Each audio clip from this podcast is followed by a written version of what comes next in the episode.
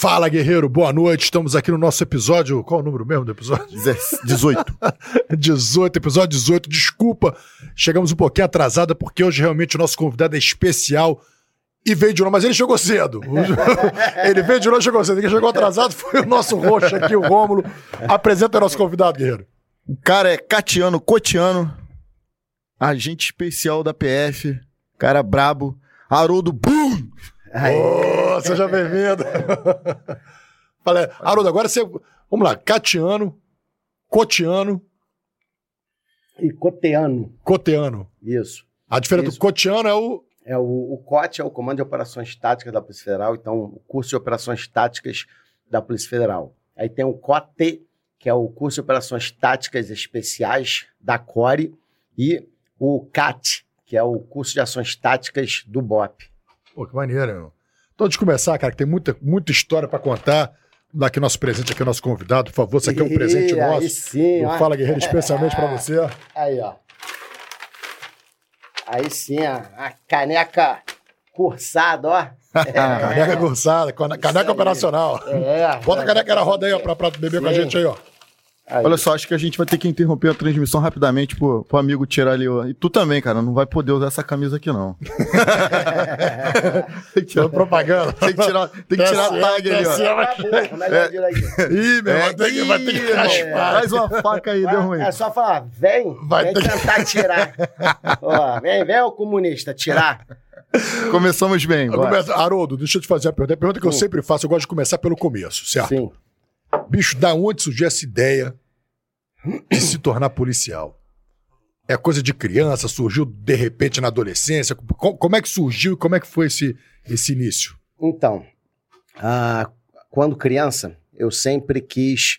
ah, quando criança, eu queria ter. Eu queria ser três, três coisas. Uma era lutador. E, graças a Deus, eu, eu fui e sou, né? Porque ainda tô, tô competindo. Inclusive, próximo semestre, primeiro semestre agora do ano que vem, eu vou disputar, vou lutar mais uma luta de MMA.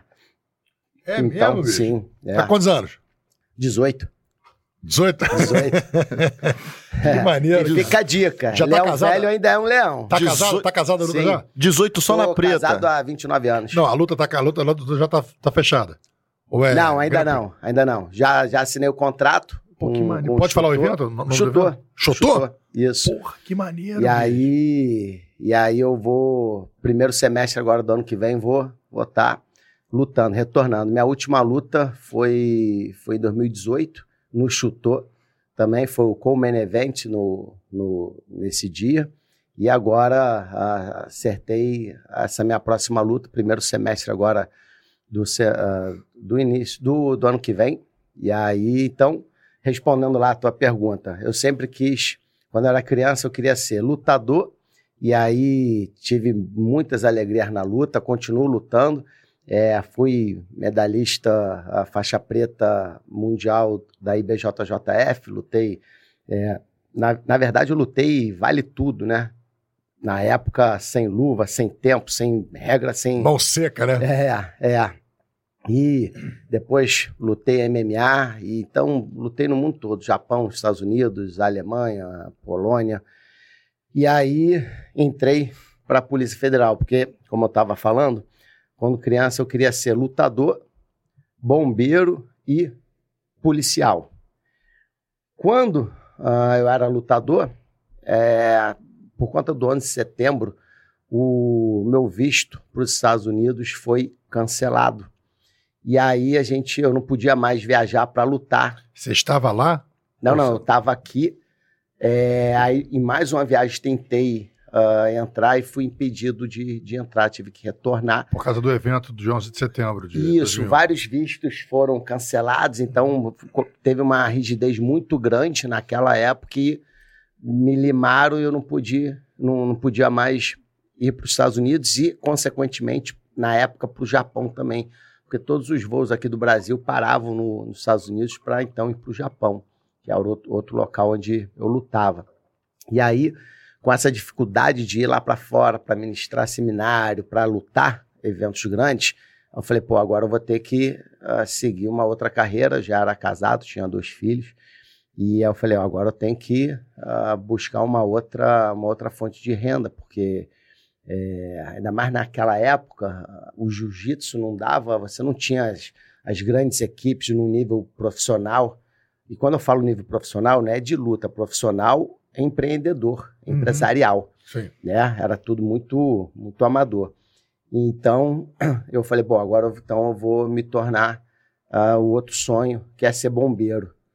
E aí eu fui, peguei o edital, meu amigo, e só tinha química e física nesse edital. É mesmo, É, para fazer prova pro bombeiro aqui no Rio, cai muita pra soldado, para soldado. Para todas as, tá. para pra praça, para oficial, cai muito. Química e física.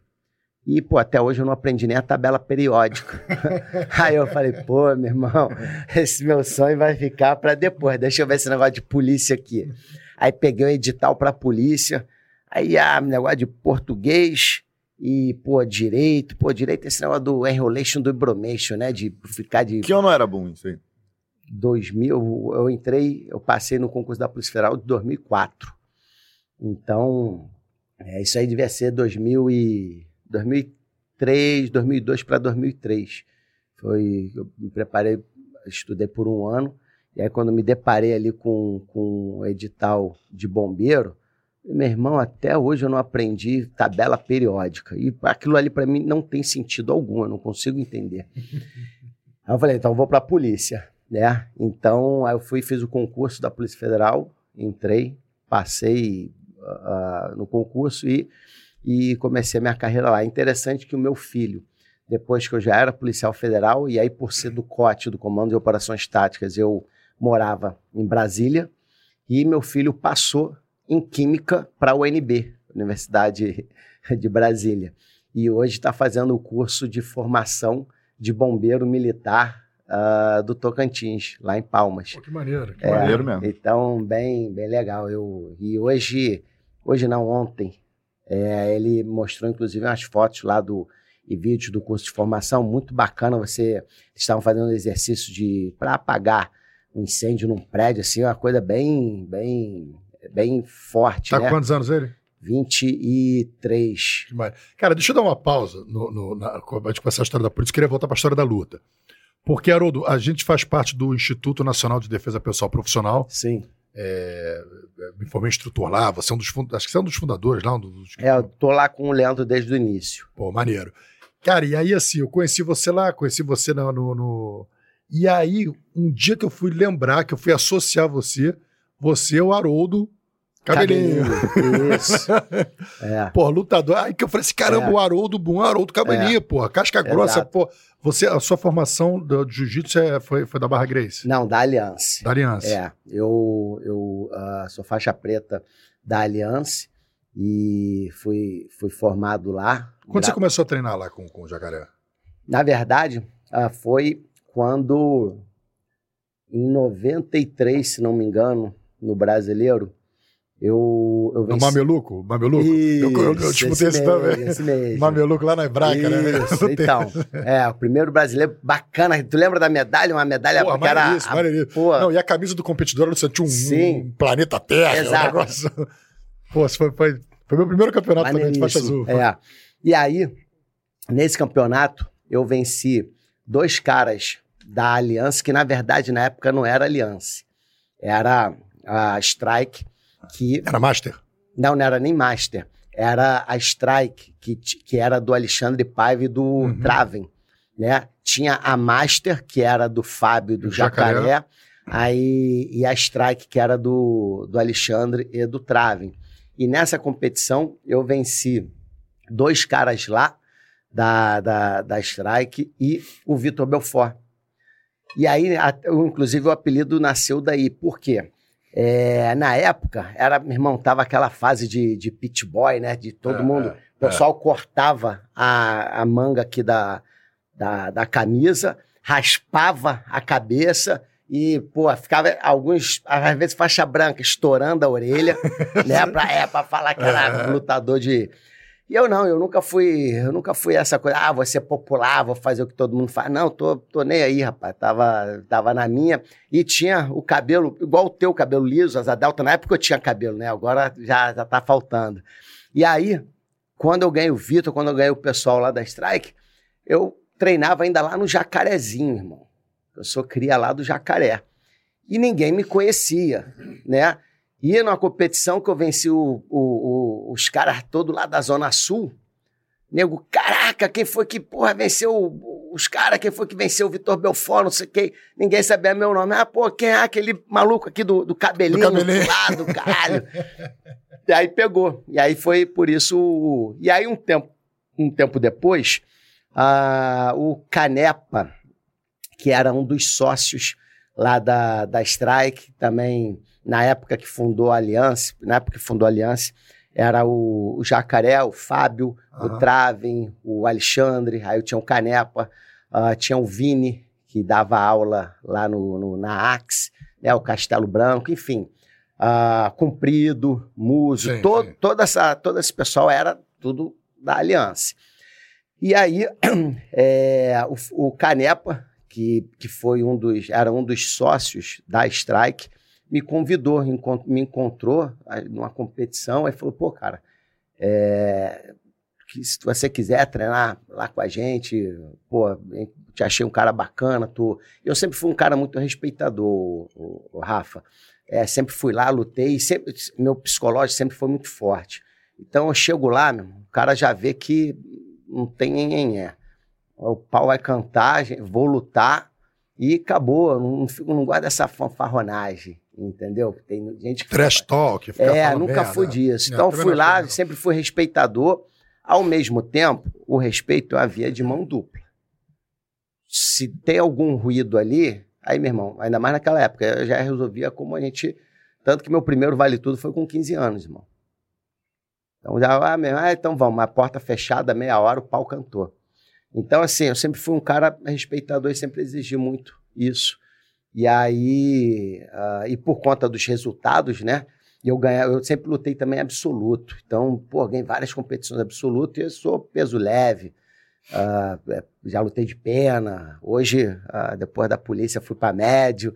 Mas, enfim, então isso sempre chamou muita atenção. E aí o, o Canepa, na época, me, me chamou, pô, a gente uh, queria te convidar, se você quiser treinar lá na, lá na academia com a gente e tal. Pô, tem um cara bacana, respeitador, ganhou. Porque assim, tem gente que às vezes ganha e fica fazendo. Eu nunca. É, pô, é. imagina, eu ganhei Vitor Belfort, amigo, da mesma maneira que eu cheguei. Em 93, o Vitor Belfort já tinha ganhado o. Foi, no, foi quando ele ganhou o UFC, né? Acho que foi 92 ou 93. Foi naquela né? época, ele tava, ele já era o. Ele já era o, o cara. O, é. cara, já era o queridinho do Carso, entendeu? É. Tanto que isso chamou muita atenção. Mas da mesma maneira que eu cheguei lá no, no, no estádio do, do ônibus vindo lá do Jacaré, eu fui voltei para minha casa sem, entendeu? Feliz, é óbvio, maneiro, mas sem. Maneiro. Então, isso eu sempre passei essa mensagem de um cara, pô, um, cara bacana, sem palhaçada, sem. E qual foi entendeu? o primeiro MMA? Qual, qual, foi o primeiro grande evento de MMA que você fez? Então, uh, o primeiro, na verdade, não foi MMA, foi Vale Tudo, né? Vale Tudo, é. É, eu, eu lutei o No Rules Vale Tudo, foi um circuito de oito lutadores lá em Campo Grande, no estádio Ítalo Delcima. Uh, lutei duas edições, ganhei Fazia três duas. lutas, fazia é, três lutas no dia. Isso, fazia três lutas, eram três lutas no dia, três lutas, se não me engano, de meia hora. Lutei também o IVC.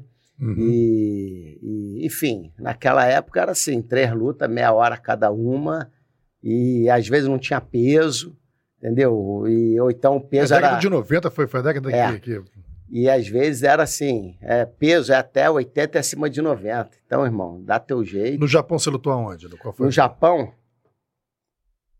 eu substituí o Rickson Grace no Japão Open. Ele lutou, aí ele não, não renovou a. Japão foi, foi o embrião do, do Pride, né? Sim, exato. Foi, era o que o, foi o que o Rickson lutou contra o, todos aqueles. É, foi tricampeão, né? Exato, é. E, e aí ele não, não renovou, e aí me convidaram para lutar com o Sakurai. E até porque eu tinha, o, o Sakurai tinha perdido pro. Tinha perdido pro Jean-Jacques numa competição, eu não lembro se foi Abu Dhabi ou eu não lembro o que, que foi. E eu finalizei o Jean-Jacques no Mundial. E aí eles foram e casaram essa luta foi o, o main event, fui eu contra o Sakurai. O co-main event foi o Dedé, o André Pederneiras, contra, se não me engano, o, o. Tá, não. Aí o Johnny Eduardo também lutou. Foi contra o Taka. O Gomes, que lutou também. Esses, esses japas aí, né? Na época estavam uh, na, em evidência. Aí lutou também o Pequeno, lutou João Rock, enfim várias. O, o Sérgio Ângelo da Box Thai, uhum. Rafael Cordeiro, hoje maneiro, maneiro. treinador. E eu fui o main event contra o, o, Sakurai. Mas nessa época já era MMA, mas naquelas regras do Pride, né, irmão? No chão, tanto que acabou o primeiro tiro round. De meta, é, tiro de meta. Um tiro de meta no final do primeiro round, que o Sakurai perdeu os dois dentes da, da, de cima aqui da frente, só que acabou o round, entendeu? E, e, era naquela regra do, do Pride. Então, esses foram os primeiros eventos. Aí depois lutei uh, o IVC aqui no Brasil, lutei o chutor. E agora vou, vou lutar de novo o chutor, primeiro semestre. Agora Cara, a sua vida então estava predestinada para a luta. Pra... Você era profissional de luta, foi essa situação do visto que, que deu uma reviravolta Sim. na tua vida. É, na verdade, cara, a, a minha vida, eu acho que eu vim com a missão, eu acredito muito, né? Quando você vem, quando você nasce, eu acho que Deus te dá algumas características físicas e psicológicas para você cumprir uma determinada missão que Ele programou para você. Uhum. E aí a minha missão, sem dúvida alguma, uh, é de lutar, de combater, de lutar pelas pessoas de bem, de lutar pela sociedade. É, e aí, através do esporte, eu lutava, lutei por, por, por muitos anos e tenho projetos sociais. Eu tenho uma, lá em Cabo Frio tem uma turma de, de pessoas com deficiência, que são quase 20 alunos com síndrome de Down. Pô, que maneiro. Que é, maneiro. Síndrome de Down e autismo. A gente dá aula de jiu-jitsu e de surf para eles. Uh, a gente de segurança pública não paga para treinar na minha academia. E não é não paga o primeiro mês, não, não, não paga. Ali é a casa de, de todo policial. Então, toda a gente de segurança pública, guarda municipal, policial federal, policial civil, policial militar, é, policial penal, tem bolsa de 100%. Como é que você desenvolveu a metodologia para trabalhar com esse, com esse público? Na verdade, eu tenho uh, o jiu-jitsu, lá eu tenho aula de jiu-jitsu, e não tem nada de diferente a aula que eu dou para esses agentes de segurança pública uh, não tem nada de diferente que eu dou, por exemplo, para o europeu que tem aula comigo, que todo uhum. ano eu vou para a Alemanha, eu vou, viajo muito para lá. É, e também não tem, porque às vezes eu vejo quando a pessoa ah, quer até, às vezes tem pessoas que querem até usar né, os projetos que, que tem para de repente ganhar alguma projeção, para explorar de alguma maneira. Eu faço porque eu quero e pronto. Tanto Nada que... como fazer o que gosta, né, irmão? Exato, entendeu? Mas para as crianças especiais. É, então, vou, vou, te responder agora. E aí, então, para essas pessoas, para pro, os agentes de segurança pública, é, eles fazem qualquer, to, todos os horários, qualquer horário. Mesmo eu tenho lá, o meu médico treina comigo, o médico que fez o parto da minha filha treina comigo. Hoje minha filha é lutadora, faixa roxa, tem 21 anos, e a médica que fez o parto dela treina comigo. E essa mesma aula é para o colega policial que eu ministro. Já os colegas, já os, os meus alunos uh, com deficiência, uh, a minha esposa ela é professora de ensino fundamental, é professora de educação física e ela eu faço uma pós-graduação em treinamento e ensino para pessoas com deficiência e aí a gente foi desenvolvendo a metodologia ali no dia a dia. Hoje, através desculpa, através da pós-graduação, eu busco a ciência para é, otimizar esse, essa metodologia e esse aprendizado que a gente tem diário com eles. Mas eu vou falar, Rafa, quem quer fazer o bem, uh, um, um palito de fósforo vira uma vela de aniversário. Uhum. Então, quando você tem amor, quando quer fazer uh, o bem para o próximo, meu amigo, você não tem muita ciência, você não tem muito recurso, mas você chega lá e faz. E aí, cara, a minha, é emocionante. Você assiste a minha aula e eu vou falar para vocês. Eu desenvolvi uma proficiência em algumas áreas, né? Operações especiais, luta. Mas se tem uma coisa que eu tenho orgulho e que é incrível, é a minha aula para pessoa com deficiência. É muito bacana, é emocionante. Você tem que ver a, a, a assistir a aula para ver Que bacana. Cara, eu vou te falar uma coisa. É, Quando o Rafa, o Rafa falou, pô, cara, vai lá o Haroldo Boom. Já sabe quem é? Falei, cara, eu vi ele no, no podcast do meu amigo Glauber, depois vi ele no podcast do nosso amigo do, do João Urari, Sim, Café com João. Pólvora, nossos parceiros, inclusive É. você, tá na dúvida de quer procurar alguns bons podcasts, fala Glauber Sim. e Café com Pólvora, são, são nós- a gente indica, a gente não tem essa.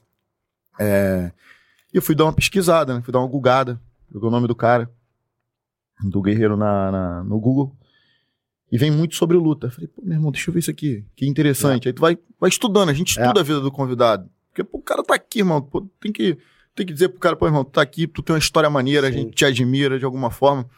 E é, eu tenho uma, eu tenho uma filha de três anos de idade, Rafinha, Rafa Brito, e ela tem síndrome de Down. E, cara, é, hoje, tu vai procurar uma academia de luta pra colocar, porque, assim, ela faz, uma- ela faz um acompanhamento é, com, a, com a pediatra específica para síndrome de Down. E ela tá, já, já tá finalizando a etapa de fisioterapia dela. A, a coordenação motora dela já tá chegando à perfeição. A pediatra foi e falou: ó, quando ela receber alta da, da. receber alta da.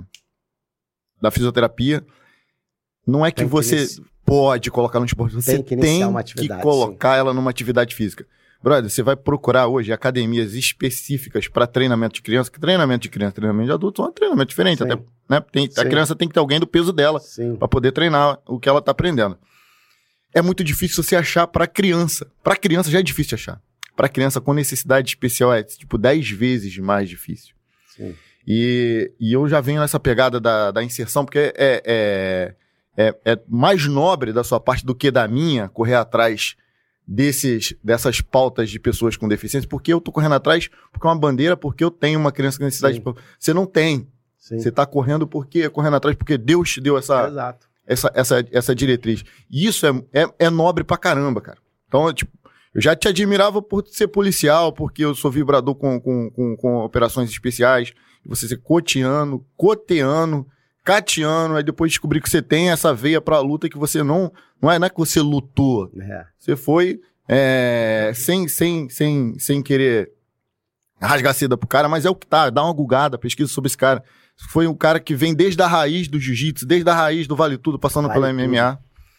E, e aqui tu trouxe um, um dado que eu não achei no Google. Que é, é esse tipo de herói, esse tipo de guerreiro, é, às vezes passam despercebido e é, é justamente esses aí que a gente tem que enalte- enaltecer, porque é o tipo de gente que jamais vai dizer, olha, olha pra mim, eu tô ajudando aqui É. crianças com síndrome de Down, porque é justamente o que, é, eu, por exemplo, eu sou cristão Rafa também, é, a Bíblia diz, quando você for ajudar alguém, que a sua mão esquerda não saiba o que Exato. faça, o que faz a direita.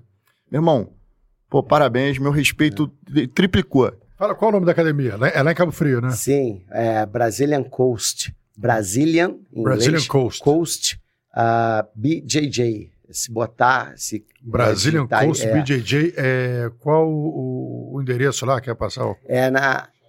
Isso. Ah, ele vai botar no chat ali pra. pra... Rua- Pessoal de Cabo Frio, cara, Sim. pô, puta oportunidade. Um... E assim, eu fa... como você falou, já faço isso há anos, cara, já- mas há muitos anos, não é? Ah, eu e o Rafa agora viemos de uma campanha eleitoral e a gente sabe muito bem que nessa época aparece a opção de, de, de, de gente querendo se promover, querendo dar. Cara, pra vocês terem uma ideia, teve um vereador lá, da, lá da, da- de Cabo Frio, cara, ele foi fazer uma doação lá para, se não me engano, para a PAI, para alguma instituição dessa que trabalha Uhum. com pessoas com deficiência. E aí o cara, ele simplesmente ele pegou uma TV usada, botou na caixa de uma TV nova para ir lá fazer essa doação, aí tirou foto para tirar foto para se promover. E aí quando o pessoal abriu abriu a, a caixa é, viram né que era uma TV usada e tal. Tudo bem não tem problema algum mas olha só o nível da pessoa né? A motivação dela tá fazendo o bem para o próximo é se promover Entendeu? O cara bota uma TV usada numa caixa nova para levar para uma instituição que trabalha com pessoas com deficiência, para ficar tirando foto, ficar mostrando e para se promover. E é, e é por isso que você não sabia do meu trabalho, porque eu faço porque eu quero fazer, porque eu me sinto bem, porque eu sei que isso é uma missão que Deus me deu. É, foi aquilo que eu falei. é, eu vim com algumas características físicas e psicológicas para ser lutador, para ser policial, para lutar pelas pessoas, não foi à toa. Então, o que que eu. Tá. O que que hoje, como, como professor, como que dono de academia, o que que eu posso fazer pela sociedade? A gente reclama que as polícias não são treinadas, né? Falei, tá bom, então você, policial, você tem bolsa de 100% para treinar aqui comigo. Você vai ter aula de jiu-jitsu e amanhã. 100%? 100%. Não, o cara não paga Ó, nada. poliçada, guarda municipal e bombeiro aí da região dos lagos. Puta oportunidade de treinar com cara casca grossa de graça. E é o que eu já falei aqui uma vez no meu primeiro podcast, eu falei. Policial tem que saber atirar e sair na porrada. Sim, Isso é pra segurança dele e da sociedade. sim. Porque se não sabe, você vai se colocar numa situação complicada que complica a vida de todo mundo que tá. Sim, e já vou, fazer já vou fazer uma observação em relação a isso. Mas concluindo. Então, em vez de eu ficar apontando o dedo, pô, a polícia, a polícia não é treinada, porque quando aparece a polícia, por exemplo, a polícia, a polícia militar faz, sei lá, milhares de abordagens por mês. Aí uma que deu errado, vai todo mundo apontar o dedo. Ao invés de eu ficar apenas apontando o dedo, e você tem que analisar e tem que corrigir o que está errado, eu falei, isso já tem muita gente fazendo. O que, que eu posso fazer para aquele cara melhorar? Então, ele tem aula de bolsa de 100% para treinar jiu-jitsu comigo. É, e aí, o jiu-jitsu, ele vai te dar um recurso a mais, né, uma ferramenta a mais para você, na hora de uma abordagem, na hora de fazer uma imobiliza- imobilização. Ah, porra, o cara vai estar fazendo um esporte, então o cara vai estar melhorando a, a mente dele, o cara vai se sentir ah, ah, prestigiado, porque quando você entra, chega na minha academia, está lá escrito policial. ah, é, aqui você tem água, café, é, Wi-Fi, é, bolsa de 100% para treinar com, com a gente, em agradecimentos ao teu serviço prestado. Então, além dele ter essa aula de jiu-jitsu, amanhã, por exemplo, eu dou aula de autodefesa. E como tem muito agente de segurança, eu faço também parte de mobilização tática, de proteção, ah, proteção e desarme de arma de fogo, né? Retenção e contra-retenção. E o cara, ah, se ele quiser, ele vai poder pagar 120 euros a hora para treinar comigo lá na Alemanha, ou ele vai poder ir lá na minha academia em Cabo Frio e ter de graça. Porque às vezes as pessoas pensam assim, ah, de graça, então o cara deve fazer nas costas Sabe de o que- qualquer maneira. Não. É a mesma aula que eu dou. Acabei de chegar da África e da Alemanha, onde eu estava dando instrução. Cara, e sabe o que é maneiro? Recebendo em euro. E o bom é que isso veio. É, é, a calhou de que a gente tem uma, tem uma rotina de agenda. Calhou da agenda dele vir justamente pós, pós é, eleições. Para quem vai estar concorrendo ali a deputado e tal. É, porque teria muita gente, muito. Vou até usar. Tô, tô procurando evitar palavras fortes, mas tem muito babaca que ia falar: não, só tá falando isso porque é candidato, só tá falando isso porque Sim. tem interesse político. Então, Próxima eleição daqui a dois É, anos só, é. Até- E outra coisa, por que, que eu, já, eu já faço isso? Só esses projetos que eu citei aqui, já tenho outros, mas esses que eu citei, eu já faço há mais de cinco anos. Então, eu já podia ter explorado isso na outra eleição, nas outras eleições que tiveram, né? porque essa academia eu tenho lá em, Cabo Frio já tem uns cinco, seis anos, que, uns cinco anos, que foi quando eu, me, quando eu fui removido para lá. Uhum. Então, e por que, que eu nunca explorei isso? Porque, ah, então quer dizer que há cinco anos eu pensei assim, não, daqui a cinco anos eu vou me candidatar Plano, o cara bem planejado, o cara que É. daqui planeja a a vida. cinco anos. Aí eu vou, pô, meu irmão, não entendeu? Ô, Boom, é, pra finalizar essa, essa etapa de luta, que é muito importante, é muito maneira, então é uma bandeira forte do Rafa também. É, tem alguma coisa no mundo da- das artes marciais que você ainda sonha em realizar? Alguma coisa tipo, isso ainda não fiz, eu gostaria de fazer? Cara, não. Já fez vale tudo. Fiz treino desde a época da, meu irmão, do- dos primórdios do Vale Tudo, de taparia. Chegava verão, irmão, essa época, agora, o treino nas academias era tirar gandola e taparia. Entendeu? Só, e eu, e olha só, olha só, eu falo isso de uma maneira saudosa e eu sei que isso hoje já talvez não tenha tanto espaço. Né? A gente, é, é- a, a sociedade vai se modificando, vai, é, no caso, até evoluindo, mas ah, eu tenho muito orgulho de ter vivido essa época. Época que, meu irmão, toda academia o cara tinha que fazer uma taparia. Chegava ainda mais no verão, Era confere, né? meu irmão, tirava a gandola e o pau comia. Então, assim, fazia, era da academia que tinha, fazia taparia, fez vale tudo. Pô, irmão, Fiz vale tudo é, sem tempo, sem, sem, Sem luva. sem luva, sem regra, valia golpe baixo, cabeçada. Só não valia mordida de dedo no olho, isso se o juiz visse, porque se não tivesse vendo, É valia igual, é igual aquele, aquele camarada, esqueci o nome dele agora, cara, que é especialista em, em retenção de arma. Charnete? Charnete. Vai, Sim. vai, meu irmão, vale, tu vale a tua, tua vida, pô. É, Vale a tua vida. Cara certo. é. Inclusive, bota ele aí no grupo, esse cara tem muito O que curso vem dele é aqui, meu é, O irmão. é muito então, legal. é, o Charnete, que ele é gente fina, e ele é dessa época do, do Vale Tudo, entendeu? E da época que tinha ainda aquela rivalidade de jiu-jitsu, luta livre e muay thai, que, meu irmão, o pessoal passava, um olhava pro outro na rua e o tempo já fechava. Como eu falei, pô, tenho orgulho, tenho, ah, isso me deu uma experiência muito Até isso grande. evoluiu, né? Porque hoje, hoje a gente sabe a necessidade que a gente tem de, de- que a gente precisa do colega do Muay Thai para poder saber um strike. O colega do Muay. Thai, antigamente não. O pessoal Sim. via a camisa na. na- É. E hoje isso está muito mais profissional. É. Hoje as pessoas estão lutando por milhões. Na minha época, a gente lutava pela honra, pelo jiu-jitsu, entendeu? defender a tua academia. É, hoje, mestre, né? é, hoje é profissional. Então, por exemplo, você nunca vai ver o Roberto Dinamite usar a camisa do Flamengo e o Zico usar a do Vasco.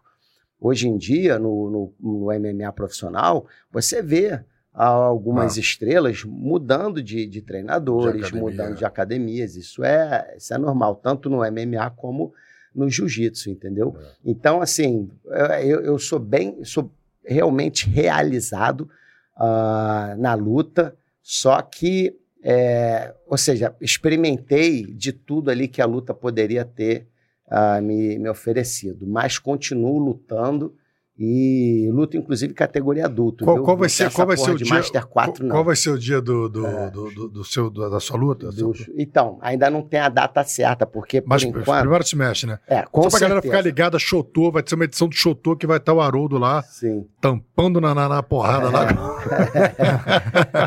E, cara, e é muito maneiro. Quem nunca assistiu um MMA de perto, ao vivo ali, É, tem que maneiro, assistir. Vai passar, inclusive, o Chuto agora tá passando, se não me engano, no. Chotô é cage também, né? É, é o Ok. octágono, octágono, né? é. E octógono. E, e o, e agora o Chuto parece que fez uma parceria com o UFC e o, o Chuto tá sendo transmitido.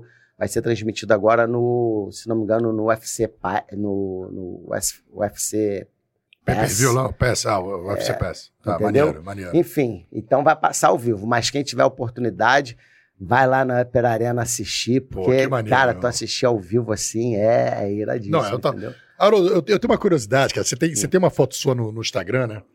Que, e eu acho que é uma foto muito inspiradora. Você tira uma foto numa praia, numa foto você tá com uma opção de, sei lá, se é rede, se é canga na- na- Sim. no ombro, Canga. canga. Era vendedor de canga. Você era vendedor de canga em Cabo Frio também ou, ou no Não, Rio? aqui na. Eu vendia canga em Copacabana, às vezes, mas eu tinha uma barraca na de camelô no centro da cidade, junto com a minha mãe. E, porque antigamente não tinha camelódromo. Então a gente tinha os nossos pontos na- nas ruas, né? Foi naquela época que o César Maia pegava os camelos que tinha que sair correndo? Sim, no, no, que, que a porrada Rapa. comia lá É, no, no, no Rapa, isso aí, o isso. Rapa. E aí, Já passou por isso, bicho? Já, já. Tem mas assim, é, mas ah, poucas vezes, porque como a gente tinha a barraca direitinho, Aham. não tinha. É que às vezes, nos, aos finais de semana, ou eu ia vender a canga na praia ou em Copacabana, mas eu ia muito lá em Cambuinhas, que é uma praia, praia lá de, de Niterói, Niterói. que não vai ônibus. Então só vai o pessoal com um poder aquisitivo melhor. E aí eu ia andando um pedação para até chegar à praia para poder vender a canga e vendia com, com um preço melhor. Mas aí você tira uma foto no, no visual, Sim. no mesmo Na visual. praia, isso foi lá, na- lá em Cabo Frio. É, que, é, que aí você tá numa foto, você tá vendendo canga, e Vendendo na outra você tá no- com, com o uniforme, O uniforme operacional. Federal. E isso. você falou que do vendedor de canga para o, o, o policial federal Isso, foram dois, anos, e meio. dois anos e meio. Como é que foi esse processo? Inclusive, ah, que é engraçado, Mas né? dois anos e meio que você, já, já era- já tinha faculdade? Não, eu certo? tinha oitava série apenas. Da oitava série para policial Sim. federal, dois anos dois e meio. anos e meio. Isso. Inclusive, assim, Como é que você pegou a faculdade? Como é que você, você passou essa etapa toda de. Então, ah, eu era, como eu falei, né, eu era vendedor de canga, fazia faxina em clube e era lutador de jiu-jitsu. Comia feijão com a mão, aquela coisa assim, rústica, irmão. Só que uh, uma coisa assim que, que eu sempre tive muito foi disciplina e determinação com os meus objetivos, com os meus propósitos. Quando eu tive esse problema do visto, eu falei, pô, irmão, o que, que eu vou fazer agora da vida? Aí eu falei, ah, você polícia. Não, antes eu queria ser bombeiro. Quando eu vi que eu ia aprender tabela periódica, eu falei, não, vamos, vamos, pô, já são os três que eu quero, então vou pegar a polícia que, que vai ser mais bacana.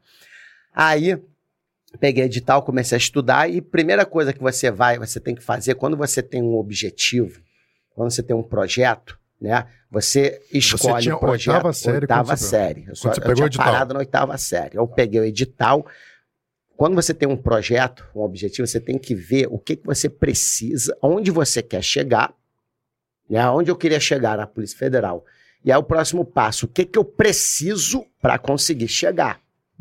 E aí eu fui ver, falei, pô, tem que ter faculdade, primeiro eu tenho que terminar o segundo grau, fazer o segundo grau, terminar a faculdade, passar no concurso, tá. Aí eu falei, como que eu vou fazer isso? Tá, primeira coisa, tem que procurar um supletivo. Aí procurei o supletivo, tinha um, um supletivo do governo do estado, o, o colégio, é, não sei o que, Leti, professora Letícia Brandão, alguma coisa assim, ali perto do Jacaré, onde morava, ali Maria da Graça. Fazia supletivo por módulo. Segunda coisa, eu falei, bom, se você vai para a guerra, irmão, tu quer ir para a guerra com um exército mais forte, né? Então tem que ver se eu vou fazer MMA. Ah, quero ser lutador de MMA. Opa, calma aí. Um dos primeiros nomes que vai, vai vir à minha cabeça é a Nova União.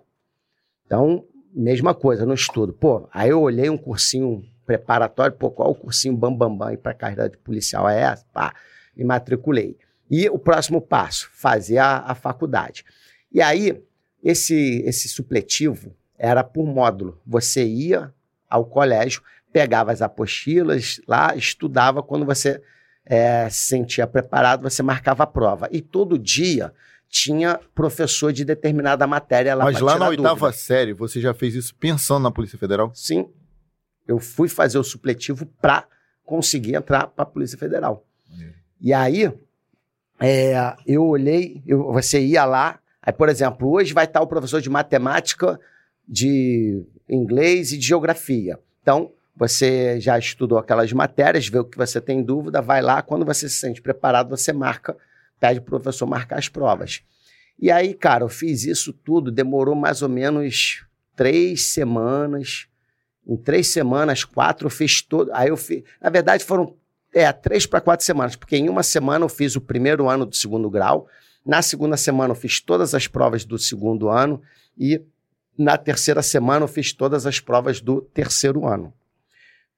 Só que eu já estava matriculado no cursinho uh, ah, para a Polícia Federal e também me matriculei na faculdade, porque fa faculdade, quando você vai lá fazer a matrícula, você tem que levar tudo quanto é que é documentação. Só que, meu amigo, tu pode pode levar só a tua identidade, que aí o pessoal, não, faz a matrícula agora e depois tu traz o restante. Eu ainda falei, mais naquela época. Né? Ainda mais naquela época. Aí tu foi embaçando. Ah, eu falei, ah, meu irmão, é, é isso aqui mesmo, então toma aí. Eu tava na oitava série, fiz a matrícula e qual na faculdade. faculdade. Você fez? Eu fiz a graduação tecnológica em é, gestão de segurança privada. Tá. E aí, é, eu fui lá, me matriculei, e aí então, na terceira para quarta semana, de eu estar tá fazendo, terminando supletivo, eu estava estudando supletivo, estava fazendo cursinho preparatório e estava fazendo a faculdade, uh, a graduação na faculdade. Ou seja, teve, tiveram umas duas semanas na minha vida que eu estava estudando nesses três lugares: supletivo, uh, cursinho para a Polícia Federal e a uh, faculdade, graduação. E aí, é, graças a Deus, depois de um ano, saiu o edital e eu fui aprovado, passei, fiz a prova, passei, passei bem nas primeiras colocações. E, e aí fui chamado, fiz o, o curso de formação. Tu e... não tinha terminado ainda o. Não, então, vamos lá. Então já mais uma. É mais uma. O que, que aconteceu? Quando eu passei, foi. Eu, eu estudei e recebi a aprovação um ano e 30 dias exatos depois que eu me matriculei no cursinho. Nisso, ou seja, eu só tinha dois, dois semestres da faculdade, dois períodos. Né? Eu estava adiantando, já tinha adiantado algumas matériazinhas, mas uh, eram dois anos e meio, e eu pensava assim, ah, vão me chamar, mas se eu passar, eu vou passar pelas últimas vagas. Não vão me chamar na primeira turma, só que eu já passei na primeira turma. E aí me chamaram para fazer o curso de formação lá em Brasília. Eu falei, caramba, só que aí o que aconteceu? Pedi administrativamente para voltar uh, na última turma, o que era permitido na época. Várias pessoas faziam isso, porque meu pai, inclusive, sofreu derrame, na, sofreu um AVC na época. Então, juntei documentação, juntei tudo, só que foi indeferido. E aí me chamaram para fazer uh, o curso de formação. E aí eles exigiam, na, na apresentação do curso de formação, teu diploma. E isso é ilegal. Tem uma súmula, se não me engano, súmula 233 do, do STJ, que determina que uh, os requisitos, os diplomas, a documentação seja exigida somente na posse. E aí eu entrei com mandado de segurança, fui para lá, e só que ainda ia ter um problema que eu ia me formar no curso de formação ainda não teria me formado na faculdade. Só que eu acabei quebrando o braço lá no, no, no, na academia de polícia e voltei na turma seguinte. Quando terminou o curso de formação, eu tinha terminado já a faculdade. E aí eu apresentei o diploma e deixei de ser subjúdice novamente e pude tomar posse normalmente. Então foi uma correria. E isso correria tudo, mesmo. é, isso tudo. E aí no dia 30 de junho de 2006, eu tomei posse uh, na superintendência uh, da, na superintendência da Polícia Federal no Rio Grande do Sul e no dia seguinte me apresentei na delegacia da Polícia Federal em Uruguaiana, fronteira com a Argentina. Isso Pô. tudo. Ah, essa foto que você perguntou foi isso. Porque eu, ah, eu era camelô. Muita gente dois teria anos... desistido do primeiro, não, né? É para uma, mais uma parada em comum com ele aqui. Eu fiz supletivo também, O que, você acha disso, Romulo? Você que é o Romulo é um preparador de concurseiro, o cara que tem um projeto simular, que é um projeto muito maneiro, a galera também puder é, entrar nesse projeto simular, ele faz provas, simulados mesmo. Bacana. Prepara os simulados. Que é essencial para quem vai fazer o concurso. Toda a parte psicológica, de administração de tempo, estudo, matéria, é, mesmo, é igual. Eu já vi um vídeo, bicho, é igual prova de concurso mesmo. É fecha, só pode abrir o horário, Sim. só pode levar a prova é, não tá depois. Não está simulando. Exatamente, ele bota exatamente Exato. simulado. Projeto simular, é muito legal. O que, que você acha dessa doideira, Romulo? Você... Eu acho que muita gente teria desistido já no primeiro não. É isso que eu, é isso que eu trato no, no, no projeto simular. É acreditar muito no projeto pessoal mesmo, né? É, é uma crença é, cara, assim, porque... no, no, que você determinou é. que... É de tudo para dar errado. Porque, por exemplo... eu. Eu, eu vim da favela, fiz supletivo. Eu tava conversando isso outro dia com alguém, cara. Vim da favela, fiz supletivo. E eu falei, falei com um colega hoje de manhã. A gente participei de uma operação, aí depois do, da operação, naquele momento, padaria do polícia. E eu, eu falei, pô, mesmo, quando eu passei no concurso da Polícia Civil, eu chorei pra caramba. Aí o moleque, chorou pra caramba, por quê? Tá maluco? Eu falei, porque eu sou nordestino, eu praticamente vim de pau de arara pra cá quando tinha 14 anos, eu não conseguia estudar. Eu comecei a perder os dentes da boca. O nego me esculachava, me chamava de vagabundo, serviu o exército, fiquei desempregado um tempão, não conseguia me formar. Tu começa a receber esses nãos da vida, vai te, o que vai que vai te de, o que vai mudar a tua vida não são os nãos, mas o, quantas, quantas vezes você está disposto a enfrentar não. É, e, pô, irmão, tua história é a história de que eu vejo diariamente. E, dessas histórias que eu vejo diariamente, pô, Romulo, é, eu tô passando por isso, por isso, por aquilo. Aí tu falou, vou te ajudar. Aí tu ajuda, aí tu dá uma bolsa pro cara, aí tu incentiva o cara. Alguns continuam e eu, alguns que continuaram, por exemplo, vou até mencionar o um nome, que o moleque ficou me agoniando, me ligando aqui antes. É, o Vitor Machado, que é lá de Araruama, o moleque tem 21 anos de idade. Ele, a gente contratou ele para trabalhar no projeto de simular. A gente, como a capacidade do moleque era tão tão boa, a gente contratou um moleque para trabalhar no projeto simular. É... E o moleque, caraca, meu irmão, hoje eu elaborei o um material, mas minhas costas todas mandou a foto. Era uma mesa de, de plástico, mesa de bar, com uma cadeira de, de pau, cadeira de madeira. E, Caraca, moleque, o que, que eu tenho que te o que, que eu tenho que fazer pra tu mudar essa tua realidade? Tá me dando tristeza, tá lembrando de mim quando eu estava na Polícia Civil. Não desiste não, moleque. O moleque não desistiu, passou pra Polícia Civil. Aos 21 anos de idade, passou pra Polícia Civil do Estado do Rio de Janeiro, Pô, concurso, que maneiro. concurso difícil É. demais, que veio esse ano, meu irmão. Um concurso pra arrebentar o, o tampo do ouvido Foi. Do, concurseiro. O moleque passou pra investigador, pra inspetor e oficial PM, aos 21 anos de idade.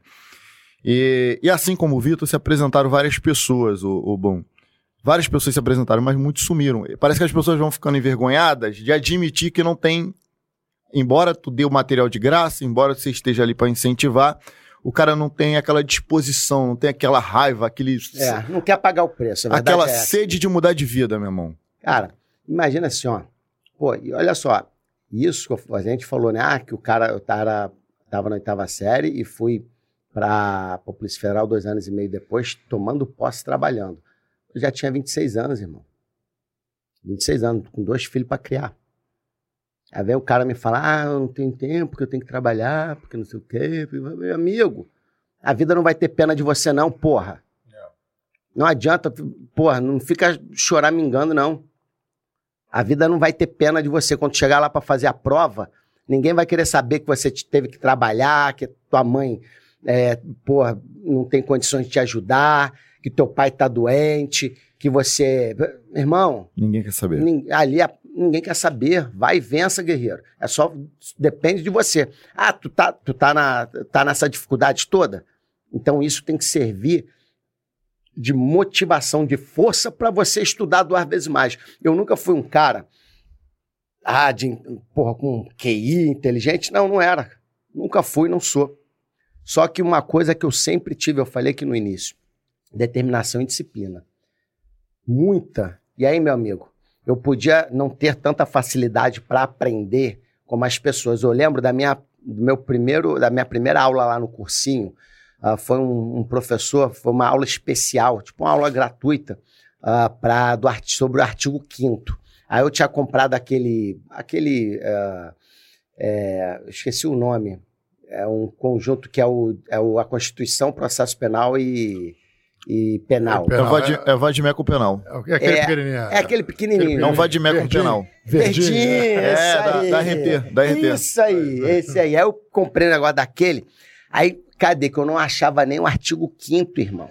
Aí, ah, artigo 5 inciso uh, terceiro, não sei o que, e eu não achava. Aí eu perguntava assim, olhava pro lado pra ver se, pô, irmão, daqui a... aí nego, negócio de concurso, né? Tipo, tirava assim, nem queria. Meu amigo, então olha só a dificuldade, eu não sabia nem mexer na Constituição. Cara- e um ano depois, eu estava aprovado nos concursos. Em, e não foi só um, não, foram quatro concursos da Polícia Federal, porque teve o regional e o nacional. Com duas semanas eu passei para agente e escrivão.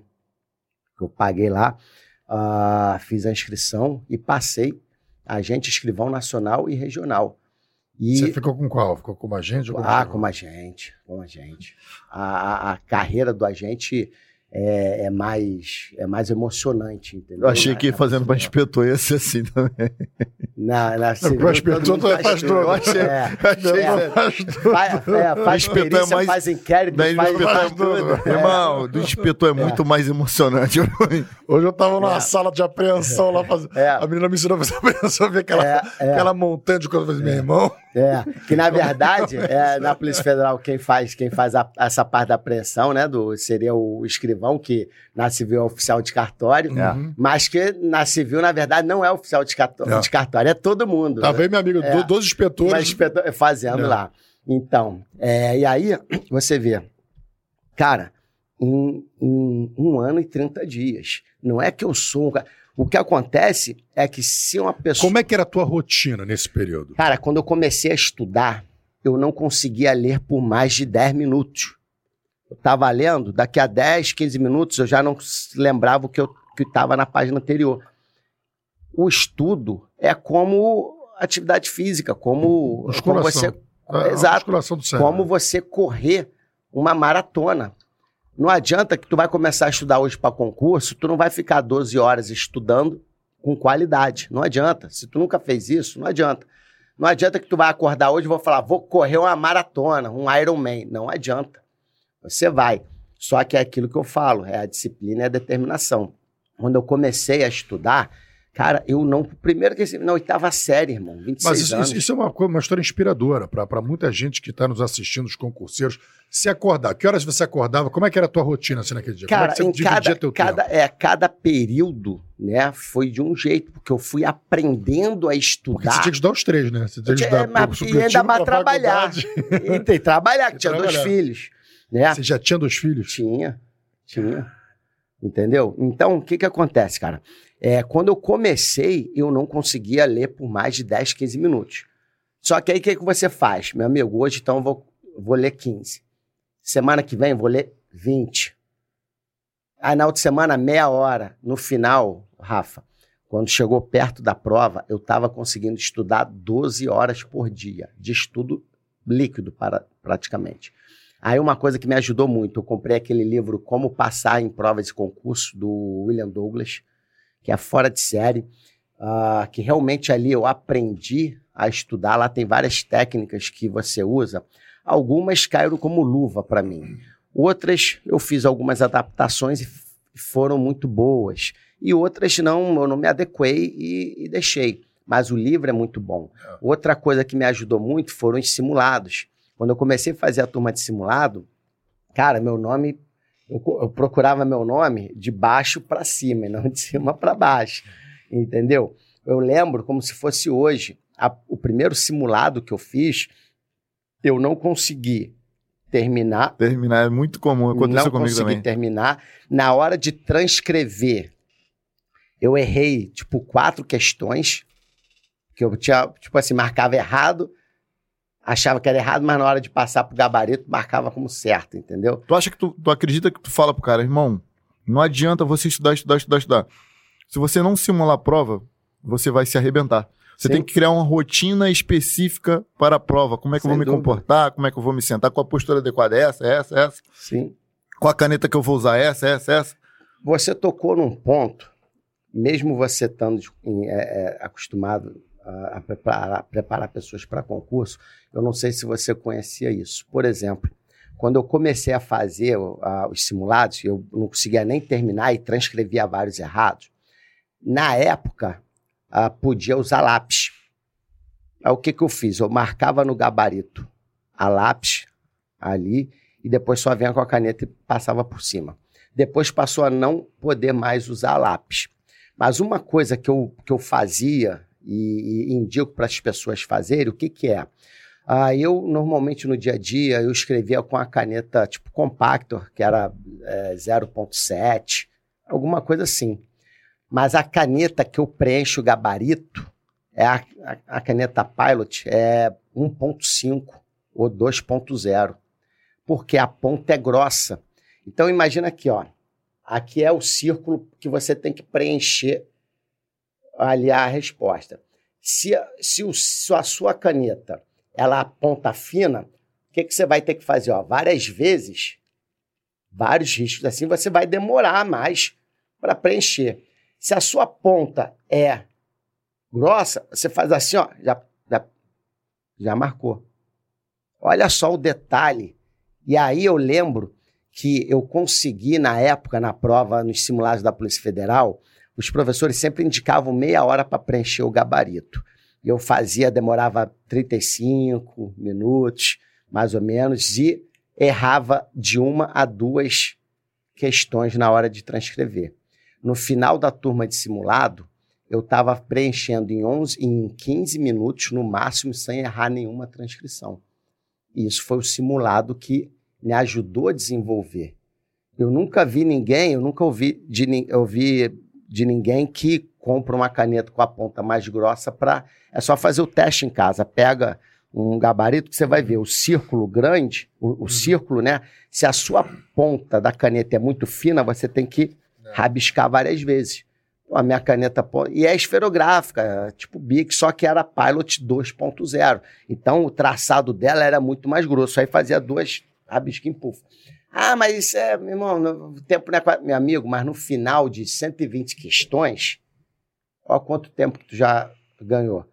Ganhou cinco minutos. Ah, mas só cinco minutos, meu amigo, cinco minutos. Pra caralho. Tu faz umas duas questões ali e muda o resultado final É. da tua prova. São os detalhes. Aí por isso é que eu falo, por isso que em Você um aprende ano. treinando, né? Exato, e por isso que em um ano e 30 dias eu passei em um dos concursos mais difíceis do Brasil. Porque eu, eu, me, eu, eu fui me apegando a esses detalhes. Você tem que estar sempre querendo se aperfeiçoar. Antes eu não sabia abrir a Constituição e encontrar o artigo 5 E aí eu fui aprendendo no cursinho e com o simulado eu fui aprendendo a fazer simulado, fui vendo a melhor estratégia, entendeu? Maneiro. E deu certo, tanto que no final eu passei nesses Aí você todos. vê, né? de vendedor de canga a servidor público, né, policial, na, institu na, insti- na instituição que durante algum tempo e até hoje é considerada a mais respeitada do país. É. E sabe o que é engraçado? Teve um tempo depois, quando eu- saí lá de Brasília, vim para o Rio, antes de eu ir trabalhar no aeroporto de Cabo Frio, eu parei aqui no Rio, ah, até para desacelerar um pouquinho, né? Porque imagina, tava lá no, no COT, na CAOP, que é a parte ah, aerotática, né? A- o SAER lá da Polícia Federal. Aí, pô, tu ir direto para o aeroporto, ia ficar meio louco, né? Aí eu falei, não, deixa eu fazer uma- um pit stop no Rio, para desacelerar um pouquinho, eu fui para entorpecente e fiquei num escritório de inteligência da entorpecente. E o engraçado assim, ó, que esse escritório é, não é um escritório dentro da superintendência, ele é fora. E aí é num prédio, num prédio alto, né, no, do- no- onde fica essa, esse, esse escritório de inteligência. E quando eu abri a, minha, a, a janela da, da sala, da minha sala, nesse escritório de inteligência, eu dei de frente para onde eu tinha a barraca de camelô com a minha mãe. Há 20 anos, Passa um filme na meu cabeça. amigo, como que, como que isso não vai mexer com você? Eu falava, olha, eu falei, caramba, ali, que era em frente a, a um- a uma loja também de comida que eu não comia nessa loja. Tipo assim, não vou falar para não, não dar muito o local, mas que é um setor de inteligência que tem lá da entorpecente. Vamos, fala o nome de uma de um fast food aí qualquer. McDonald's. McDonald's. Imagina que eu não comia, é, era, a minha barraca era no lado assim da entrada do McDonald's e eu não comia no McDonald's porque eu não tinha dinheiro na época, eu era camelô. E aí eu só comia as quentinhas que os próprios camelôs vendiam e tal. Eu falava, caraca, eu tô agora aqui nesse escritório de inteligência da Polícia Federal É muito maneiro. e eu não irmão. como hoje no McDonald's porque hoje o McDonald's não vai me satisfazer. Eu prefiro ir para um Outback, pre- prefiro ir para um restaurante comer Irmão, Eu vou te melhor. falar, muita gente, muita gente não entende isso. Muita, muita gente não entende. Tu conta pros caras, igual hoje tava de manhã lá na padaria lá em Niterói, depois de ter ido cumprir um alvo lá em Itaipu. Tu conta pra alguns colegas, os caras não entendem. Por exemplo, um, um dos colegas sempre morou na, sempre morou na Zona Sul. Tu com- começa a É. contar, o cara, pô, meu irmão. Tu, tu vê que o cara te olha, tipo, "Mas essa história não pode ser verdade. Irmão, muita gente não entende, irmão. Tipo, a minha mãe, quando eu saí do. Você viu o exército por pura necessidade. Tipo, pô, meu irmão, preciso trabalhar, onde é que eu vou trabalhar, onde é que eu vou trabalhar? Exército vai me dar um salário mínimo, vai, eu posso dormir lá, posso me É. alimentar lá, posso aprender alguma coisa lá. Fui pro exército. Saí do exército, irmão, mesma dificuldade de arrumar emprego. Minha mãe trabalhava numa fábrica de gelatina lá em Parada de Lucas, na Cidade Alta. E tu tá falando, cara, e começa a passar filme na cabeça. Eu lembro que, eu- que a minha mãe, a gente, o uniforme era branco, né, de fábrica de, de, de, de alimento e tal. E a gente forrava uns, uns papelões no chão. E a minha mãe pedi- pedia uma quentinha. Pedia pra mandar dois talheres. O pessoal, não, se é uma quentinha, a gente só vai mandar um talher. Aí a minha mãe tirava aquela tampa da quentinha de alumínio e fazia outro talher. É, E a gente sentava ali, pô, não dá nem pra contar sem, é. sem pegar, bicho. Vou te falar, a minha mãe, pô, tu é exemplo demais, mãe. Ela, não, come com talher, come com talher que eu vou comer com essa parada que ela fazia aquela colher com, É. com, com, com alumínio. E a gente comia ali. Tu, hoje tu olha, mano. tu- hoje, meu irmão, tem gente na, na polícia civil que reclama pra caralho. Reclama, reclama. Desculpa a palavra, mas reclama, só reclama. Faz isso, reclama. É, Reclama. Isso aqui não tá bom, esse salário não tá bom, isso aqui não tá bom, isso aqui não tá bom. E realmente, algumas coisas realmente não estão boas, mas eu não consigo reclamar. Porque eu venho de uma, real- de uma realidade que é tão ruim, tu tá entendendo o que eu tô falando? Eu ve- eu venho de uma realidade que é tão ruim, mas tão ruim, Que, meu irmão, qualquer piada me diverte eu sendo servidor público. Às vezes eu saio pra trabalhar, hoje eu já tenho nove anos de polícia. Já era pra ter passado esse tesão na mente de alguns. É. Mas às vezes eu saio pra trabalhar, igual hoje de manhã. Saí pra trabalhar, eu já saí uniformizado. Falei, mas irmão, não vou gastar esse tempo. Porra, me preparando que eu tenho que chegar lá nove, quatro horas da manhã pro briefing. Pô, já é cedo pra cara, que não já vou faz- me arrumar em casa, que vai ser muito mais rápido. Aí eu vesti, né, o uniforme e tal, olhei assim no espelho, eu falei pra mim mesmo, parece loucura, mas eu olhei o espelho e falei pra mim, brother, tu tem noção que tu conseguiu se É. tornar policial civil no estado do Rio de Janeiro? É. Logo você? É. E fui trabalhar. Isso com nove anos de polícia. Mas isso poucos entendem. É. Tem, tem uma galera que, pô, meu irmão, que viveu uma realidade de, de, de, de- de- da Polícia Civil ser o primeiro emprego, É. ou da Polícia Federal ser o primeiro emprego, que os caras não aprendem a valorizar a instituição. Tem que melhorar? Tem que melhorar e muito. Mas mais valoriza o É. que você tem. Como é que foi a sua sensação quando você pisou na academia de polícia em Brasília? Cara, primeira é vez. tudo, meu irmão, maravilhoso, né? Até a academia de polícia ah, da Polícia Federal, ela é referência internacional. Quanto tempo de, de, de cada Dá pau? uns cinco meses, mais ou menos, cinco, seis meses. Internado lá. É. E aí, ah, ela é a maior ah, academia de polícia da América Latina. Tem, inclusive, tem, tem convênio com a Fundação Getúlio Vargas. É, é de excelência, é algo assim realmente que, que dá orgulho. E quando eu cheguei lá na época, 2004 ainda, né? É, pô, cara, é, imagina assim, ó. É tudo. Eu tava, esses dias eu tava vendo umas fotos minhas, umas fotos minhas no, no curso de formação. Aí, meu irmão, tirando foto com, com, com as armas é, sem carregador. Aí tinha, a gente usa muito na Federal a MP5, né? HK MP5. Aí tirando foto lá sem carregador, que olha, pô, coisa de novinho, né? Tirar foto sem carregador. Mas achava na época e tal. Porque assim, é, é, quando eu entrei pra polícia, eu entrei por vocação, porque eu, é óbvio, eu queria. E outra coisa assim, ó, é lícito, é digno, é, é, é, é normal você querer entrar porque você quer um emprego. Só que quando a gente está falando de carreira policial, você tem que saber que você precisa de um pouco mais do que apenas o desejo de um emprego. Ainda mais se for no Rio de Janeiro, irmão. Porque você, você muda, você, se, você, você ganha uma nova identidade. Né? É. Mas eu, eu, eu, eu queria ser policial, então estava muito feliz com tudo que eu estava aprendendo ali na, na academia de polícia e foi sensacional. Então, fiquei muito, muito feliz. É, são momentos assim que. é, tanto que todas as vezes que, ah, já como policial federal, eu voltava lá à academia de polícia, eu sempre me emocionava, sempre tinha uma- uma- ótimas lembranças e algumas fortes. Para você ter uma ideia, durante o curso de formação, ah, foi. Meu pai já havia sofrido do AVC e durante o curso de formação ele ah, faleceu. Então, sempre, tudo para mim sempre foi muito difícil, entendeu? Nunca foi, eu nunca tive nada fácil. É, nem bingo ah, beneficente eu ganho. Sempre foi tudo muito com muita luta. E não reclamo não, até porque a, a vida ser assim, minha vida ser assim, que me tornou, me, eh, fez com que eu me tornasse quem eu sou. Mas nunca foi nada fácil, entendeu? Então, normalmente quem passava para a Polícia Federal eram pessoas que, pô, ah, eram formadas em direito na PUC, na UFRJ, o pessoal que. Primeiro emprego do cara. Ah, o cara, pô, nunca nem varreu o, o quarto. O cara teve boas condições pra, de estudo, fez ótimos cursinhos, não trabalhava, fazia só isso. Ele conseguiu esse concurso, né? Eu não, eu sempre fui um cara, o meu estereótipo sempre foi completamente diferente da, da- da- do- dos candidatos que passavam na Polícia Federal. E eu ne- nem estou falando isso como uma crítica, não, porque eu queria ter nascido num berço de ouro.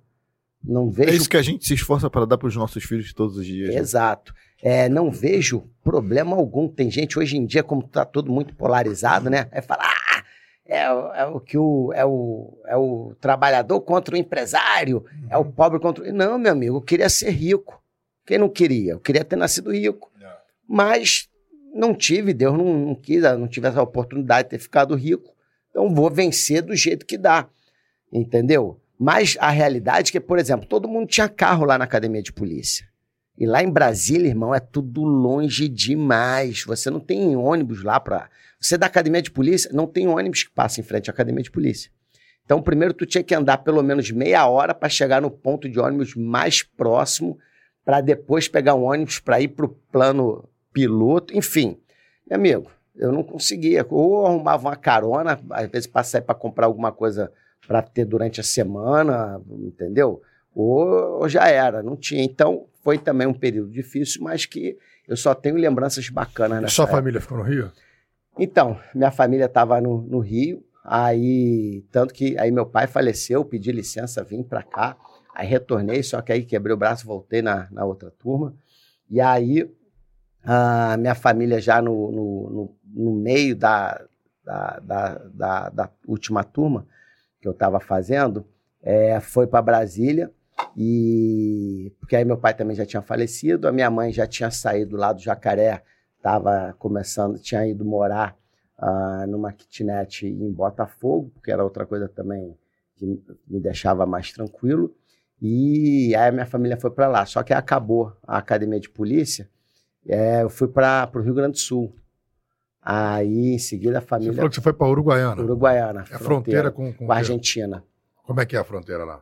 Cara, lá é uma das fronteiras mais tranquilas. Tua família foi contigo? Aí minha família depois foi comigo para lá. Só que aí, em menos de um ano, abriu o curso do COT, aí eu voltei para Brasília, me formei no curso do COT, que demora uns. A família foi meses. contigo também. Aí depois que eu me formei, a família voltou para Brasília.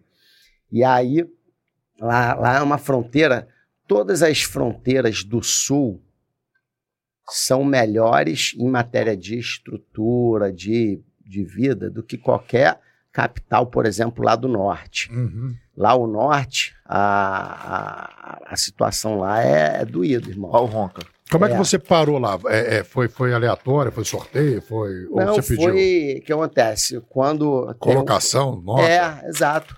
Quando acaba a academia de polícia, de acordo com a sua colocação, você vai escolhendo as vagas que, que ainda tem, entendeu? Você escolheu para lá? Escolhi.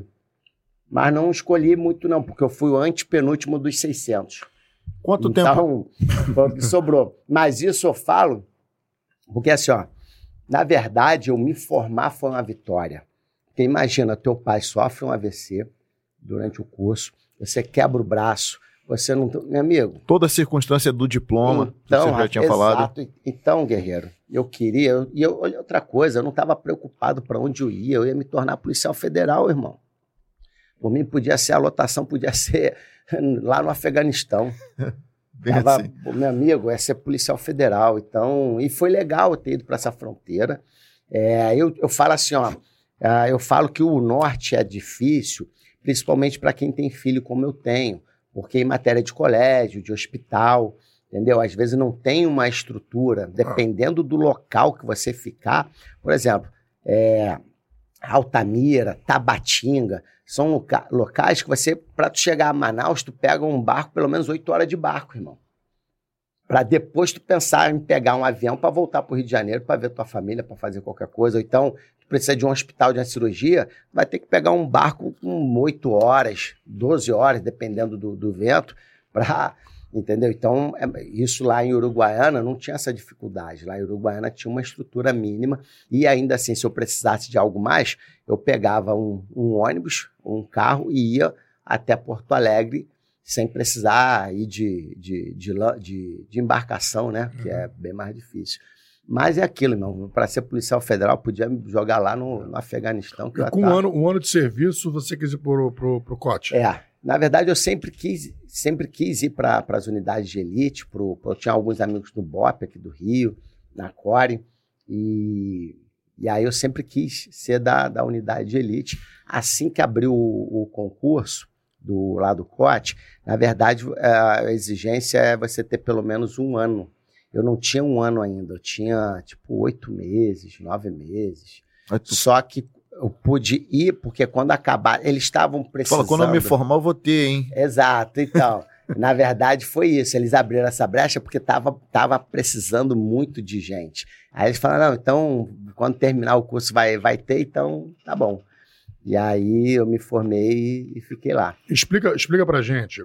A gente sabe que sim, o CORE é uma unidade de apoio. Da, como é que é o COT? O que, que, qual Mesma coisa. Assim, ó. A, tanto o, o BOP como a CORE e o COT são as unidades de elite das respectivas polícias, né? Que prestam apoio naquela situação em que você precisa de equipamentos e treinamentos diferenciados. A mesma coisa, ainda mais por se tratar de polícias, a, da, da Polícia Judiciária, tanto a CORE como o, o COT tem muita similaridade. Por exemplo, lá não tem inquérito, né? Então a gente presta apoio às delegacias, às coordenações, onde as investigações são realizadas e aí chega no final, chega que ó, a gente vai efetuar a prisão dessas pessoas, esses aqui ó, são, são, são alvos de alto risco, esse aqui é assaltante de banco, esse aqui é, é traficante, esse aqui é chefe de organização criminosa, e aí a, aciona o COT e a mesma coisa a CORE, né, para fazer essa, para cumprir esses mandados de prisão uh, e fazer essas operações em áreas de alto risco e que demandam maior sensibilidade.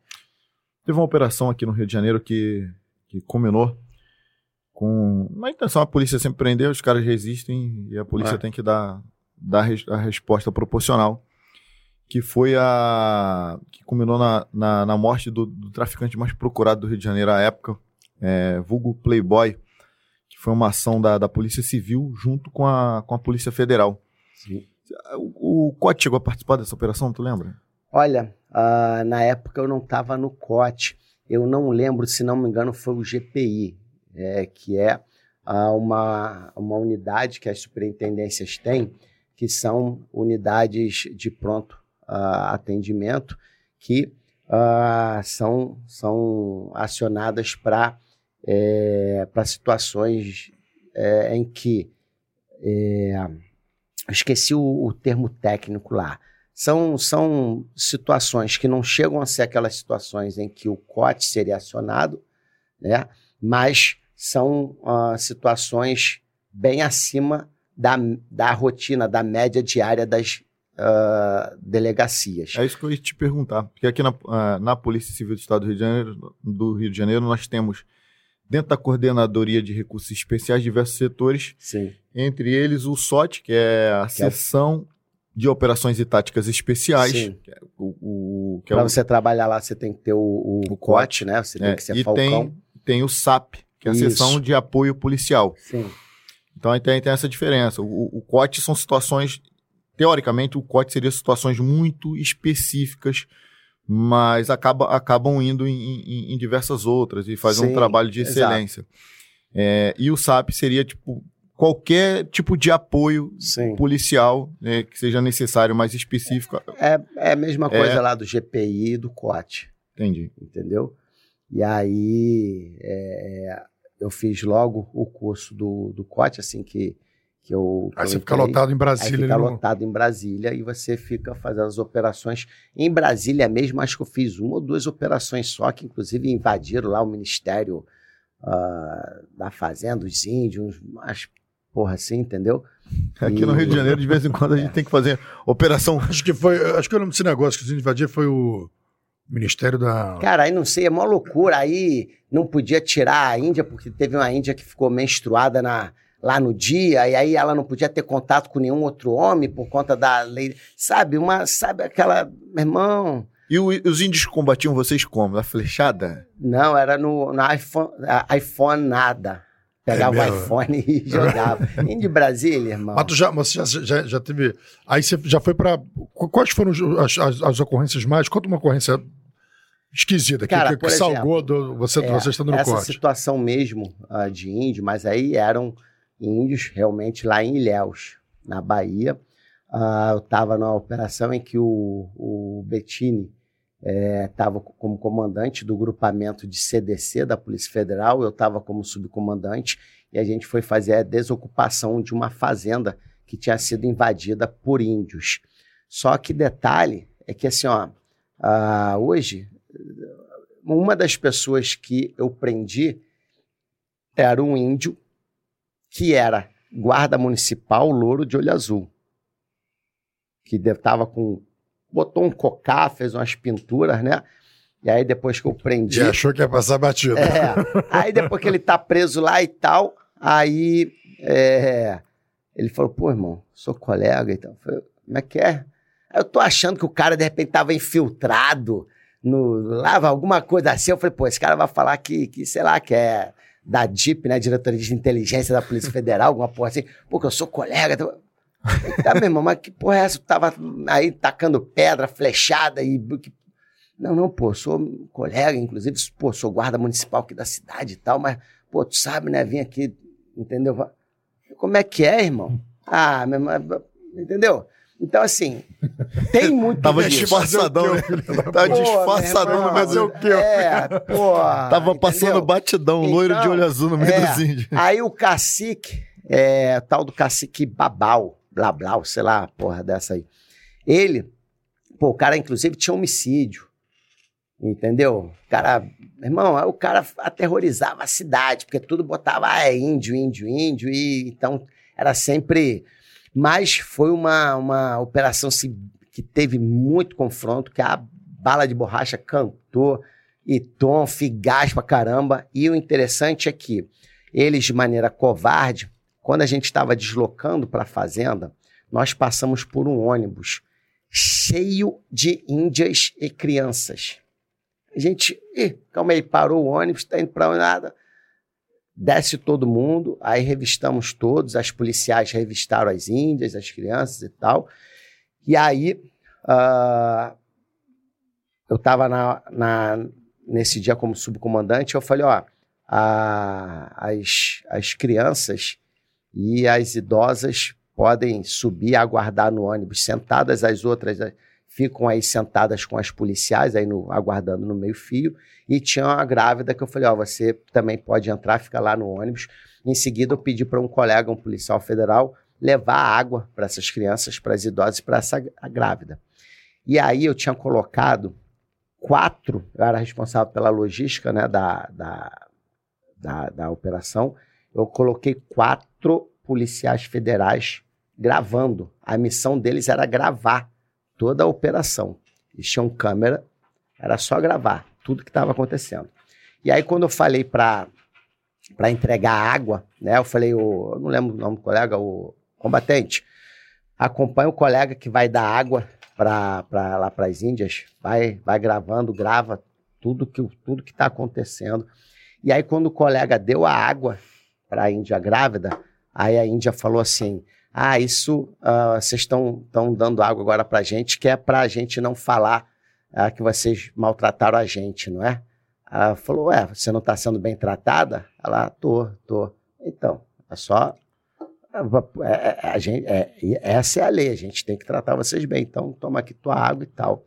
Rapaz, aí acabou aquilo, não deixamos que os ônibus, o ônibus seguisse e tal, eles ficaram lá, com uma equipe segurando o ônibus e o restante, dezenas de, de, de policiais federais foram fazer a desocupação.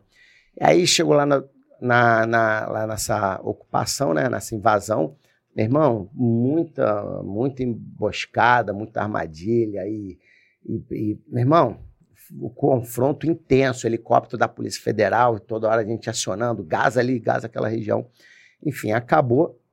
Fizemos a desocupação. Não... Eles revidavam de que forma? Era, era pedra? Cara, pau, era- estilingue, quebraram vários, ah, ah, vários escudos dos escudeiros com um estilingue e bola de gude. Irmão, aquilo ali é um tiro. Pegar na cabeça, ma- mata.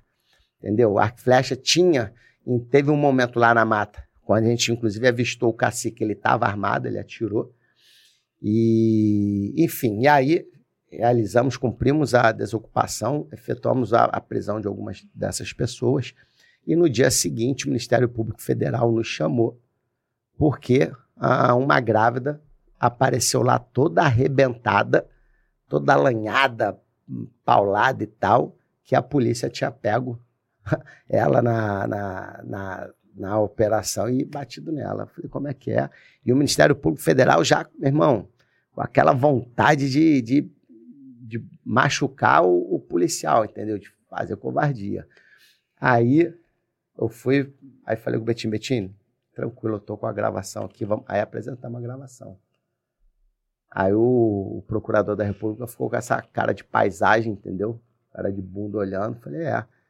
Você tá dando A mais. mesma, a mesma, a mesma Índia a que. mesma que- Índia grávida falando que estava sendo bem tratado. Falei, ó, agora o senhor vai e denuncia ela por, por Denunciação caluniosa. Entendeu? Você falou em algum momento que. Aí você falou pro helicóptero Gaza. O helicóptero da Polícia, da Polícia Federal, ele, ele, ele tem armamento menos letal? Do tipo, do, do tipo Na gás? verdade, a gente usa, o operador usa um AM600, entendeu? Que é um lançador de, de granadas, e aí você usa as fumígenas, e aí você gasa onde, é, onde você é, for. A gente tem o, o GRO, que é. guia- Não, GRO é, é guia de. Enfim, é, é a quadrícula, a gente tem um mapa Uhum. que a gente vai, tipo, sabe, lembra da Batalha Naval? Quadrícula H12. É, aí tu vai lá dar o tiro para ver se. E aí a gente tem um mapa da onde a gente vai fazer a operação com esse é, guia de. É GRO? Esqueci a nomenclatura. Mas enfim, aí você vai e passa pro, pro, pro helicóptero, ó, preciso que gaze no local tal, quadrícula é, Romeu terceiro. Aí o cara vai lá, já, aí ele já consegue avistar. Batalha, na, tipo Tipo, batalha, batalha naval. naval. Exato, Só pra você entendeu? que não sabe o que é gazar, é você tirar de combate uma pessoa sem lesioná-la. É, é jogar o gás, entendeu? Você usar é, gás ou lacrimogênio ou de pimenta naquela região. E você tem o AM600. O pessoal que estiver assistindo é só dar um Google aí, botar lançador de granadas AM600. Aí vai ver aí no Google. Você bota as- a munição menos letal ali e você joga onde você, você quiser. E você passou quanto tempo no COT? Há alguns anos, se não mais ou menos uns três anos, aí eu saí de lá e fui pro helicóptero. Fui, fui pra CAOP, que é o SAER lá da... Mas tem um treinamento também, é o mesmo treinamento? É um curso treina- específico Quando você faz o a curso do COT, é, Isso, não, faz são tudo? Não, são cursos específicos, entendeu? Qual o nome desse curso aí? Do... É o, é o COA, Curso de Operações Aéreas. é igual entendeu? o mesmo nome daqui. É, é, é tudo. É. E aí eu fiquei lá ah, por alguns anos também, na CAOP, e depois fui para esse escritório de inteligência e, por fim, ah, terminei lá na, na- no aeroporto de Cabo Frio. De Cabo Frio. Isso. E, E o COT, o COT da, da, da Córico? Você se tornou Falcão, né? Você, você é Falcão. Ali, ó. sim, A arma que ele tá falando. isso. isso Não aí, ó. letal. Exato. Esse aí você lança Você. a centenas de metros. É mesmo? É o, o- tem a, a granada fumígena, você tem vários tipos. Você tem granadas aí que são várias pastilhas, tem granada que é uma pastilha só. E aí você tem, você é, vai e lança a granada onde você quiser, se você tiver a centenas de metros, né? Porque essas porque a granada você com a mão você não consegue lançar a centenas de metros. Mas Sim. com isso aí tu, meu irmão, tu vai até, entendeu? E aí do helicóptero a gente usa esses escudos. Alguns foram quebrados na época Pela bola de gude. lá pela bola do Prochê. meu amigo. É um tiro aquilo ali. Eles colocam uma esfera ali também de, de metal, que aí Sim, fica a, muito a, mais. a bilha, né? É, é, é. Então, também. Então, é isso aí, ó. Ali o, a, à esquerda da tela tá o, o O lançador de granada. isso, o AM600, Maneiro, hein? entendeu? E aí você do helicóptero você também E você, um você fez o desse. COT, você fez o COT do, da, da Córico quando você estava no COT da. da... Não, na verdade eu tinha acabado de sair, eu tava na entorpecente, mas Você assim, já ó, estava morando no Rio, então. Não, ainda estava tava nessa transição ah, lá em Brasília. Eu fiquei, na verdade, ah, eu fiquei algumas semanas só na entorpecente de Brasília até vir para a entorpecente do Rio. Você Aí saiu do, foi quando saiu do cote por vontade própria? ou- foi. E assim, cara, eu penso o seguinte: eu não concordava com algumas coisas lá da direção, né? E a gente está aqui nesse podcast. Meu amigo, se eu não estou satisfeito com a maneira da, da administração, eu posso propor mudança. A administração pode concordar ou não. Se ela não concordar, se, aquel, se aquela mudança para mim é, é algo É importante, né? muito importante, né? E eu não vou ficar satisfeito, o que eu tenho que fazer é seguir meu caminho. Eu não tenho que ficar lá reclamando de tudo, causando problema, entendeu? Então, na época, ah, eu comecei a, a não concordar com algumas coisas da unidade, e aí é hora de você seguir teu caminho, entendeu? Você já estava numa posição de comando também na unidade, então? Não, lá no COT eu nem estava ainda, porque eu ainda era novinho. Mas uma das coisas que me incentivaram muito, uma das coisas que me incentivou muito a, a pedir para sair foi justamente o Bettini, o Eduardo Bettini, que para mim é a maior referência que a gente tem em operações especiais no Brasil. Ele é, é cotiano também, fez o curso lá do COT, depois fez o COESP, a caveira do, do BOP aqui do Rio. O cara é fora de série. E aí, eu vi, o Bettini já tinha muito tempo de COT. E eu via ele passar por algumas coisas. Eu falei, pô, irmão, calma aí. Eu passar por isso, tudo bem. Porque eu sou novinho. Novinho é a terceira pessoa depois de ninguém, né? Quando tu chega, irmão, tem que estar tá ali com o perfil baixo, porque faz, é, é, faz parte, uhum. né? Só que eu olhava o Betinho e falei, pô, meu irmão, calma aí, isso aí tá errado. Aí eu vi alguma, alguns favorecimentos, vi algumas coisas acontecerem, entendeu? Por conta de panela, por conta daquela coisa de gestão pessoal. Eu falei, ah, meu irmão, eu não vou esperar estar tá aqui, que nem o Betinho na época já tinha seis anos de corte, alguma coisa assim. Pô, já era classe especial, já era agente especial. Eu falei, pô, meu irmão, eu vou esperar o quê? Seis anos aqui de corte para eu ver que não vai mudar, que eu vou continuar passando por isso, porque eu não vou ser de panela. Eu nunca fui panela de, de lugar nenhum onde eu, eu passei. Entendeu? Eu nunca fui puxar saco. Então eu falei, ah, meu irmão, tá na hora de eu seguir meu é uma caminho. questão de valorização da instituição com, com um bom profissional. Exato, exato. Inclusive, cara, um dos motivos uh, que me levaram a, a, a pedir para sair da Polícia Federal foi isso. O que, que aconteceu? Eu pedi licença não remunerada. Por quê? Porque eu queria abrir uma academia de jiu-jitsu nos Estados Unidos com a minha filha. E aí, pô, cara, já tinha 15 para 16 anos de polícia. Pô, muitos anos, na verdade, quase que todos em, em setor operacional. Teve ano, cara, de passar sete meses fora de casa. Entendeu? E, o, e a Polícia Federal, a gente atua no Brasil todo. Então, cara, teve dia de eu, de eu passar uma semana na floresta amazônica, meu irmão, lá combatendo as Farc, traficantes. Quando eu chegar em Brasília, eu cheguei em Brasília, que eu ia tirar os equipamentos da van, é, que foi buscar a gente no, no avião, o chefe falou: não, ó, irmão, nem tira, vai em casa só almoçar, porque vocês estão indo hoje para Pelotas, no Rio Grande do Sul, quatro horas da tarde. Então, assim, é, foi um preço alto que você, ser do, do setor operacional da Polícia Federal, eu tive que pagar. E aí, quando chegou um momento que eu falei, não, pô, agora eu preciso cuidar um pouquinho da minha família, porque, cara, 15 anos foi, foi, foi doído, entendeu? Vários problemas, inclusive com a própria família, com filho, com esposa, com, com filha, uh, por conta da ausência, por conta da dificuldade do estresse, né? E aí eu pedi, pô, Polícia Federal, quero dois anos eu cuidar agora de minhas coisinhas e tal. Ah, não, não pode porque a gente tá com pouca gente. Pô, mas calma aí. Mas se não me conceder, se me der a licença, daqui a dois anos provavelmente eu vou voltar, vou ter resolvido, vou cuidar um pouquinho da família, daqui a dois anos eu volto. Ah, se não me der a licença, eu vou pedir exoneração. Ah, mas você não vai pedir exoneração, todo mundo fala que vai pedir e nunca pede. Olha só, minha mãe já falava que eu não sou todo mundo. Sabe quando tu fala, mãe, tá todo mundo indo na festa, tua mãe fala, você não é todo mundo?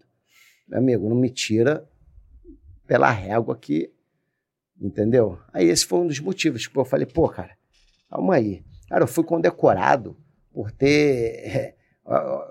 Normalmente, um, quando que um policial é condecorado, né, cara? Quando ele salva a vida do inocente. Não é assim que ele se coloca é. num risco uhum. muito acima do exigido por lei. Porque tem que ser acima do exigido por lei. Porque se você simplesmente correr o risco na sua função ali habitual, não tem que receber a condecoração. O policial é condecorado quando ele se coloca num risco muito acima do exigido por lei para salvar o inocente. Eu fiz isso para salvar o criminoso. E fui condecorado. Eu nunca vi isso na Polícia Federal. E nem isso.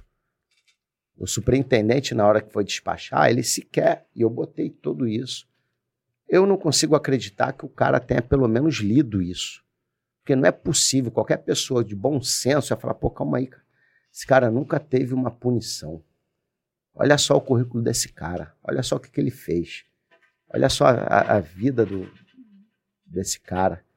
Olha só as anotações, os elogios. Olha só a condecoração que esse cara tem.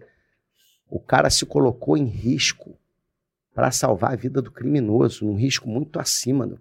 Cara, eu fui condecorado, fui pela Polícia Civil do Distrito Federal, onde ocorreu isso, que passou para. mandou ofício para a Polícia Federal. Pra, pra... e o cara se. Aí eu falei, aí quando, quando não concedeu, eu falei, cara, eu não vou nem recorrer mais. Sabe por quê? Porque ali me deu a certeza que o meu ciclo na Polícia Federal encerrou. Porque se chegou um momento que a instituição sequer olha para isso, é porque os dirigentes dessa instituição, óbvio que não são todos, mas boa parte, inclusive os que fizeram esse, analisaram esse pedido, não estão nem aí.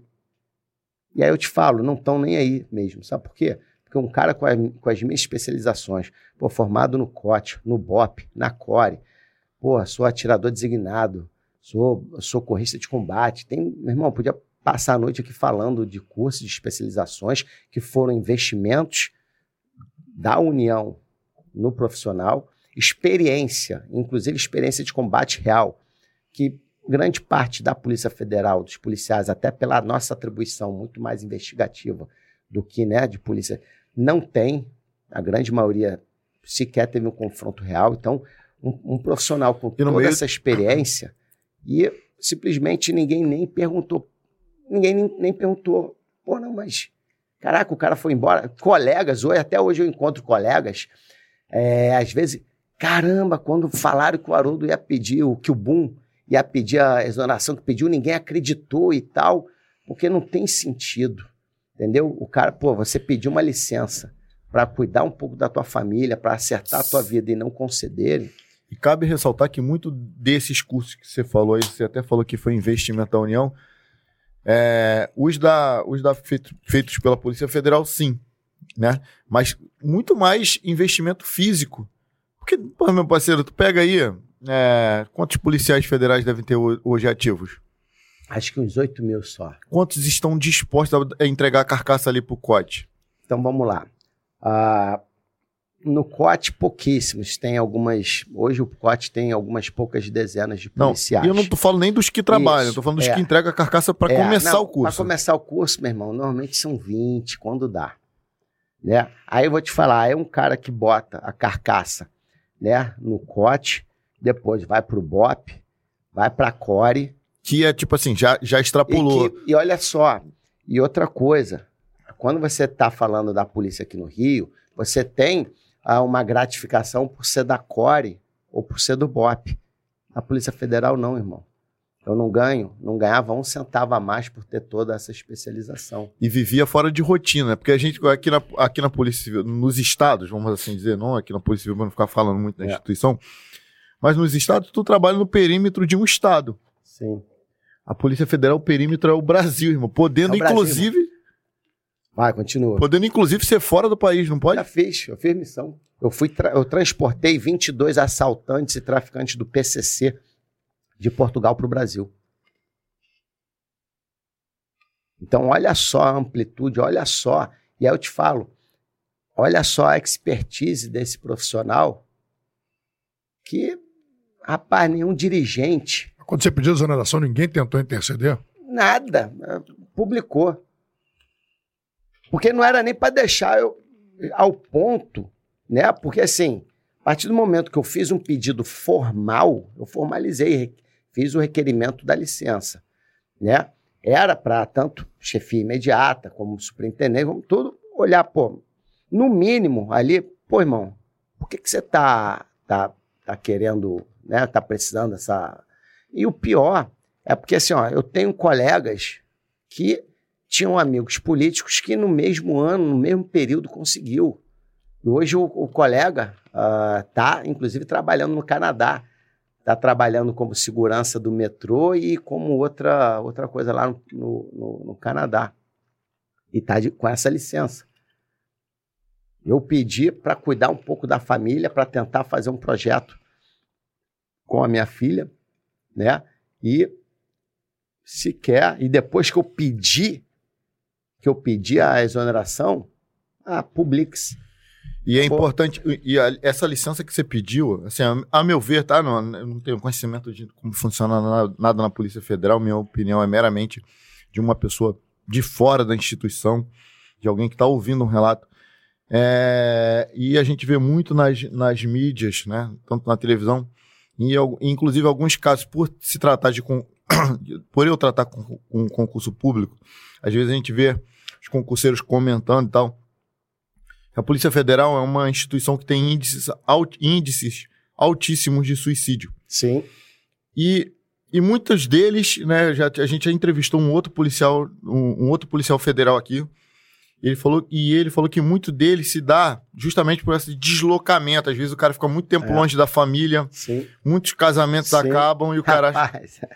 É. E os caras acabam tirando a própria vida. Por favor, se for fazer um corte sobre isso, não escreva a palavra suicídio. Parece que o YouTube não gosta muito, é. não. Mas acontece todo dia, a gente Sim. tem que ficar dizendo isso aqui o tempo todo. Mês passado foi é, setembro amarelo, não é isso? Sim. Mês de prevenção e alerta sobre, sobre o suicídio. A gente, se, a gente sempre pauta aqui, foram várias vezes que a gente falou, que a sua vida vale mais, vale muito mais do que toda esse, essa circunstância que você está vivendo agora. E o, e o Boom tá falando que ele pediu, pediu uma licença porque eu, ach, eu vi um momento de, de tratar da minha família, de, de, de resolver algumas questões familiares que bota novamente o psicológico do cara na rota. Depois de 15 anos, né, bicho? Pô, irmão. Entendeu? E foi aquilo que eu falei, eu não estava querendo nenhum tratamento especial. Eu só queria ali a oportunidade de algo que está previsto em lei. E que outras pessoas tinham mas aí você vai saber, aí você vai saber, pô, por que, que esse meu colega. Ah, porque ele é, é amigo do deputado tal que é delegado. Falei, ah, então é, é por isso? Então, ah, você ter um direito previsto em lei para você ah, exercê-lo, você não precisa ser um bom policial para você conseguir. Você tem que ser um bom puxa-saco. Não. Tá errado, irmão. Tá errado.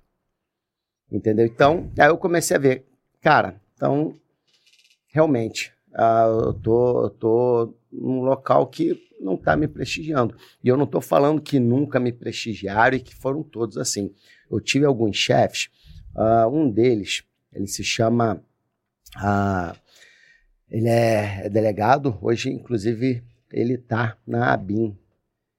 E assim, ó, é, ele, cara, foi um chefe que eu aprendi muito com ele não foi pouco, não, muito, um delegado fora de série, para mim, um dos, na verdade, o melhor ali. Ele e o Bettini uh, são as principais referências que eu tenho na, na polícia. Então, era um cara que foi meu, meu chefe imediato lá na CAOP. Então, era um cara, assim, que, porra, reconhecia uh, o meu trabalho, o meu empenho. Então, eu queria estar sempre, irmão, fazendo o melhor. E aí, eu, eu, eu tava feliz, porque eu sentia que a minha equipe, que pelo menos aquela chefia imediata, reconhecia isso. Só que chegou um momento que eu não estava tendo o reconhecimento que, que eu já havia tido antes e que, entendeu? Eu falei, não, então, cara, não, desculpa, mas eu não. E outra coisa assim, pô, mas tu vai largar a Polícia Federal? Meu amigo, eu vendi a canga, tinha oitava série e cheguei onde cheguei. Eu estava até agora que eu, que eu me desliguei, eu pedi demissão, eu estava como diretor de operações de uma empresa de, de segurança e treinamento da Espanha. Por isso que eu acabei de chegar da Alemanha e da África. Entendeu? E aí pedi desligamento agora lá. Mas tu não conseguiu nenhuma aposentadoria proporcional, nada? Não, não. Não. Porque precisaria ter 20 anos e eu estava com 15 para 16. E aí tem até aquelas pessoas, pô, mas espera então mais um pouco. Meu amigo, eu não espero nada na minha vida. Eu decidi, se eu vi que, pô, não tá, não tá muito bacana aqui, então vamos para a próxima. E assim, se eu cheguei onde eu cheguei, né? Eu com 26 anos, eu só tinha a oitava série. Hoje, estou uh, na minha terceira faculdade, na quarta pós-graduação. Sou formado em inglês, falo alemão, viajo o mundo dando instrução operacional, dando aula de jiu-jitsu, competindo. E quando eu falo isso, não é para me gabar, não é para falar que eu sou tal, não. É inclusive para inspirar outras pessoas que vão olhar para mim e vão falar: pô, aquele cara ali era o camelô lá no centro da cidade, era o que fazia faxina no meu clube, principalmente em festa de final do ano, para eu conseguir um dinheirinho a mais. Eu ia para esses clubes onde, onde todo mundo ia fazer festa de final do ano, eu ia lá para limpar o banheiro. Então, esse, e esse cara conseguiu. Quando eu falo isso, essas coisas que eu conquistei, não é para, ah, é o cara é o cara, não.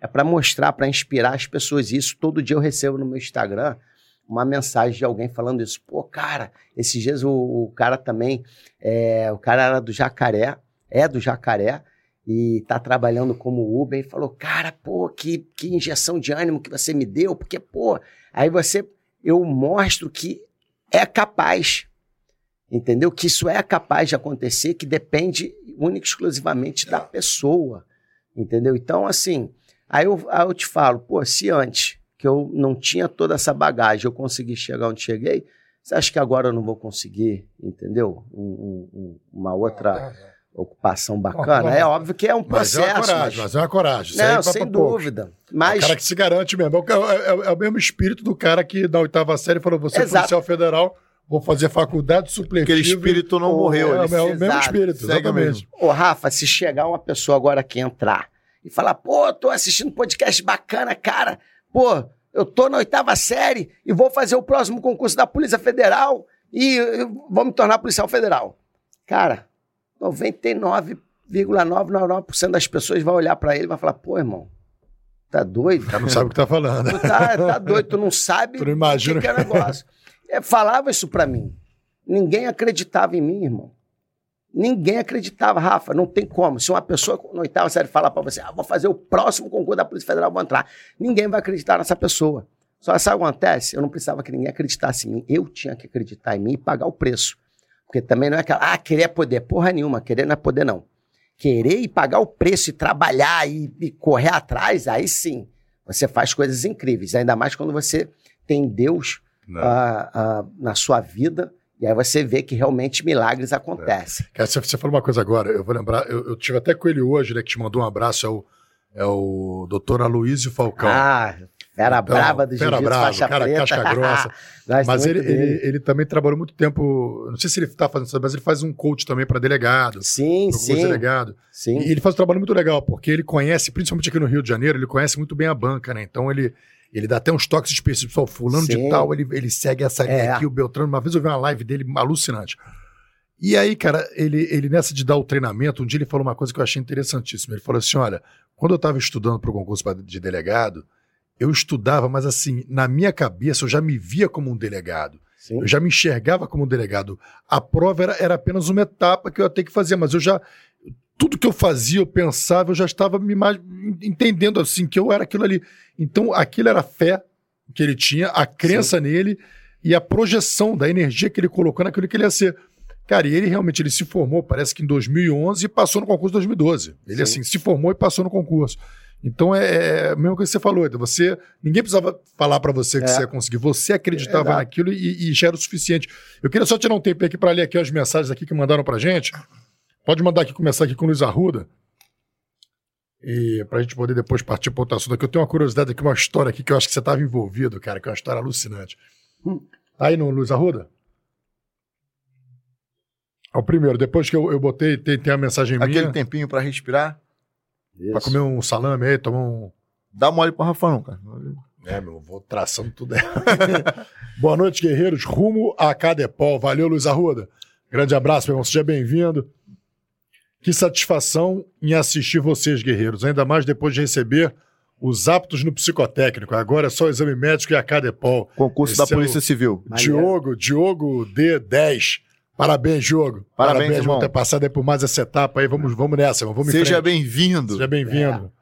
Matheus Rodrigues agora. Salve, salve, uma boa noite, guerreiros. Presença, cheque, prestigiando mais uma vez esse podcast que vem trazendo só fera braba. Um abraço para vocês. Obrigado, Matheus, pela presença, meu irmão. Valeu, Matheus. É, Diogo, de novo, né? Pode anotar também. Quando me formar na Cadepol, vou treinar na sua academia, Bum. Você é brabo demais. Ah, maneiro, Diogo. Maneiro, meu irmão. Aguardando, aguardando. Ah, Ingrid, nossa amiga Ingrid. Pô, saudade, minha querida. É, boa noite, guerreiros do meu coração. 15 dias de trabalho puxado, por isso você tá sentindo minha falta, Rômulo. tô sumida, mas tô aqui. Ingrid, Valeu, beijo pra você. Obrigado por tudo, sempre. Parabéns pelo trabalho de vocês. Boom é brabo. Elton Barcelo. Maneiro, valeu, Elton. Salve Brito, Papa Charlie.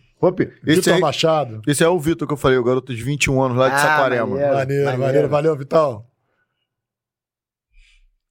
Plantão e ocorrência finalizada. Agora acompanhar o melhor podcast do Brasil, William É.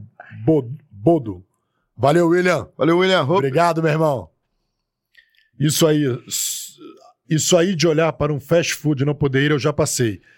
Hoje ainda não cheguei onde almejo, mas já estou muito melhor de onde estava antes. É isso aí, meu É irmão. isso aí. Sempre buscando melhor. Rafa e as batatinhas. Tava vendo, eu, eu tenho que comer batata quando eu estiver filmando Haroldo Guerreiro. Eu que já- história. Vocês dão um show com os convidados. Sou fã número um. Valeu, Ingrid. Meu pai. Essa é a mensagem do meu pai. Parabéns pela entrevista. Grande exemplo de vida. Abraço para o entrevistado e para o Rômulo. E para mim, não, pai. Porra. Porra. Valeu, seu Luiz. Obrigado. Luiz, Valeu, tamo paizão. Obrigado pela participação e sempre É, participa. Vai estar aqui legal. sempre. Irmão, se ele passou duas horas e ele tá acompanhando o podcast, ele é uma crítica que a gente leva muito em consideração. É mesmo, ele, não, ele, ele dorme sete e meia da manhã, sete e meia da noite. Fera, Ricardo Lembo. Valeu, Ricardo. Obrigado. Tenho foto com o Boom aqui em Cabo Frio. Treino lá no batalhão. 25, você é fera. Batalhão 25, você é, isso. fera. Lá tem um jiu-jitsu maneiro. Quem dá aula lá é o Juninho. É, o Juninho, um colega, trabalha colega, agente de segurança privada e dá aula lá no, no batalhão. É, no 25. 25 tem um tatame ali que abre pra, pra comunidade. Maneiro, e o maneiro. pessoal lá é gente fina. Pô, bacana. Maneiro. Valeu, Ricardo. Obrigado, meu irmão. Fala, guerreiro. Hope. Haroldo é parceiro, o cara é brabo, história bonita e sempre ajudando o próximo. Ai, Boom, na próxima eu vou ganhar o açaí e tomar a Glock. Peter Pereira, valeu, Peter. Sim. O, Peter fez um treinamento comigo agora há pouco tempo de, ah, de Retenção? proteção, é, proteção e desarme de, ar- de arma de fogo, né? E aí a gente apostou um açaí. Falei, agora é a Vera, vamos ter um açaí. Aí dessa vez ele não ganhou açaí, não. Tu tomou, tu ficou com É, a não, fiquei com a arma, mas não tem problema não, a gente faz outra. Aí Tem a tem, vai ter revanche. revanche. Tem É. revanche. Bom, deixa eu fazer uma pergunta, cara. Eu lembro uma vez, eu tenho, eu tenho uns colegas lá na Guarda Municipal, o, o Walker, né? Sim, sim. E eu tinha mais um colega, ele estava indo para uma gravação do Arcanjo Renegado. Sim. Aí aquela velha história do GPS, aquele GPS lá, amigo, É. entrou para dentro da comunidade, você tava junto. Sim, eu que tava levando eles. Eu, eu, eu, eu fui chamado, convidado para fazer Conta essa. essa história aí, essa história é muito louca, meu irmão. É, então, eu fui convidado para fazer a gravação né, do, do, do Arcanjo Renegado e que eu ia compor a equipe de policiais federais que ia, ia prender lá o, o- os polícia vagabundo e, enfim, ia fazer a parte lá da Polícia Federal. E aí eles pediram, ah, perguntaram se eh, eu podia, se eu conseguia arrumar mais ah, quatro colegas para fazer a. Três colegas para fazerem a gravação, né? Aí eu fui, chamei três colegas.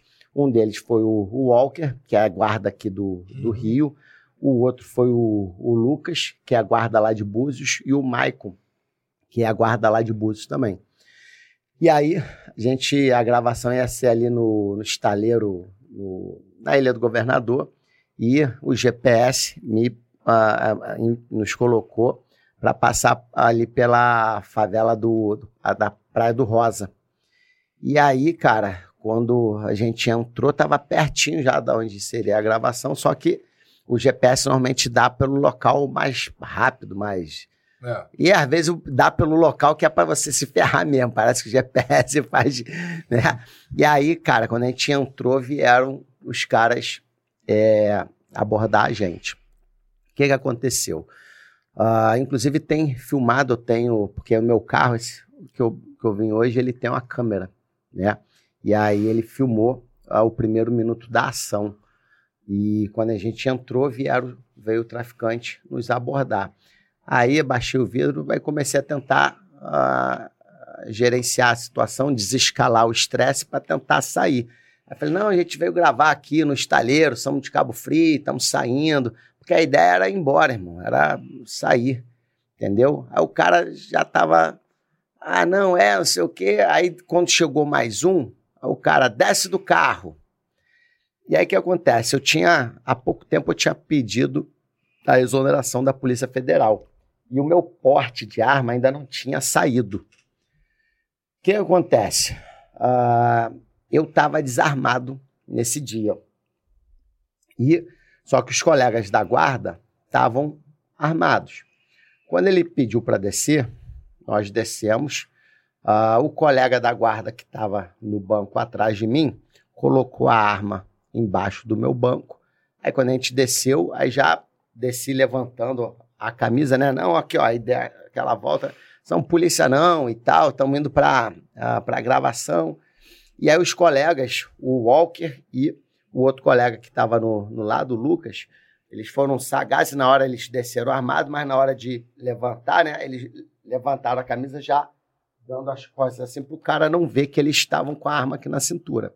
E aí no primeiro momento passou, e aí, cara, já negociando e tal, já pronto para entrar no carro para ir embora, tinha um traficante que estava no lado do motorista que estava abordando e tinha um outro que estava no lado do carona abordando os outros dois. Esse que estava no lado do lado dos caronas é, cismou na hora que a gente ia entrar de. Meu irmão, deixa eu ver de novo. Abre a, o, o Lucas estava com a jaqueta jeans, né? Deixa eu ver de novo isso aí. Aí o, o Lucas meio que. Caceta. Aí quando o cara chegou perto, abriu, viu a arma do Lucas, pegou a arma do Lucas e deu um tiro pro alto. Na hora, primeiro assim, na hora eu falei, matou. Já pensei que tivesse dado no, no Lucas, né? O que estava me abordando passou para o outro lado, para onde estava o carona, se abrigou no poste, começou a dar, e o Walker sacou e começou a dar. E foi saindo, recuando e, e dando. Eu e o outro colega que, que tinha colocado a arma embaixo do, do banco, nós nos abrigamos num jornaleiro, numa coisa que tinha ali, e aí eu percebi, primeiro, esse cara que, que, que, começou, que se abrigou no poste, ele começou a dar, o outro foi dando, mas foi entrando para a favela para pedir apoio, é. E aí esse que estava no, no poste começou a dar quando acabou. Ele, mas meu irmão, foi aquela a sequência, aquela cadência de tiro frenética. Acabou, ele foi trocar o carregador. Ele trocou, botou o carregador e começou a dar de novo. Eu falei, pô, quando acabar esse carregador, vou para cima desse cara e vou meter ele a porrada e vou tomar arma. É o único jeito que eu tenho de sobreviver, que daqui a pouco, meu irmão, vai chegar o restante, vai pegar aqui. Aí, cara, quando ele parou de atirar, eu atravessei a rua, fui correndo no ponto cego dele, cheguei e dei um cruzadão. Assim, pô, meu irmão, eu sou da época do Vale Tudo, né? Então, eu vou te falar, acho que eu nunca numa luta eu dei um soco com tanta vontade, com tanta força, porque eu sabia que se eu não nocauteasse o cara, a chance de eu morrer era enorme. Quando eu dei, ele caiu meio de quatro, não soltou a arma e virou para atirar em mim nisso. Eu segurei a arma e o braço dele, ele ficou em pé. Aí foi a, aquele foi o momento que, de desarme, para trabalhar o desarme com ele, só que antes eu tinha que primeiro ter o controle de cano para que ele não efetuasse o disparo. Porque é tudo muito complexo na hora a pessoa às vezes olha assim, eu fico vendo às vezes umas, umas aulas de defesa pessoal, cara. Inclusive no próprio jiu-jitsu tem muito negócio de faca. Aí o cara faz assim, dá uma americana, dá uma... Meu amigo, treina, treina isso aí, a Vera, que tu vai ver que vai morrer, irmão. Não é assim, cara. Não é assim. E as pessoas, é, faz até uma, um parênteses aqui agora no jiu-jitsu. Pô, meu, meu, eu amo jiu-jitsu. Jiu-jitsu é minha vida. Só que, cara, a, a pessoa, ainda mais quando a gente está falando de segurança pública, Rafa, tu não pode simplesmente, ah, um professor, porque a faixa preta coisa te ensinou uma, um, uma técnica, aí você vai falar, ah, amém, muito bem. Não. Irmão, aí tudo que a gente, inclusive isso desde a época do cote, ah, vai fazer o desarme de faca assim, lá a gente tinha uma, um simulacro de faca que dava choque. Aí o cara, quando ia fazer, tomava um choque mesmo, mais forte que tez, aí parava de, de palhaçada. Aí a gente via o que funcionava. A mesma coisa com, com desarme de arma de fogo. Aí, meu irmão, a, a, a, o pau cantando e com simunicho, aí você vê o que funciona e o que não funciona. Então, quando eu segurei a arma do cara e o braço do cara, eu ainda fiquei dando cabeçada nele. Não tava que ele sabia também que se ele perdesse a arma ia morrer. E aí, cara, nisso, o outro colega, esse que perdeu a arma, que o, que o outro cara, inclusive parece que a gente feriu na, na troca de tiro esse outro que entrou pra favela para pedir apoio. E aí, esse outro, esse colega que tinha perdido a arma veio também, começou a dar no cara para ele soltar. Até que o colega que tinha deixado a arma embaixo do banco foi lá, pegou e quando chegou e, e deu no, no, no traficante. Tirei a arma dele, entramos no carro e saímos. Então, assim, é, é, é uma, foi uma situação. Irmão. Resultado, resultado da operação. Matou o traficante? Isso. O outro foi ferido para dentro da favela e os três, os, nós três que estávamos ali, conseguimos sair. Só que o Walker, logo no início, trocou o tiro, a, a, trocou o tiro com, com, com o cara, acabou a munição, ele foi pedir apoio. E aí nisso saiu da, da, da favela, a gente entrou no carro, quando tava saindo, falei, meu irmão, cadê o Walker, cadê o cara? Aí falou, porra, não... Aí liga para ele, ligamos para ele, o, o, celular dele tava dentro do carro. Aí falou, caramba, como é que a gente vai fazer? Aí eu falei, ó, a gente não vai sair daqui enquanto não, não descobrir onde é que ele tá. Eu sabia que ele não estava ferido porque não, não tinha sangue no chão. Ele falou, ele tá em algum lugar, entrou em alguma casa, vamos... Aí paramos nisso, liguei para um colega do BOP, que trabalhava comigo em Búzios, Falei, irmão, porra, tô aqui, pede apoio, essa localização, tô em confronto aqui na favela e tal. Aí pediu apoio e uh, o, o, Walker que tinha saído, tava sem celular, pegou o celular de um taxista, ligou. Ela ligou, inclusive, para a esposa dele, que ligou para minha esposa. E aí a esposa dele ligou para mim e falou assim: ó, uh, não fica preocupada, não, fica calma, mas o, o Boom tá sequestrado dentro de uma favela no Rio de Janeiro. Aí é óbvio, né? Minha esposa ficou apavorada com a minha irmã, a minha filha no lado.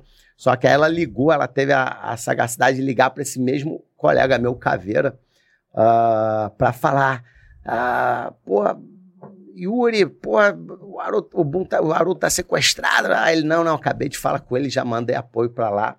E aí chegou o apoio, eu fiquei sabendo que, que o Walker estava bem.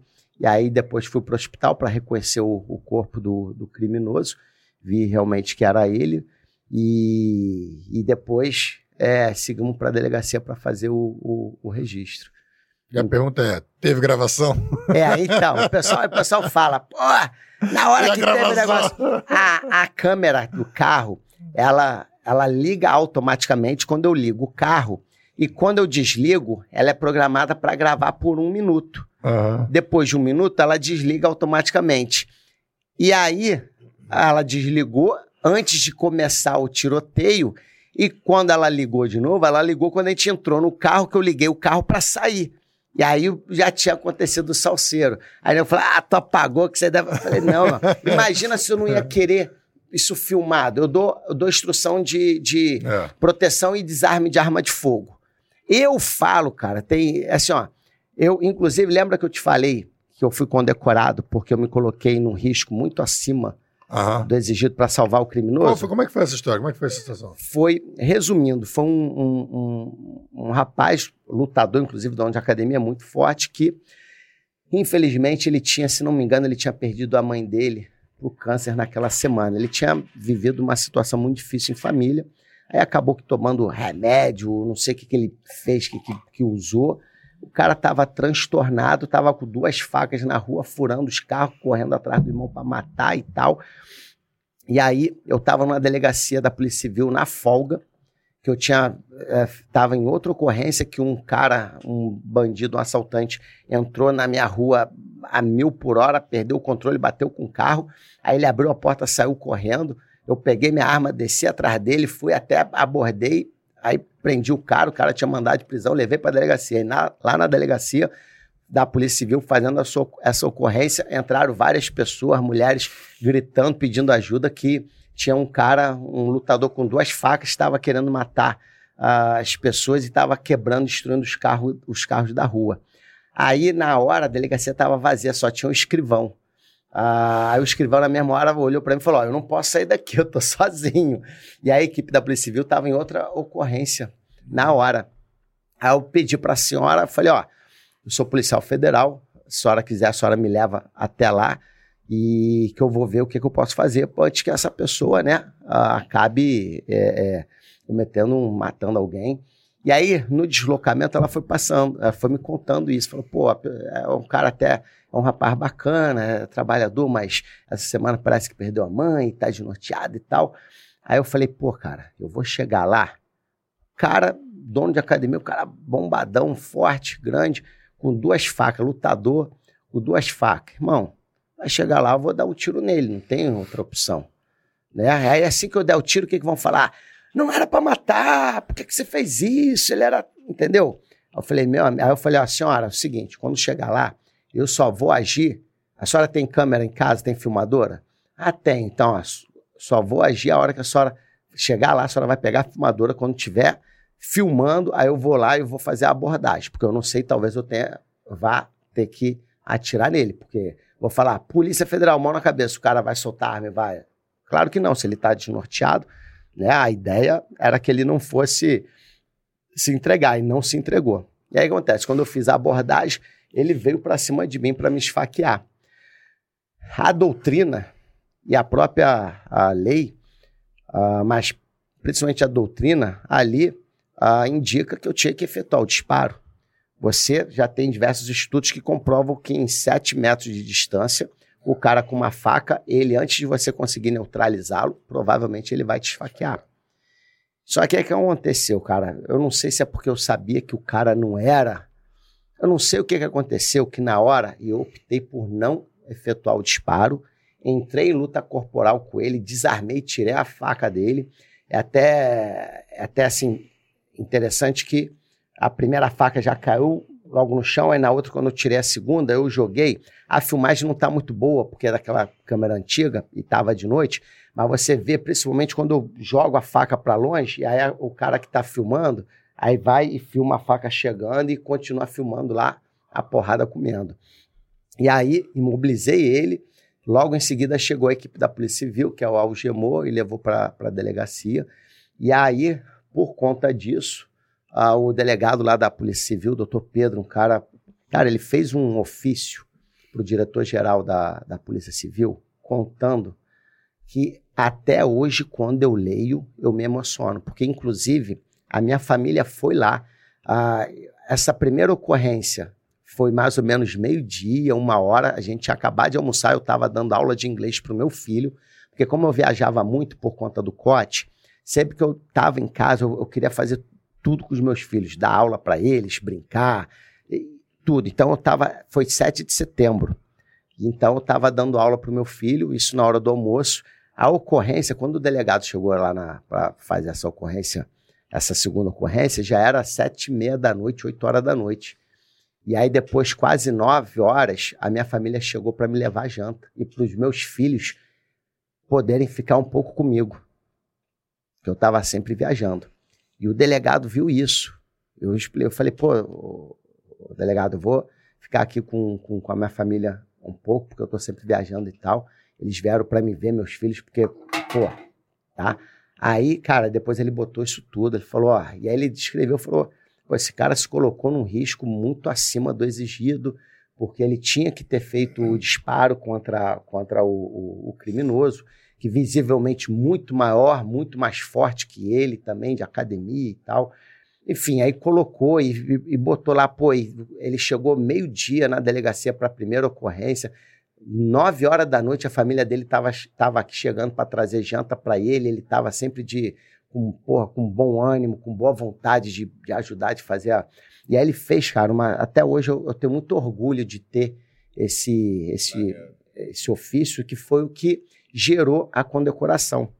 E aí foi para o diretor da, geral da Polícia Civil que, que, que ratificou, que endossou tudo aquilo, que foi para o meu chefe do corte, que foi para o diretor-geral da Polícia Civil, e eu fui condecorado. Então, é algo assim realmente... Tem nome da medalha? Tem um, tem um... É, na verdade não é medalha, porque nós não somos militares, né?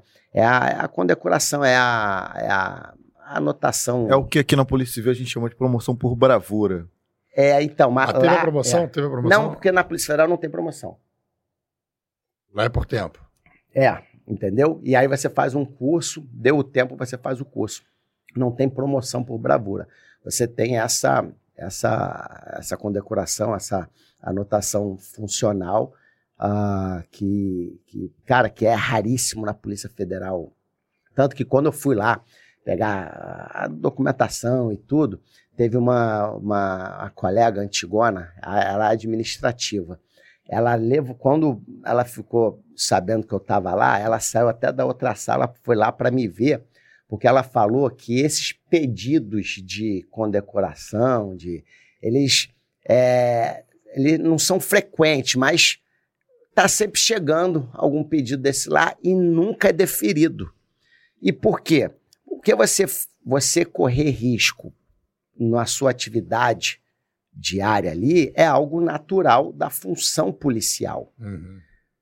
Então, assim, ah, porque você fez uma operação um, que teve muito troca de tiro. Cara, é mais um dia de atividade policial. É, é. Agora, quando você se coloca num risco muito acima do exigido por lei, aí sim aquilo tem que ser destacado para os seus pares. E foi o que aconteceu. E foi isso. E ela era do RH já há anos, já tinha tempo para se aposentar. Ela falou: meu filho, eu tô aqui, eh, tô aqui já há muito tempo e quis vir, quis vir aqui te conhecer para saber quem finalmente conseguiu isso que parece que depois lá da, da, da Constituição de Maneiro. 88 era difícil sair alguma coisa assim. E vem cá, cara, eu vi fo uma foto sua na Ucrânia, no meio da guerra agora com a, com a Rússia. Sim. E, e aí, você foi lá, então, você, alguém te chamou? Sim, eu alguém fui lá te chamou numa... lá? É, ou você foi de, de, é, de, de não, intrometido? Chamou, é, é. Então, eu fui numa missão humanitária. Uh, eu tenho um amigo, o Frota, o Augusto Frota. Ele é faixa preta de jiu-jitsu do Minotauro.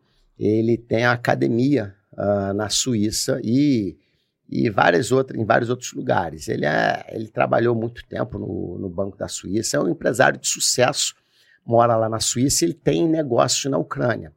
E aí, quando começou a guerra, ele queria ajudar, queria fazer alguma coisa para ajudar né, o povo da Ucrânia que está sofrendo muito. E aí ele me chamou, que ele, ele foi e conseguiu algumas doações e ele comprou também a maior parte do, dos suprimentos, dos remédios para a gente levar para a Ucrânia, para ajudar nos fora da Ucrânia, ali na Polônia, nos postos de refugiados e dentro da, da, da Ucrânia, nos postos. Não, o nome não é refugiado, é, é ponto de. Porque o cara ainda está no país dele, né? Então tem um termo lá específico que eles usam lá, que eu não lembro agora. E aí a gente foi até lá, fomos bem perto lá da, da, da onde, do, do epicentro mesmo ali da, da guerra. Chegava a ouvir barulho de, de, de bomba, ah, alguma coisa de é, explosão? A, é, sirene de antiaérea, de, de, de, ataque aéreo e tal. Lugar, assim, bem... E assim... E que, a gente... que, que você acha dos brasileiros que foram como mercenário para lá? Então, cara, assim, ó, os que realmente foram como mercenários é uma, uma, uma decisão pessoal. Eu não vejo uh, nada de errado de errado eu vejo dos canalhas, safados, mau caráter, que ficam uh, se promovendo com a guerra, com o sofrimento da guerra, político sem vergonha que foi para a Ucrânia, né? Uh, e que fazer politicagem, fazer politicagem, né? E foi falar de turismo sexual e tal, né? Esses canalhas e outros que inclusive ficavam falando que estavam já. Cara, teve um cara que ficou tirando foto e fazendo fanfarronagem falando que estava na Ucrânia. E o cara nunca tinha entrado na Ucrânia, irmão. Eu fui lá, eu sei todo o procedimento que como foi feito para conseguir entrar. Eu tinha, foram dois agentes do governo da Ucrânia foram nos receber para a gente conseguir entrar lá na fronteira com a Polônia. Não era Foi simples todo, assim, Não né? era simples, irmão. Eu tive documento, tive toda uma, uma, Entendeu?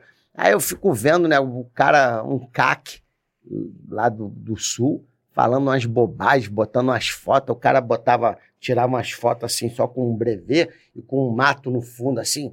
Ah, mas um dia de Ucrânia. Pô, meu irmão. Mas tava ele no quintal de casa. Pô, irmão. E, cara. Calma aí, amor. Você tá me atrapalhando. Exato. Tô, tô gravando aqui, amor. Pô, faz Pô. silêncio agora. Cachorro, fala pô, o cachorro apareceu na. É. Pô, toda hora isso, Então, toda assim, hora isso. eu Segura as vejo- crianças. Essa, a troca do like, né? Essa, essa, essa, essa, irmão, essa, exato. É trip do tanta, like, é né? tanta canalice. E Muito. canalice em cima do sofrimento da guerra, irmão.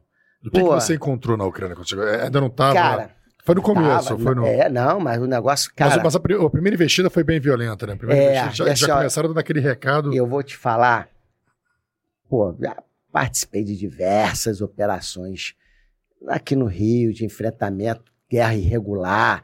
E, meu irmão, a gente está numa situação dificílima. Porém, o que eu vi lá, cara, assim, foi de cortar o coração. E um desses postos que eu tava, ah, teve uma senhora, ela não falava inglês, ela veio tremendo, tremendo falar comigo. E aí a ucraniana que falava inglês foi traduzindo até o momento que ela mostrou um vídeo de um chechênio que tinha invadido a casa dela, expulsado a família dela e estava fazendo um vídeo, tinha feito um vídeo na internet ah, zombando, entendeu? Dos moradores, falando, ah, agora essa porra aqui é toda nossa, é Rússia, é União Soviética, sabe, debochando do sofrimento deles e, e ela falava, essa casa é minha, e chorava em estado de choque, Rafa. Ela em estado de choque. Cara, nesse momento, nesse momento, eu fiquei tão estremecido, tão abalado, que eu quase peguei em arma, quase incorporei uma, uma equipe lá para ir, só para ir, e eu estava próximo dessa cidade, tava, era a cidade vizinha, né? Só para ir lá que eu ia bem nesse, na casa dessa senhora, bem, para pegar aquele cara, meu irmão, me deu uma revolta tão grande, porque eu fui, assim, ó, eu fui para essa missão humanitária. E a minha família já passou por tanta coisa, irmão. Tantas vezes eles já pensaram que eu tava, tinha morrido. Vai até nessa situação aqui do. Então, eu tinha assumido um compromisso com eles que eu ia para fazer uma missão humanitária. Só que, por exemplo, eu tinha. ah, eu estava em contato com as forças especiais de lá também, e tinha uma equipe dessa cidade onde eu fiquei, cara, que foi um momento também muito forte, muito marcante para mim que eles tinham, ah, tinham perdido um sniper no dia anterior. O cara tinha sido morto. Entendeu? E esse cara, inclusive, ele foi morto depois dele acertar, dele pegar vários russos, até que ah, detectaram o ponto onde ele estava e um, e um tanque, maluco, jogou uma, um, deu um tiro lá, explodiu a porra toda. Onde, aí morreu ele e o, e o spotter, e o, e o companheiro dele, né? E aí ah, eles conseguiram, inclusive, pegar o- o- recuperar ainda o, o- o fuzil, os equipamentos dele e o corpo dele. E a gente foi o, a gente comprou, inclusive, o caixão para fazer um, caixão melhor para fazer um enterro. A equipe dele tinha saído lá do, da cidade onde tinha acontecido ia fazer o enterro nessa cidade que a gente estava, cidade vizinha, né? E aí a equipe É toda mais pra- dele. É mais na fronteira com a Polônia, ali, mais, mais não, não, não. A gente, eu passei a fronteira Já tava lá na meiuca, lá. Norte, lá do, entendeu? Lá não é que os nomes lá são muito difíceis É de o, gravar. no- o norte já estava tomado já, né? O Isso, foi lá tava- no norte. Entendi. Perto, eu tava. Eu cheguei a, a- a- passar lá na capital, entendeu? E tava perto lá do. Nesse momento, tava na fronteira com um da- uma dessas cidades lá do, do norte. respeitam- Você chega alguma identificação de ajuda humanitária? Tem algum. Tinha um documento. Só um Mas não tem uma documento. Não, identificação não, no não. os capacete azul? Não Não, não, não, não. É. Aí, é, eu estava nessa cidade, a equipe chegou, ah, nós compramos, o, fomos até a funerária, compramos o caixão, e aí eles me convidaram mais uma vez, pô, você não quer incorporar aqui a equipe, inclusive você é atirador, a gente te dá o, o, o fuzil de sniper dele, pô, vai ser uma honra você estar aqui com a gente. Falei, pô, também para mim seria uma honra poder combater ao lado de vocês, porque eu estou vendo essa covardia. Hoje eu entendo muito melhor. Na época eu ainda não tinha entendido, né? Foi tudo muito rápido. Então, ah, eu costumo falar que normalmente numa guerra não tem santo, né? É. Mas, cara, não tem como defender a Rússia. Invadiu o país. Ah, é que ah, é invasão, operação preventiva. Meu amigo, não existe isso. tá? Não, não vem de contar a história, tá, tá invadindo mesmo outro país soberano de maneira covarde. E assim, para mim também teria, teria sido uh, uma honra lutar pela liberdade de um país que eu acredito, entendeu? Que está sendo injustiçado, está sendo injustamente atacado. É, só que eu tinha prometido para minha família que eu ia lá cumprir essa missão humanitária e ia voltar. Então, o único momento que. A esse momento foi um momento forte, que eu, porra, pensei em. Só que aquilo também, né, cara? Palavra dada, eu assumi um compromisso com a minha família. Então, eu tinha que honrar aquele compromisso. Nem que eu voltasse e falasse, ó, voltei, agora eu estou retornando para lá para ir agora para o combate. Nem que eu fizesse isso, mas se eu, meu irmão, se eu fui para a guerra e combinei uma coisa, eu tenho que cumprir. E outro momento, mas o momento que eu fiquei mais marcado foi dessa senhora me mostrando vídeo desse chechênio que eu ia ter prazer de caçar esse cara. E você, você assim, na sua experiência de, de guerra, combate e tal, por que você acha que essa guerra ainda não terminou? Cara, eu assim, ó, eu, eu, eu tenho humildade para você falar... achava Você achava que ia durar tanto? Você não, imaginava? Ninguém, ninguém imaginava que ia durar tanto, tá? Eu não tenho grande conhecimento de geopolítica. E aí, para quem gosta do tema, eu, eu indico o Coronel Visacro. Ele tem vários livros uh, muito bacanas que fala uh, sobre guerra irregular, sobre... É, enfim, é um, é um grande conhecedor tá? de geopolítica. O que é esse termo, guerra irregular? Desculpa, só pra... Então, guerra irregular, guerra de quarta geração, é o que a gente tem, por exemplo, aqui no Rio de Janeiro uh, que é uh, o Estado contra forças não instituídas, não estatais, mas com uh, equipamentos de guerra. Né? Uhum. Isso eu estou falando de uma maneira muito, muito é, é, numa linguagem acessível a, tá. a todos. Por favor, quem é é, quem tem proficiência, quem é expert, quem é especialista em, em geopolítica. É, o maioria do nosso público é um público... É, um público... mas basicamente é isso. Aí você é, recomendou o livro, o, o, livro do coronel... É, Visacro, Alessandro Visacro. Então tem, tem vários, ele tem... eu tenho dois deles que... É, dois livros dele que são excelentes, mas ele é um grande autor. Inclusive, ele é professor uh, da pós-graduação uh, de, da Escola de Magistratura Federal, coordenada pelo Bettini, onde eu também sou professor de ciências policiais e, e nessa pós-graduação. Então ele é, ele é, é fora de série e grande, é uma pessoa a quem sempre eu recorro, sempre vou buscar informação sobre geopolítica, sobre guerra irregular. E aí a gente não imaginava que fosse, eu não imaginava que fosse durar tanto, mas eu vou te falar, cara. Uh, eu hoje, eu já, já acredito que vai ser quase impossível a, a, a Rússia, que agora se intitula União Soviética novamente, né, vai conseguir é, tomar a Ucrânia, porque eu vi, rapaz, um povo patriota, um povo assim aguerrido e disposto a morrer se necessário pela liberdade do país. E eu te falo, aqueles que não têm força física e condição de pegar a arma e ir para a guerra, estão de alguma maneira ajudando aqueles que podem. Por exemplo, um dos postos que a gente foi ajudar com remédio, com mantimento, era uma pizzaria que uh, pegou uns quartos, pegou uma parte da, da pizzaria, do, do sótão do, do, da, pizzaria, da, da pizzaria e fez de abrigo para pessoas que estavam em deslocamento para passar um, dois dias ali para até conseguissem ir para outros lugares onde tivessem parentes ou alguma uhum. coisa.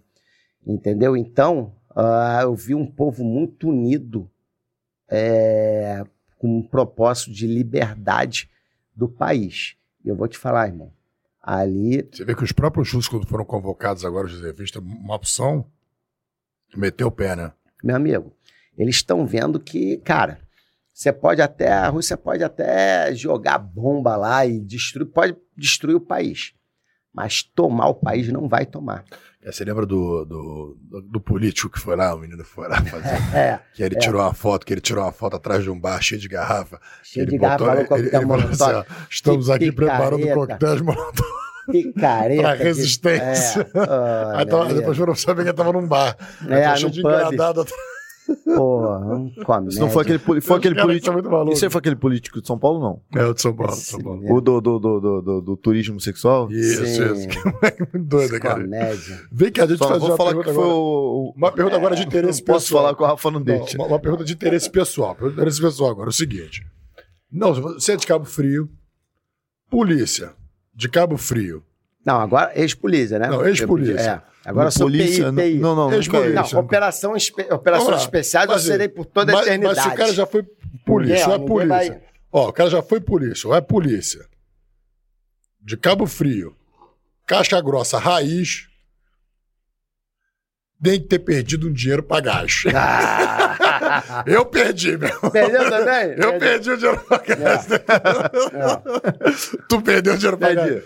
Por Cabo Perdi. Frio não tem como. Inclusive, Fala aí que pé que tá isso, que é, é assunto de interesse meu e de Rafa- muitos, Rafa e de tá muitos muito que né? Que eu vou te É. falar uma coisa, eu sou um defensor do Gladson. Eu não sei qual é o aspecto que talvez, mas quando ele falou assim, pô, tomou um golpe do Gladson, eu falei, não, não tomei um golpe do Gladson. O Gladson me pagou, meu irmão, até o cara tava preso, tava me pagando, meu irmão. É. Até agora, quem me deu um golpe até agora, Foi Estado. com todo, É. com todo respeito, mas foi o Poder Judiciário que travou as contas do cara, meu irmão. Mas o Gladson tava me pagando. É. Quando os caras travaram a conta do cara, o cara não tem mais como pagar. Mas eu tô vendo um movimento também dele, Sim. de, e do- dos vídeos, que eu até mandei até minha, meu sim, contrato, fez ali que tá dizendo que ele vai fez, pagar. É. Mas a minha dúvida é o seguinte, porra, se ele tava com o negócio de Bitcoin, fazia esse trader de Bitcoin, o Bitcoin tá, porra, tá lá embaixo, bicho. O que que você acha? O que que tu tá por, tu tá por dentro? Você acha que vai pagar, Então. não vai pagar? O que que vai acontecer? Meu amigo. assim, é, hoje eu tenho minhas dúvidas, tá? Mas vou fazer uma, uma breve. Inclusive, eu não sei se. Pô, vou te mostrar a, foto. O, o cara que fez a, aquela apreensão do, de Búzios, do helicóptero, chegou a ver?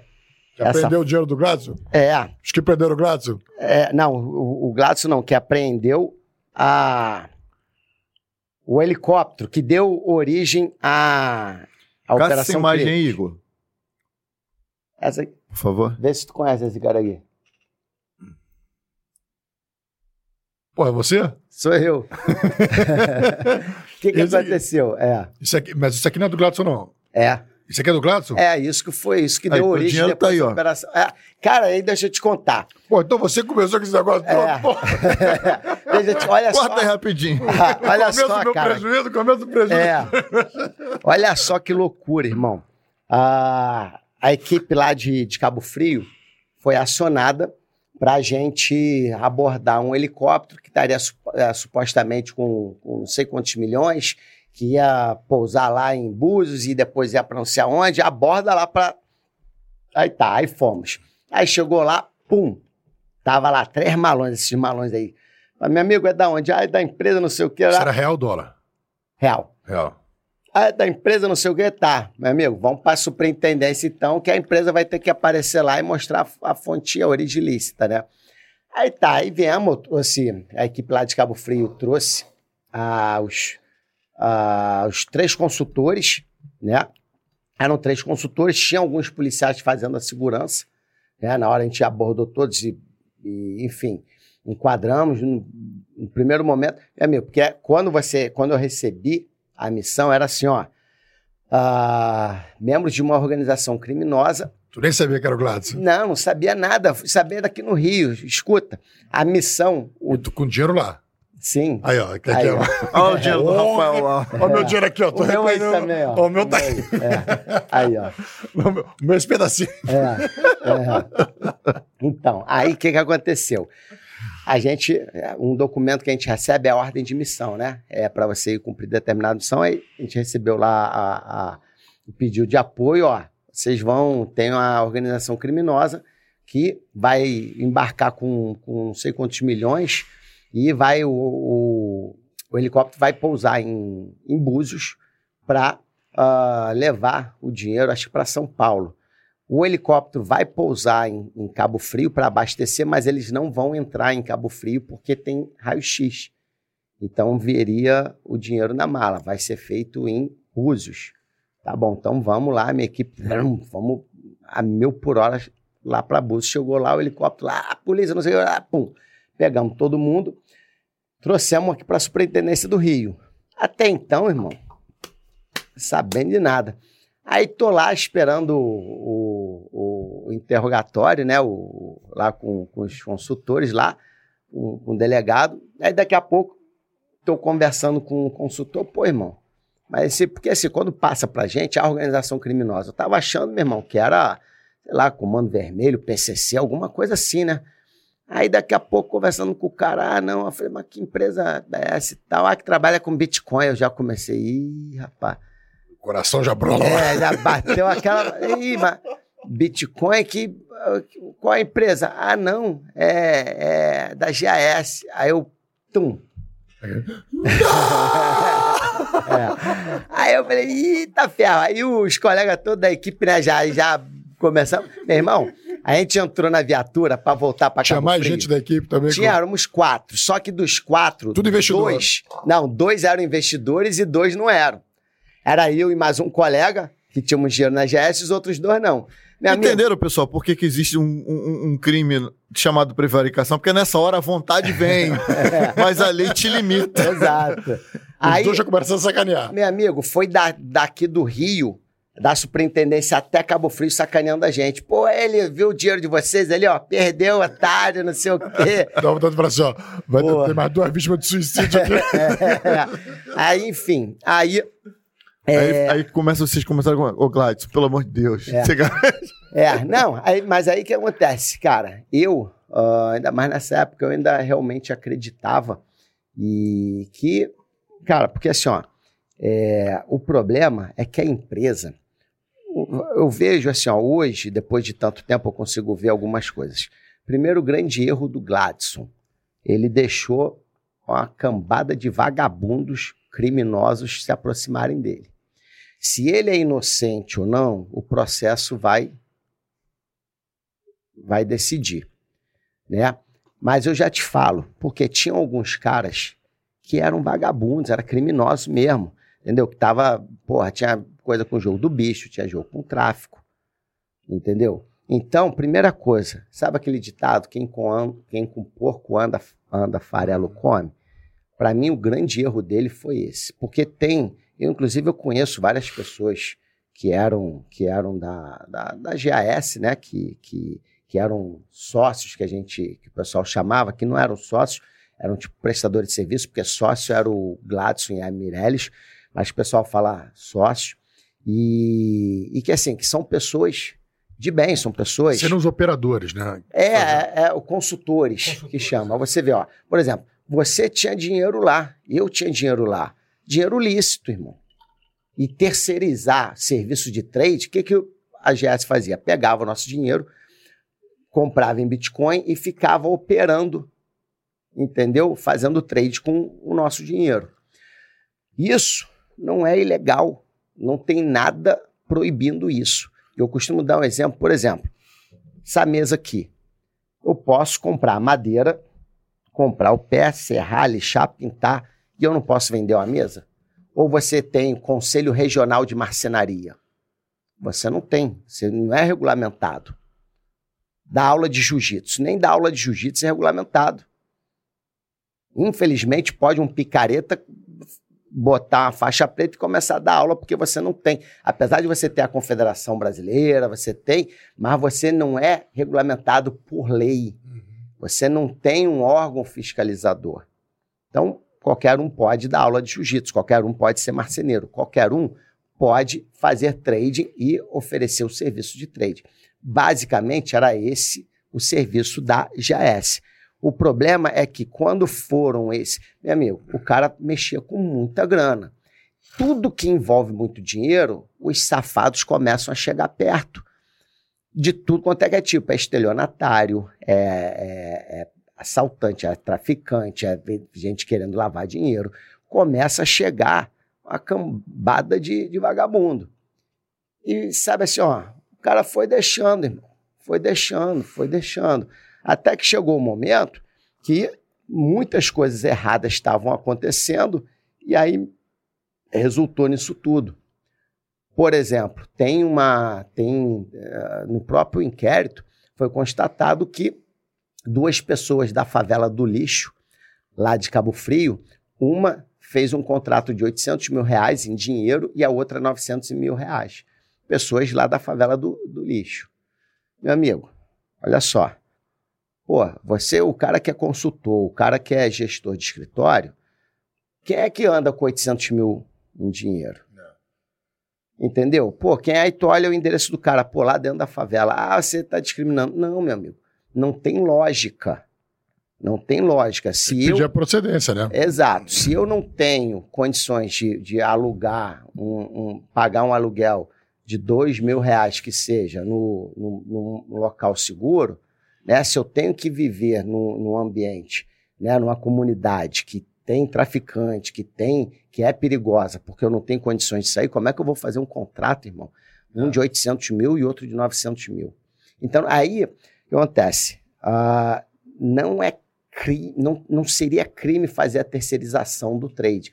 Só que as práticas uh, de compliance, de para você mexer com dinheiro, você uh, precisa uh, ter algumas práticas, boas práticas aquilo.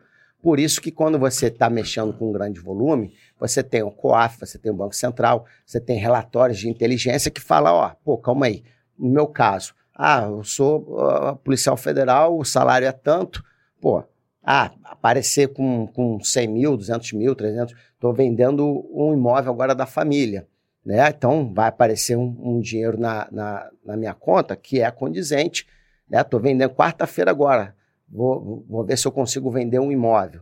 Se conseguir, vai ter a transferência desse valor da conta tal, do comprador, pela imobiliária, tudo certo. Então você comprova. Uhum. Né? Agora, se aparecer lá 4 milhões, 5 milhões, 6 milhões, opa, calma aí, eu era policial federal até. Não ganhei na cena. Não, não, não, não entendeu? Não condiz. E com, e com isso começa a se desenhar o porquê do, Glad, do Gladson ter sido preso. Existe uma teoria teoria da cegueira deliberada, ou conhecida também como teoria do avestruz, que é quando o cara tem interesse financeiro, ele finge não ver uma situação que está clara, clara e evidente Sim. Criminosa. Por que o cara quer aplicar 800 mil reais em espécie, ou é. outro valor que você me falou aí? 900 mil. Aí o cara, tipo assim, teoria da cegueira deliberada. O cara finge que não vê porque é, é do interesse dele. Ele não tem Isso. nada a ver com o crime raiz do Sim. cara. Mas dá pra ele supor que um Sim. cara que mora num endereço hostil é. vai aplicar 800 mil reais. Ele, Dinheiro. não, tô nem aí pra onde vem, é. irmão. Quero ver meu negócio crescer. E então. isso tem previsão legal. Né? Os órgãos internacionais, a própria lei de lavagem de dinheiro, você tem que ter esse cuidado.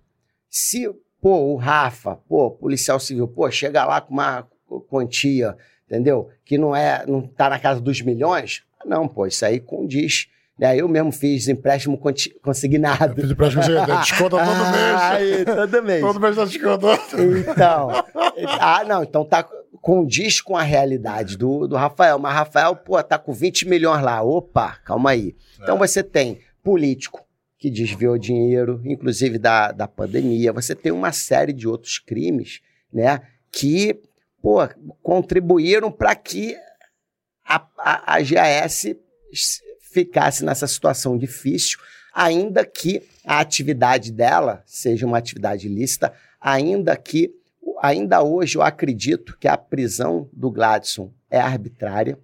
E por que, que eu falo é um isso? Um ano e meio preso, né, bicho? É, exato, já viu isso? Prisão preventiva nesse. Não existe. Eu tô prende traficante com, tipo, 500 quilos de, de, de maconha, 500 quilos de cocaína. E o cara, semana seguinte, tá solto. Aí o cara. É. Então, e aí o que acontece? Você está com o dinheiro do tá, Rafa, que a gente precisa é, aplicar aqui no podcast. Dinheiro, e o que acontece? Ele está preso preventivamente. Não existe isso. Ele sequer foi condenado em primeira instância. Entendeu? Então, para mim, está arbitrário. E vê que é verdade que o pessoal de Cabo Frio, ninguém trabalhava mais em Cabo Frio. Cara, todo mundo é, de, do, é, da, da, renda. É. Do... O que acontece? Isso também, eu não Eu não, mas tem. tem pessoal gente, de Cabo é. Frio, pô, é o que eu ouvi falar. Eu tô é. aqui esclarecendo com um morador de Cabo Frio. Não, tava doido pra se mudar pra Cabo Frio, rapaz. Porque eu tava a fim de mudar pra lá. Realmente. Treinar lá na academia do é, Boom, pô, é. de renda lá do... Realmente, lá ele. A cidade só sentiu o, o baque da pandemia quando a, a empresa foi suspensa, as operações foram suspensas, porque passou a academia, a, a pandemia, uh, em grande parte a cidade con- continuou seguindo em frente, muito próximo, se não próximo do normal, muito melhor do que todas as outras cidades, porque todo No mundo Brasil, tinha... né, meu irmão? É. Auxílio, auxílio. Sim, exato. Então, assim, mas na época, cara, antes de eu investir, além de eu ter diversos cursos na Polícia Federal de lavagem de dinheiro, de crimes contra o sistema financeiro, crimes contra é, a economia popular, e eu fui checando, falei, pô, será que essa é pirâmide, não é?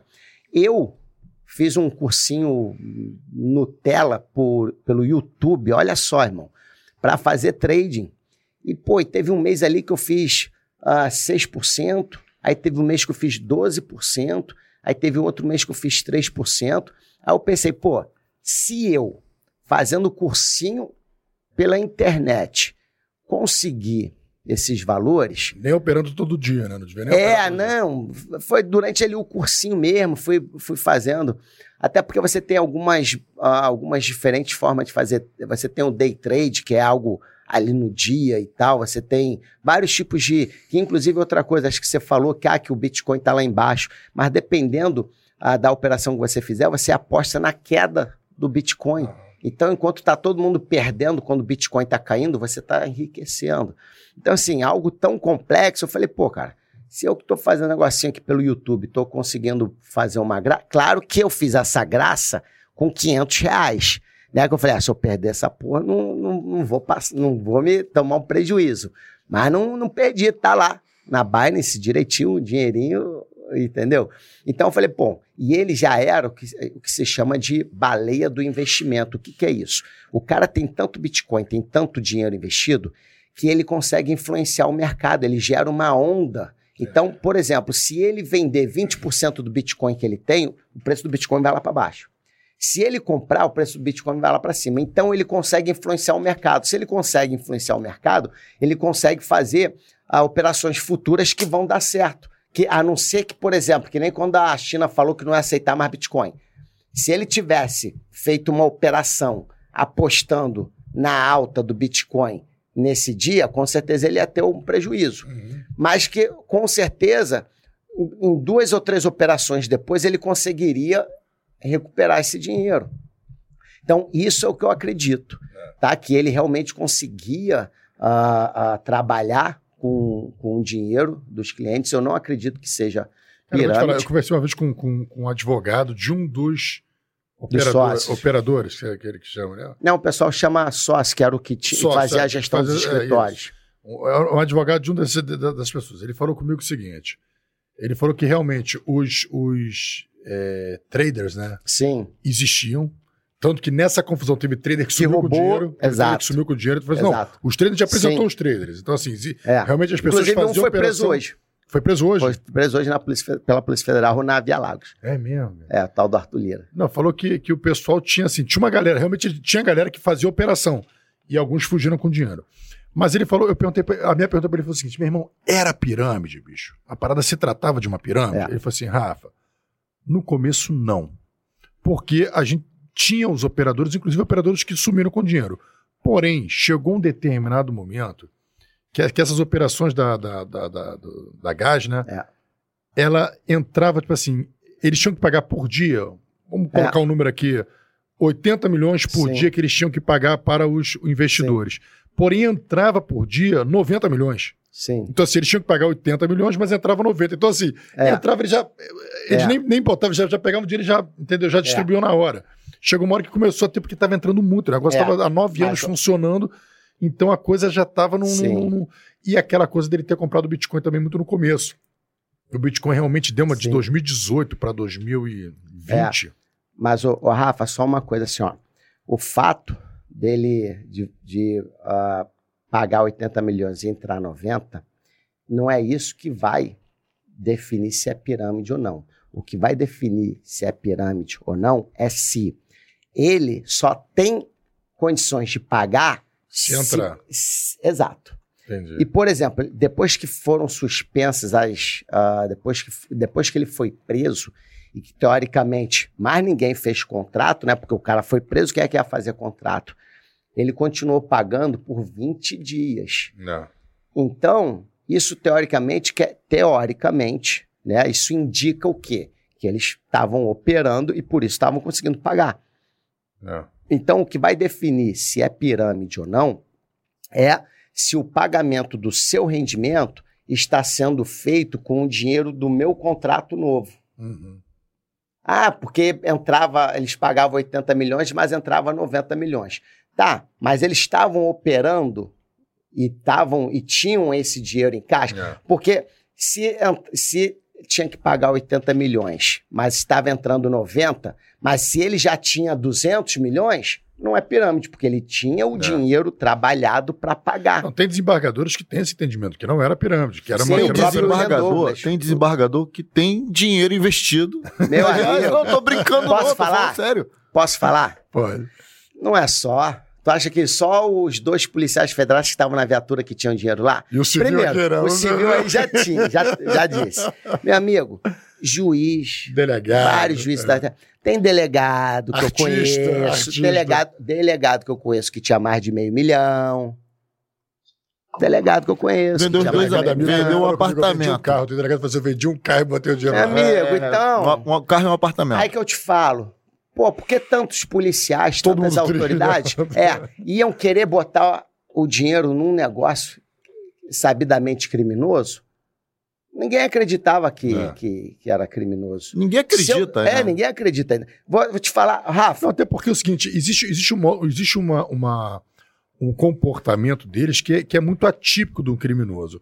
Que é, por exemplo, eu faço parte do grupo de Telegram Sim, da Gás. Os caras estão te atualizando o tempo inteiro. sim. Ó, o processo agora tá assim, entramos com uma É. ação assim, a resposta foi do. E- Eles estão te deixando por dentro o tempo todo do que está acontecendo. Agora teve esse movimento lá com o escritório lá do Sveiter para poder Isso. pagar. a- a- então você, você faz o cadastro, É o, a recuperação judicial. a recuperação judicial e tal. Então, cara, é todo um movimento de, É. de querer dar Mas satisfação. então, porque, é. porque ele, podia, ele podia muito bem falar assim: ah, meu irmão, olha só, tô preso, É. agora Cara, não, que tem, que não tem mais o que fazer. E tirar o corpo fora. E não, eles continuam. Sim. a- o que, que é- é- aconteceu com as pirâmides lá? Porque lá tá cheio de. Por isso que o pessoal fala mesmo. é, Egito, né? é, O Egito, é, o é é? Novo Egito, é Cabo Novo Frio. Egito. É. O que acontece lá, irmão? Muita pirâmide mesmo. Por quê? Viam o sucesso da, da gás, né? E falam: opa, calma aí, vou, vou falar que eu sou uma, uma gás melhorada, que em vez de 10%, vou dar 15%, vou dar 20%. Então lá tá cheio de pirâmide mesmo. Muita. Só que o que acontece? Você vê o próprio, a própria é, é, postura, as atitudes dessas pirâmides foram diferentes da, da, da GAS, da GAS. Agora, tem. Ninguém pode falar 100% de, de nada, por quê? Por exemplo, está em processo de recuperação judicial. E aí ah, tinha que pagar as custas ah, processuais arbitradas no valor de 140 mil reais. E não foi pago no- até no- a data ah, limite. E aí os advogados entraram com, com uma petição solicitando que eh, pagasse no final ou que pagasse em duas vezes. Aí eu falei, pô, calma aí. 140 mil reais não paga nem o contrato do Rafa.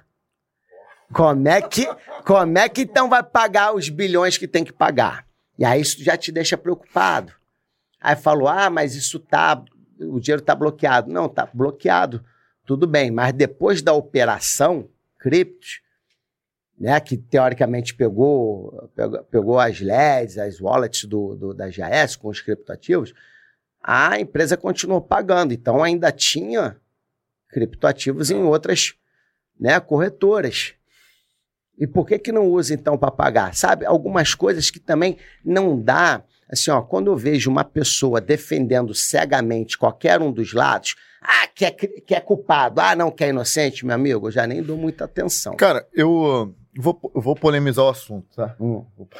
É, mas eu, eu defendo o Gladson, brother. com- Eu vou, po- eu vou polemizar o assunto no seguinte sentido. Hum. Depois só me lembra só de perguntar Eu- sobre crime. os homicídios. Crime, ilícito, qualquer tipo de ilícito tem que ser combatido. Nós Sim. somos policiais aqui, nós Sim. fizemos concursos para combater ilícito. Ponto final.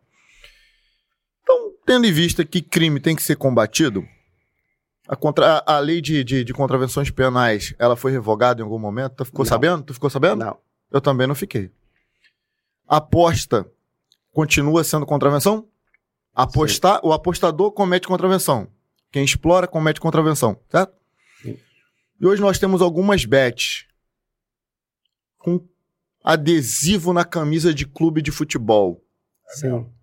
com narradores famosos de, de, de emissoras famosas, narradores icônicos de Copas do Mundo, etc. Aposta aí, vamos lá! É. Haja coração, amigo. É, Investi fazendo propaganda no ônibus. sim. Se é, se é ilegal, por ser uma contravenção penal, para onde, onde está indo esse, esse dinheiro? É. Porque não pode receber no Brasil. Então, os caras, o que, que eles fazem? Eles colocam seu servidor. Legalizamos a parada, descobrimos o bizu. A gente vai colocar o nosso servidor lá na China, lá na Ucrânia, algum lugar onde a aposta esportiva seja permitida. Não, não existe legalidade, mas beleza, como é que esse dinheiro está indo parar lá? Então, é ilegal a conduta do Gladson? Não sei, não estou participando da investigação. Eu não sei quais foram as justificativas que, de- que deram início à investigação, mas também não sei as que as mantêm, não sei as que mantêm o Gladson preso, mas também não sei quais são as justificativas que a Polícia Federal, Ministérios Públicos, fe- Estadual, Federal, de, enfim, tem para não começarem ainda a investigar empresas que eu não vou falar o nome aí porque eu não sou otário, eu não tenho dinheiro para Mas responder. essas empresas de apostas que hoje tem aplicativo aí que é empresa de apostas que você tá falando. O cara aposta todo dia. Irmão, e detalhe, que com isso abriu um leque absurdo. Irmão, tu é um jogador de futebol, tu é um goleiro. Disputa por pênalti. Ontem o nosso glorioso Megão conquistou a Copa do Brasil pela quarta vez. É um goleiro, irmão. Vamos supor que tu é um goleiro aí. Tu vai, teu salário, sei lá, 100 mil por mês. Uma empresa dessa fala aí. Bom, se tu não pegar nenhum pênalti só por esse jogo aí da final, eu vou te garantir aí um milhão. Tu acha que nego. Come... Tá vendo? Tá vendo como é que. É, Por que, que essa merda não é investigada também? é. Entendeu? Aí tu joga pra Seara. Pô, é, Enfim, o Gladys se envolveu com pessoas erradas e tal e tal. Sim. Eu não tô aqui defendendo o Gladys, não sou advogado dele, não tenho dinheiro aplicado lá. Gostaria de ter pra poder dizer que tive dinheiro algum dia pra aplicar em algum lugar. É, pra ser, pô, Não raiz, gostar, eu vou te falar, tu não ia gostar de ter, não, irmão. Não agora, né, Rafa? Eu preferia Agora- não ter conseguido Agora eu tô como no meio de você? É. Eu tô grandão, mano. É, tá que nem os polícia dentro da viatura me sacaneando. Entendeu? Mas entendeu essa parada do, do- É. das, aspo- É. das apostas esportivas? É. Então, cara, é, eu, foi o que eu te falei, eu dei o exemplo aqui da marcenaria, do jiu-jitsu. Eu, eu não eu entendo, tá? É, que não é crime ah, a terceirização de trader. Pode ser que ah, na, na execução, na, na, na- no- ali no dia a dia, que a empresa pudesse até estar cometendo algumas infrações, poderia ter. Só que outra coisa também que eu, que eu questiono, por que que então ah, não permitiu a empresa continuar pagando e investigando? Porque diversas outras, eh, diversas outras empresas, todas já, inclusive, muitas já, inclusive comprovadamente pirâmide, as pessoas, os donos sequer estão presos. Empresas que pararam de pagar. Cara, eu acho que ele arrebentou com o sistema financeiro lá em Cabo Frio. Foi os bancos que mandaram empenar Cara, ele. é- não, isso aí fo- foi- foram vários sistemas. Sistema ah, bancário, sistema religioso. O Gladson, ele, ele, ele ah, conquistou muitos inimigos. Né? Então, irmão, Mexeu com o banqueiro, se lascou. é. E assim, com outras pessoas muito poderosas no, no Brasil, entendeu? Então, Cara, a pessoa tava tirando dinheiro do- de aplicações bancárias pra aplicar nele. olha cara. só, os gerentes dos bancos lá da região estavam pedindo demissão e virando consultores, irmão. É, vai lá no Itaú irmão, de Búzios, vai lá no, no cara- Santander de Cabo O cara, Frio. o cara ficou sem cliente, sem, sem, Sem empregado. É. sem nada. Sem Só a dinheiro. agência. Ah, a gente tenta pagar o aluguel da agência. É. Então, assim, é, ele, ele, ele adquiriu muitos inimigos, né?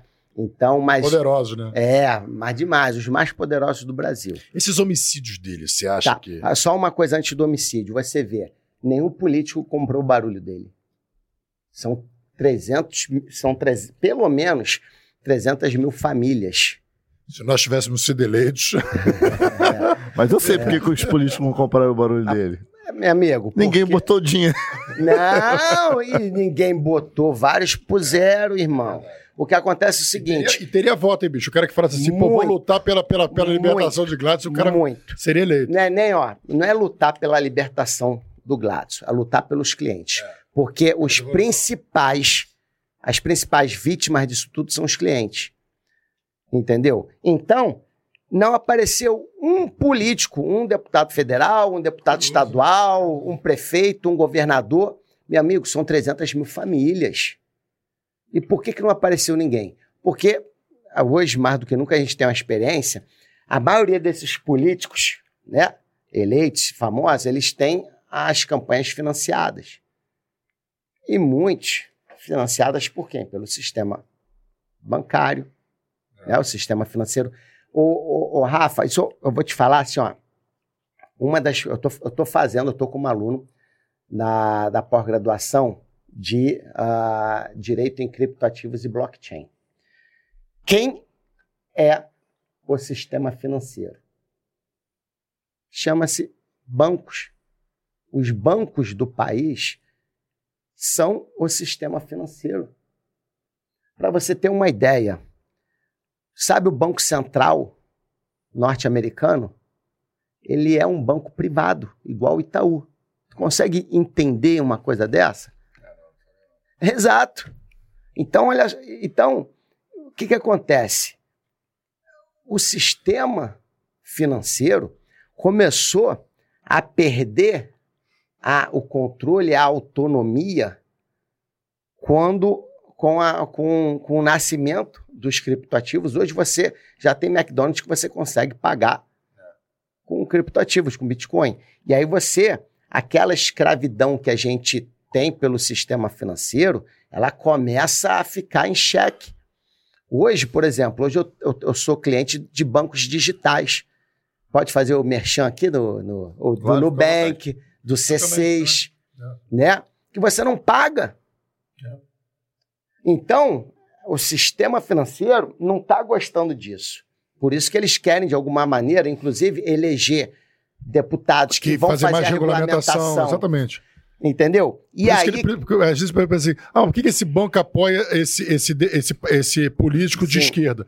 Porque a, a, a esquerda, Mas, a, a, tendência da esquerda é regulamentar mais. Mas é, peraí. É ter mais regulamentação, mais Sim. tributação. Então, você acaba realmente criando um, um, protegendo mais o seu negócio se você está no topo da, da, da cadeia alimentar, como esses bancos. E aí, por isso, não apareceu nenhum político para brigar pelos clientes, por quê? Meu amigo, ó, se tu for lá defender, acabou, viu? Acabou teu financiamento, acabou tua verba, acabou a porra toda. Cara, por isso que eu amo esse podcast, irmão. Esse podcast aqui, ele fala de segurança pública, a gente conta... Então, tem alguns convidados que contam as histórias duvidosas. Mas a gente conversa... Polícia adora a pirâmide, é, irmão. É. Polícia... mas, a Polícia gente... mas a gente consegue raciocinar sobre todos os assuntos. A gente tá falando sobre criptomoeda aqui, investigação, é, tá certo ou não tá, tá dando, fazendo apontamentos, não estamos definindo o processo, etc. É. E, cara, isso, isso é muito maneiro. Tipo, tu consegue trafegar entre todos os assuntos e como uma boa pessoa que tem TDA, eu acabei de esquecer o que ia falar. Mas que tava falando aí? Aí tu tá chegando no homicídio, mas você falou do... É, do, então, aí... Da regulamentação, do, é, do, antes, eu tava falando digitais. do político. Isso. Por que, que não teve nenhum político? É. Amigo, são 300, 300 mil famílias. Irmão, tu, elege, que... tu elege uns cinco políticos Meu aí. amigo, por que, que ninguém com mandato é. chegou e, e vai lá? Porque, é. olha só, aí não é defender a GAS, não é defender o Gladys, não é defender os clientes. Por que, que nenhum meteu a cara aí ainda? Ah, não, entendeu? Por que, que não foi? Então, cara. O que, que você acha? Ah, por conta disso. Porque, porque o, sistema, sistema financeiro que, o que, sistema que é? quer ah. quebrar a GAS se para quebrar a GAS for necessário botar o Gladson preso lá de eterno, volta a dizer, eu não estou falando se ele é inocente, se ele é culpado, não. A análise que eu tenho diante do, do, do inquérito que eu vi e do processo que eu li, a parte que não está sob sigilo, eu vou te falar.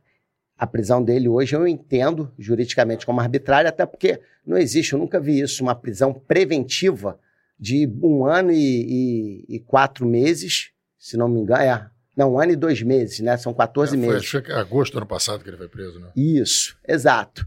Entendeu? E o cara ainda está preso preventivamente sem sequer teve uma condenação. Então, para mim, né, isso, isso é uma arbitrariedade. Pode ser que no final seja comprovado que ele cometeu os crimes, mas hoje eu não vejo isso. Né? Hoje eu não consigo ver isso. Então, e não apareceu nenhum político para falar, ó, e o dinheiro dos clientes? Como é que tem gente morrendo, tem gente se suicidando, tem gente se separando, tem, tem famílias sendo destruídas, tem muito sofrimento nisso tudo.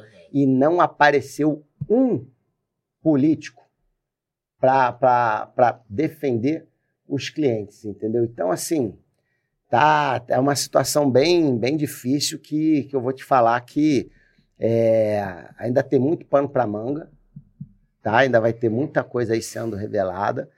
É, todo, toda hora aparece uma, uma novidade. Eu estava na esperança da recuperação, é, da recuperação judicial ser concretizada. Você fez lá o teu cadastro, né? Que você falou da, lá no, no Sveiter. Eu também fiz a minha. Só que aí, aí eu te falo, aí a GS não paga as custas processuais do processo de recuperação.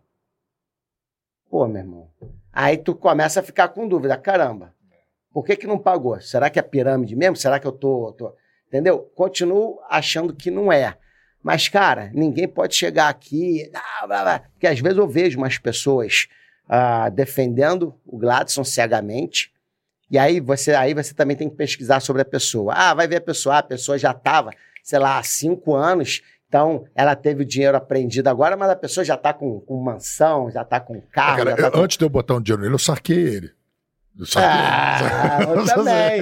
Eu também. Eu vou te falar Vocês uma são parada. espertões Porque- mesmo. Aí o cara é assassinado semana Não, depois. meu irmão, mas assim, eu tenho que falar assim, Não, bicho, eu fui investir dinheiro, bicho, eu que que saquei empregada? É. eu saquei empregado, eu saquei, pô, Sim. Meu irmão. Do nada ele me manda o número de telefone. Eu nada. saquei até, aí, aí, pô, aí, até aí, a minha, aí, minha esposa, aí, eu saquei, meu irmão. Aqui, Ah, entendi, entendi. Agora eu entendi.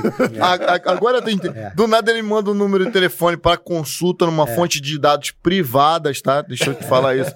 Uma fonte de dados privadas que que eu eu, parei de pagar no cadastro. que eu pago mensalidade, tem nada a ver com instituição pública.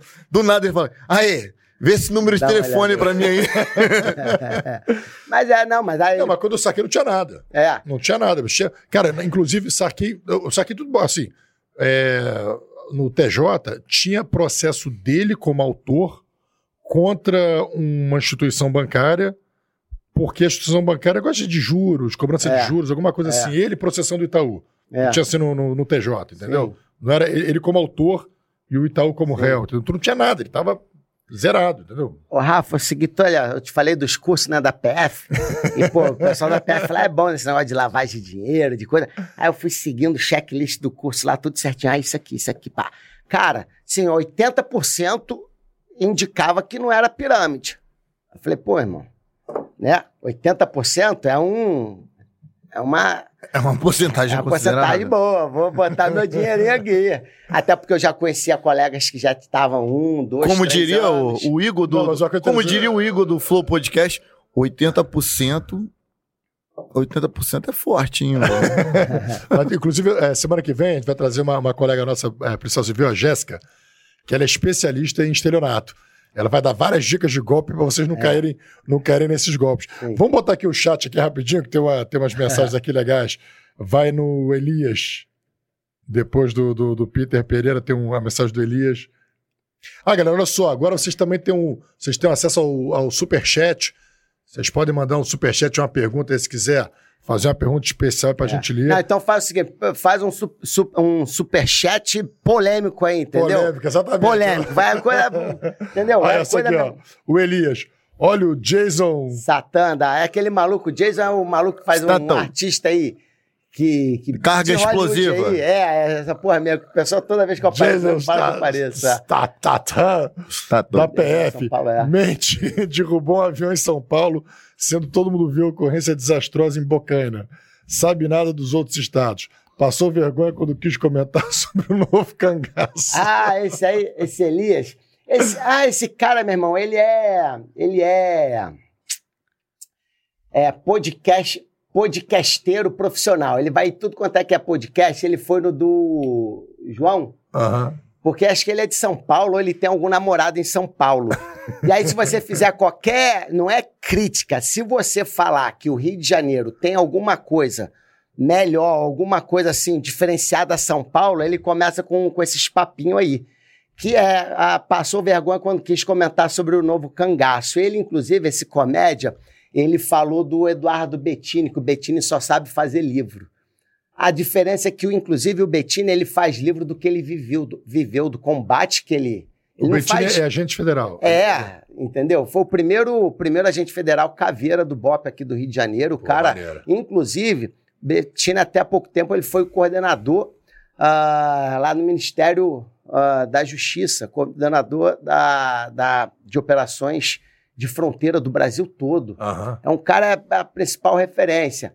Aí, esse comédia aí, é o, esse é o tipo sniper de teclado, entendeu? O cara. Mas o cara é teu fã, é. mano. Tá te seguindo é, aí, né? É, é, Deixa, é. Deixa eu te fazer, o que, que você acha desse, desse, dessa, esse novo cangaço? Então, cara, aí é que eu te falo, inclusive, o maior especialista que a gente tem hoje no Brasil é o próprio Bettini, que inclusive tem um livro. Ele viria aqui, o Bettini?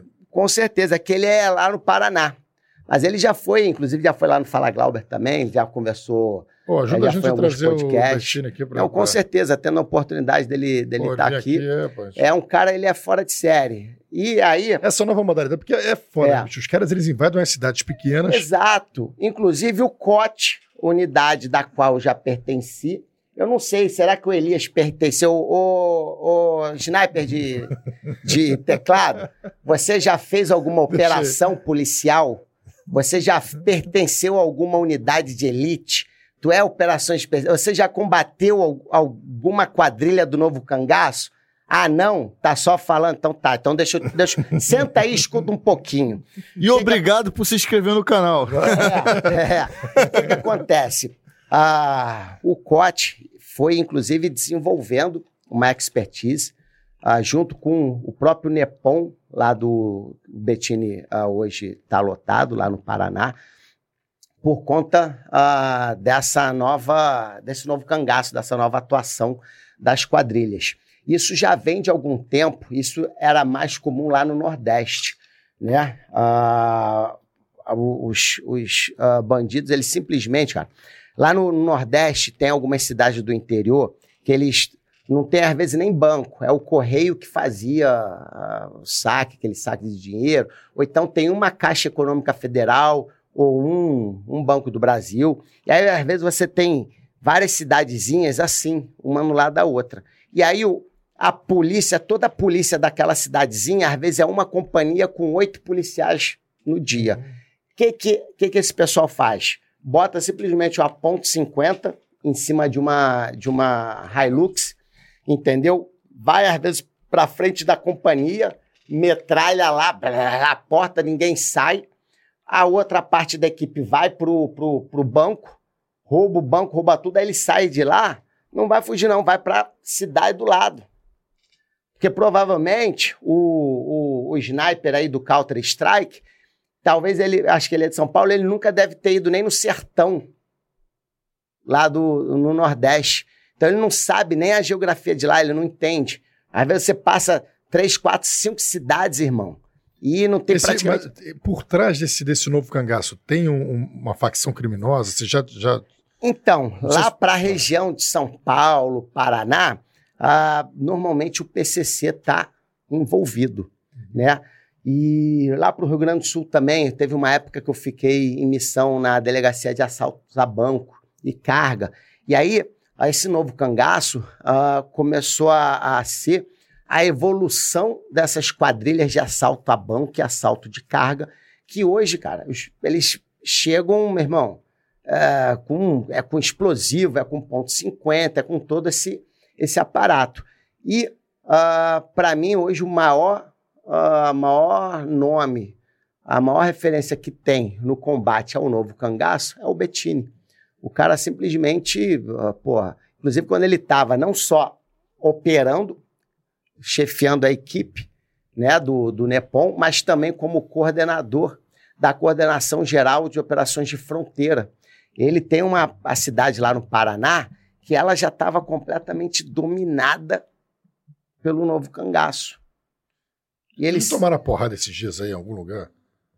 Prenderam uma, uma, turma aí, não foi? Não teve alguma operação? Cara, eu não tô lembrando agora. Há pouco tempo, eu não sei se foi no Nordeste, mas acho que eles tomaram alguma porrada aí. Um grupo é, aí tomou. É. Enfim, então, cara, é, aí realmente hoje é. esse, esse novo cangaço é realmente um, um, um grande problema que a segurança pública tem.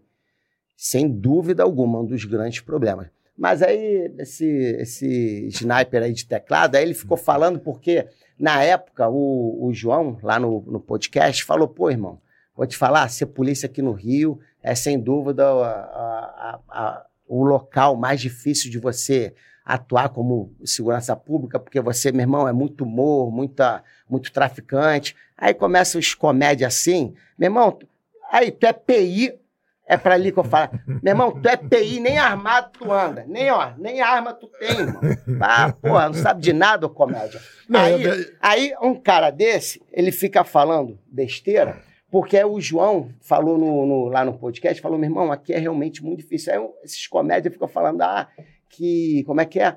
É, que traficante no Rio anda de chinelo, não sei o quê. Amigo, então faz o seguinte, irmão, entra lá no Complexo da Maré, rapaz.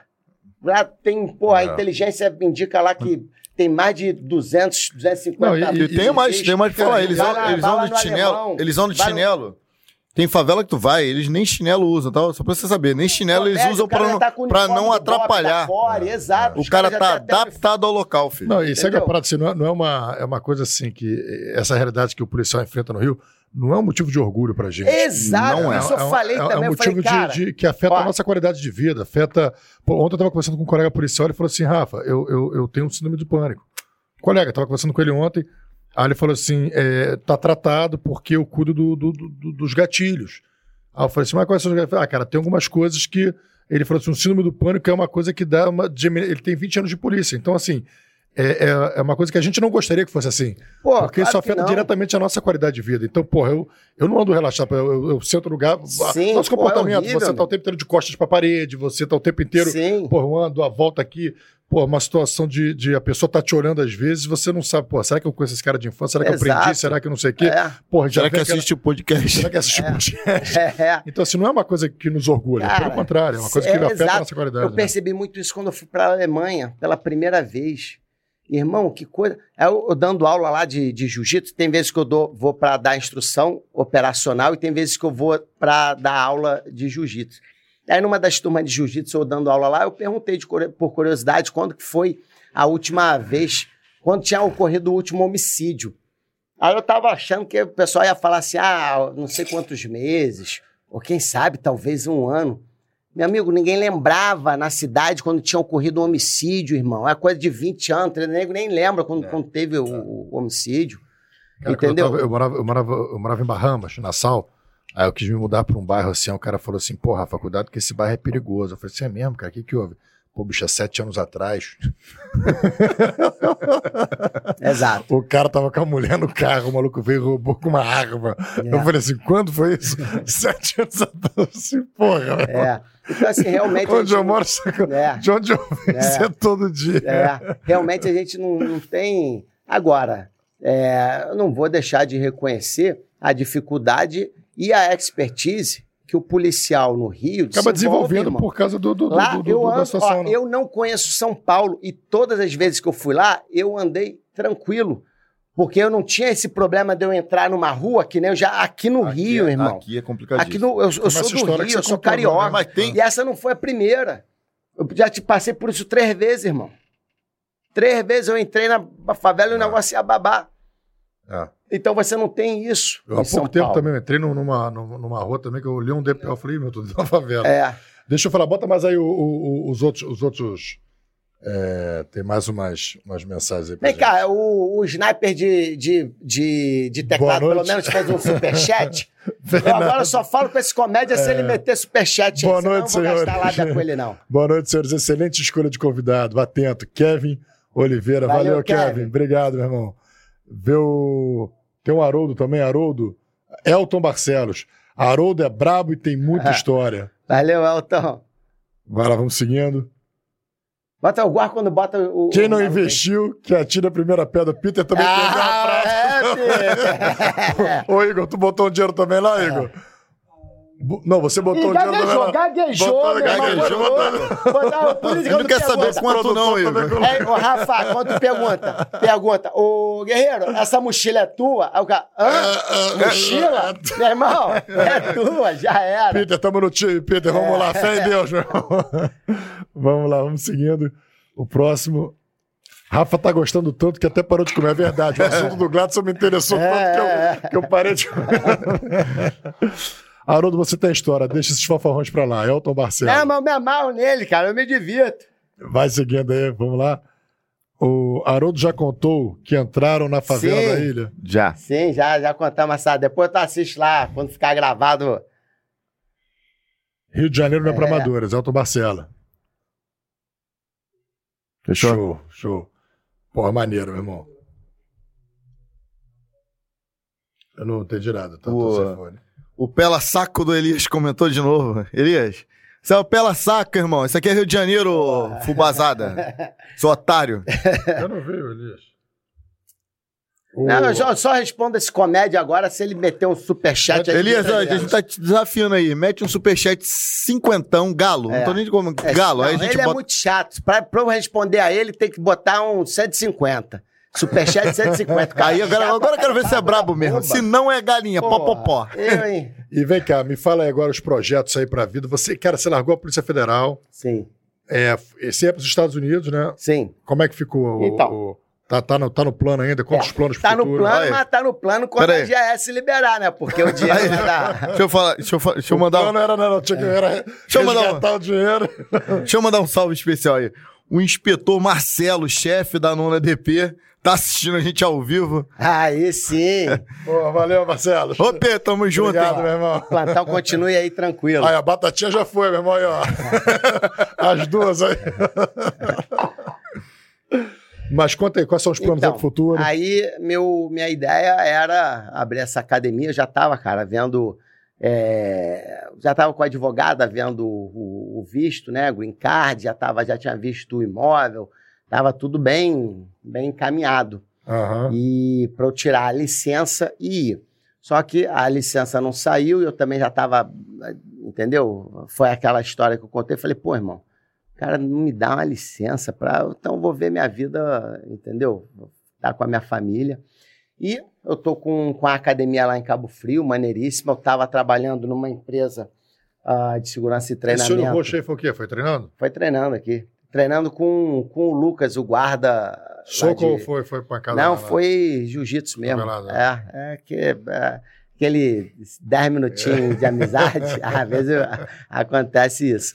E aí, é, eu tava bem, bem empolgado lá na, com essa, nessa Qual empresa. cidade você queria ir?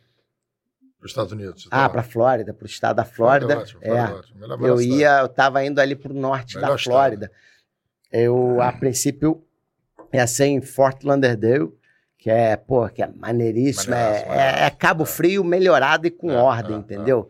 E só que aí ah, eu tava nessa empresa agora, só que comecei a ter uns desentendimentos lá com, com o dono. E aqui lembra que eu falei logo no início, meu amigo, tu tá no local, não tá, não tá alinhado, amigo, tu não tem que ficar lá brigando, toma rumo, entendeu? E vai buscar outra, outra coisa. Aí, ah, hoje eu dou aula ah, de pós-graduação na, na, na pós-graduação Ciências Policiais e Segurança Multidimensional da Escola de Magistratura Federal Aonde? do Paraná. Pô, que maneiro, É. cara. Então, uma pós-graduação muito bacana, que tá o Bettini, tá o Visacro. Você é professor de Sim, pós-graduação. Sim. E, e aí tô voltando agora também dar aula em cursinhos.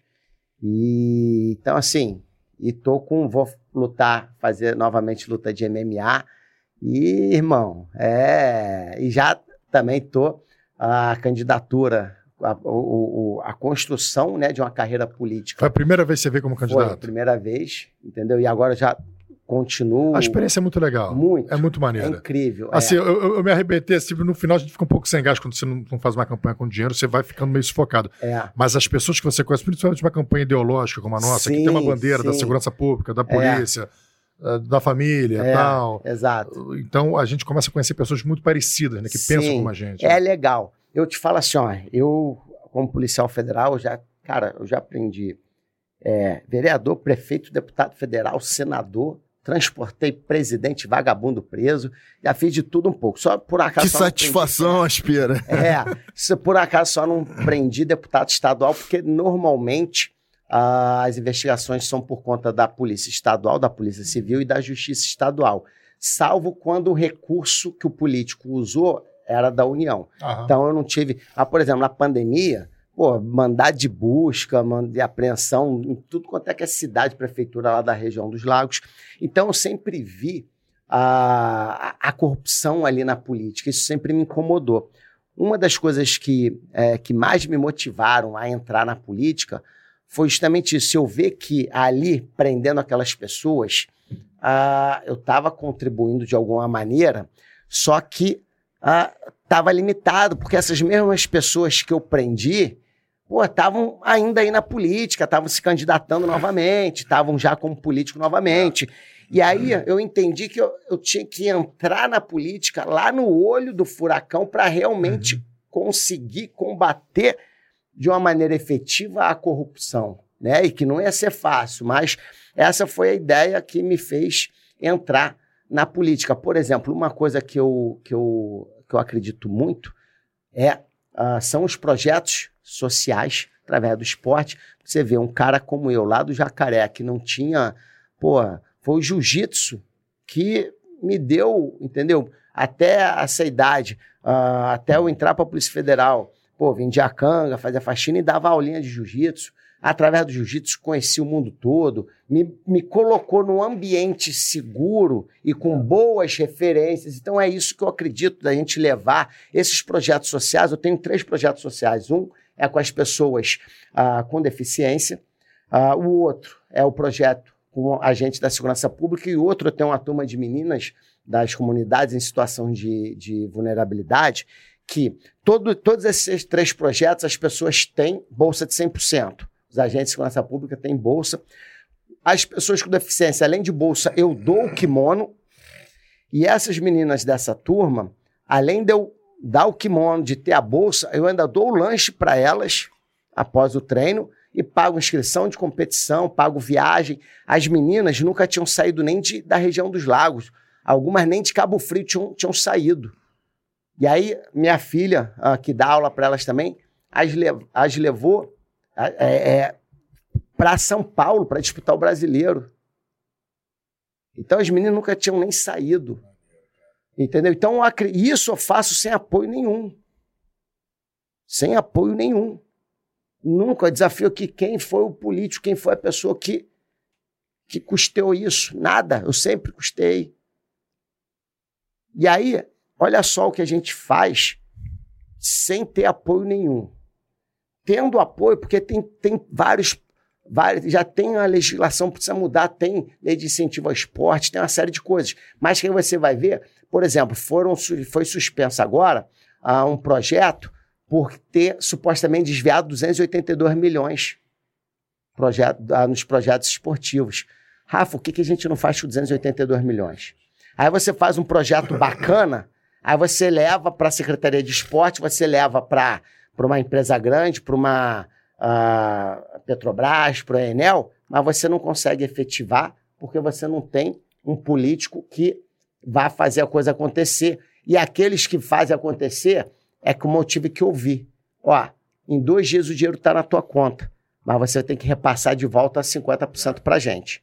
Ou você vai ter, o teu projeto vai ter 12 uh, ah, professores, você vai nomear seis, os outros seis agentes que vai nomear, mas não vão dar aula, não. Então é sempre assim, sempre na safadeza. Eu falei, não, calma aí, como é que eu vou fazer então para acabar com isso ou pelo menos combater isso. Não, eu tenho que estar lá dentro. Porque eu estando lá dentro, falei, como é oh, esse desvio aqui desse, desse, desse dinheiro aqui, dessa verba, que aí você fica com força para combater isso. Hoje não. O, Hoje... Que as, o que algumas pessoas ainda não entenderam, tem muita gente que tem resistência a colocar policial, policiais dentro da, das alerges da vida, dentro do, do, do da Câmara de Deputados, no Senado. Que muita gente ainda não se atentou principalmente o policial civil e o policial federal, que tem expertise em investigação, sabe como é que funciona a lavagem de capitais, Sim. sabe como é que funciona o desvio da verba pública, tem um olhar diferente sobre as situações, porque já participou de diversas situações.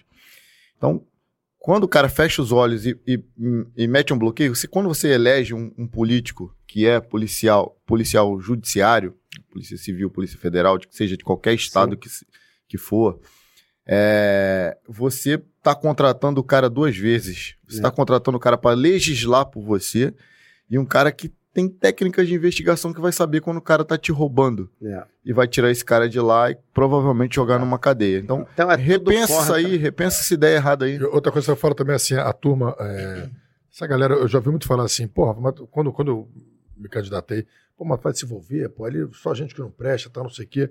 Eu falei, cara, aquela cadeira vai ser ocupada por alguém. Sim. Ou vai ser ocupada por um, por um, Um cara honesto, um um cara... safado, é. ou vai ser ocupado por um cara maneiro. Ultimamente tem, tem sido ocupado por, por pessoas safadas, porque as pessoas boas não querem se não envolver. querem se envolver. Fala assim, não, meu irmão, não vou aqui. Exato. Ali só tem safado simples, ali só tem É. safado porque você não tá lá, pô. Então você tem que ir Exato. pra lá. A, a minha motivação foi a mesma. Quando eu, eu- eu ficava assistindo na LERD, pessoas discutindo sobre a, sobre, sobre a condição do polícia, sobre a vida É. do polícia. Aí eu via, porra, um maconheiro, eu via um mongueiro, eu via um político, eu via um. Eu falei, porra, bicho, eu, É. quero, eu quero fazer parte desse debate, eu quero participar disso aí, eu É. quero falar o que, que eu vivo, o que, que meus amigos vivem. É. Pô, eu tenho a experiência assim, minha e do- dos relatos que eu tenho dos meus colegas. Então, é, eu quero participar disso aí. Então, vamos lá, cara. Então é isso. Eu acho que as pessoas têm que se envolver com a política. Você não precisa se candidatar, mas você tem que estar envolvido Sim. É isso aí. com a política. Todos, principalmente as pessoas de bem. Porque é isso que vai mudar. É quando a É. gente. Aquela cadeira que está ali, alguém vai ocupar, for ocupada pelos nossos. Aí. pelos nossos, que eu digo, não é nossos policiais, mas É. nossas pessoas que querem fazer o bem, querem fazer o que é Sim. certo. Percebeu uma parada aqui? Nós temos o primeiro super Primeiro superchat. primeiro superchat da Ah, história. Da do história Fala Guerreiro. Pô, que Boa. maneiro. Do Kevin, Kevin Boa, Oliveira. Kevin. Porra, obrigado, meu irmão. É, passando para deixar um abraço para o Boom, é, uma, das minhas, uma, uma das minhas referências de profissional. Se puder falar sobre sua experiência trabalhando no Saer Boa. e sobre seu futuro na luta, espero dar um treino com você um dia. Tem um, Ouça. tem um comentário seguinte, Galera, esse aí dele mesmo. ó, só lembrando, academia do, do, do, do Haroldo, lá em Cabo Frio. Você pode. Rua Coronel Ferreira, Na rua Coronel Ferreira, a 932. Lá no 932. Portinho. é, lá no Portinho, né? Portinho. O nome da academia é Brazilian Coast. Brazilian Coast. Então, Brazilian Coast, BJJ, galera da Força de Segurança, o- você que tem um filho com, com, com, Tá na- com deficiência, mas principalmente, cara, Tá no chat aí a, a, a descrição e o Isso. arroba do Instagram. A gente vai deixar na descrição do, do- dessa E transmissão. aqueles que querem dar um treino, é assim, é um cara que tem uma história, entendeu? Eu lembro que eu já acompanhava o, o Haroldo, mas eu conhecia como cabelinho, É. entendeu? eu vi até, um, eu, eu assisti um vídeo, tem um vídeo seu, que eu achava que era da Barra, que tem um vídeo, acho que na Barra Grace, que você faz um vale tudo ali. Não, sei se- é na Aliança, que o cara, o gaiato, chegou lá desafiando. mas e onde é ali. aliança, cara? Em Ipanema, era em Ipanema. Pô, eu treinava lá, eu não era em, em reconheci. cima da Sport Connection.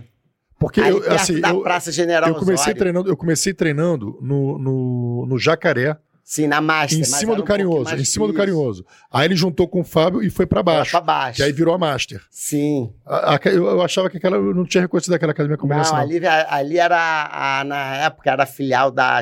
da Eu lembro que você chegou É, pô, irmão, o cara chegou lá. Rafa, olha só.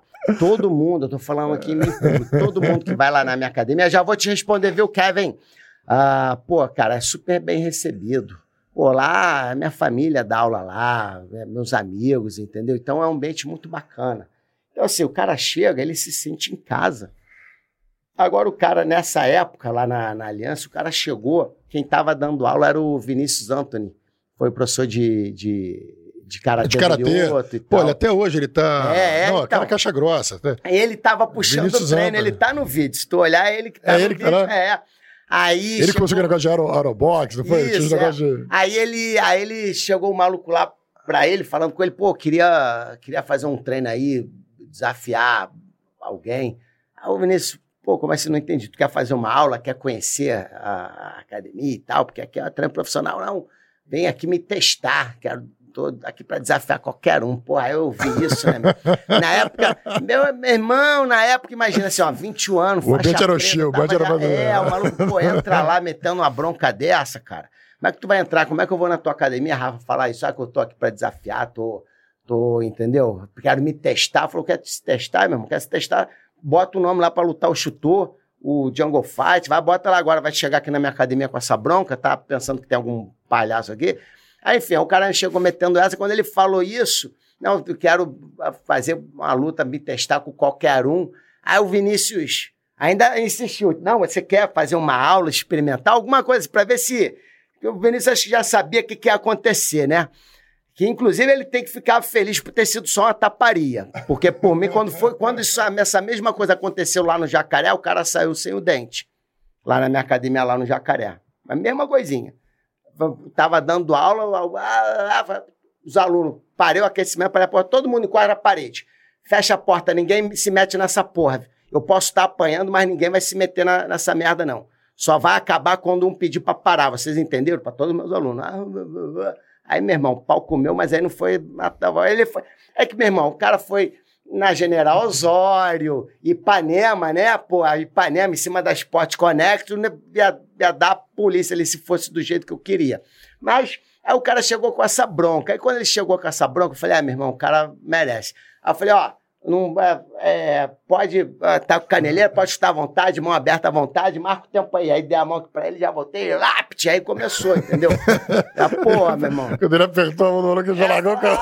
Ah, já puxou pra vir o. Já, já, mas, é, foi pra puxar, eu puxei assim, ó, pra, pra cara dele vir. Não, mas sabe qual, é, a, a, quando você deu a mão ali, eu assisti o vídeo, né?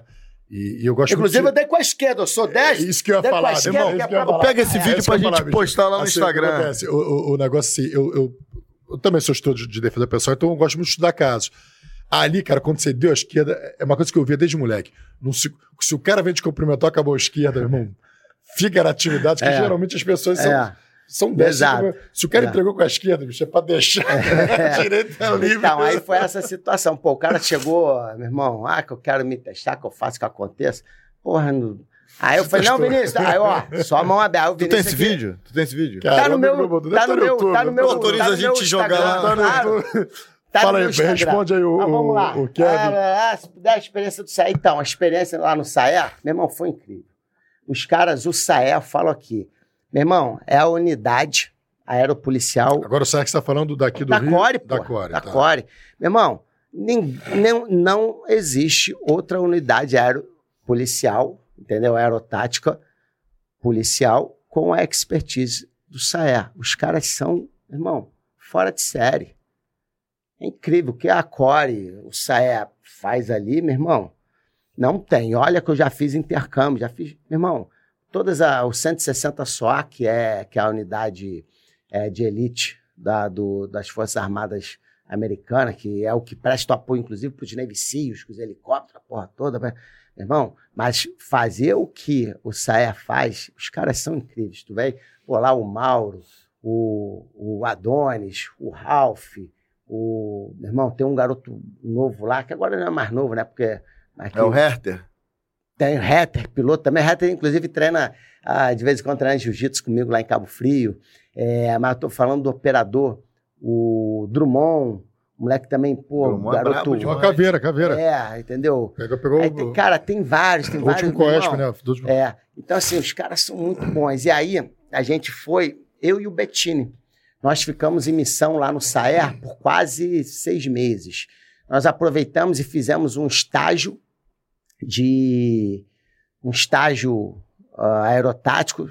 Não foi um curso, foi um estágio, até para gente, por conta de documentação do. Como é que é o nome lá da. Meu irmão, eu nunca fui teoricão. Betina é que grava essas porra tudo de cabeça. Eu não. Pra habilitação de, de tripulante aeropolicial, entendeu? E aí a gente veio para fazer isso lá com, com Adonis. Só que a diferença é o seguinte: na maioria das unidades no Brasil, o teu curso, a, a, o teu estágio é tu aprender a, a, balizar helicóptero, fazer um rapelzinho. Meu irmão, no SAE é balaria, irmão. Primeiro voo que eu, que eu fiz com os caras, a bala já comeu. Pô, isso... Atirando pra cima do helicóptero. Meu irmão. aí o que acontece? A gente veio para fazer esse nosso estágio e para a operação do matemático. Nós fizemos aqui quase, ficamos aqui uns cinco, quase seis meses uh, no, no, no SAER, em missão no SAER. E a gente, uh, pô, nós fizemos dezenas de incursões, inclusive na favela da Coreia, para pegar o matemático. Quando, quando aconteceu a, a missão lá que pegou, a gente não estava no, no helicóptero, por um acaso tinha sido num final de semana, e a gente voltou para Brasília para pegar mais munição para a MAG, que aquela MAG do helicóptero era da Polícia Federal, que eu tive que responder administrativamente por que, que a MAG estava lá, porque a legislação não permite que a Polícia Civil e a Polícia Militar use uh, aquele, uh, aquele tipo de, de armamento. Eu falei, minha amiga, operação conjunta. Me diz o seguinte, aí eu tô com o meu, meu equipamento, meu fuzil, meu armamento que só a Polícia Federal pode usar. Aí na hora que tá lá no perrengue, aí eu sou ferido, por exemplo, aí o cara não vai poder, o policial civil, o policial militar não vai poder pegar. Ou então eu falo, não, não usa a minha arma não. Aí o cara do SAE vai falar assim, não, então desce do meu helicóptero. E aí quando eu chegar lá embaixo, a PM estava dando apoio, uh, na época, hoje coronel, mas na época major Benevenuto, ele foi subcoordenador do curso do, do, do Bettini, lá no BOP, do COESP.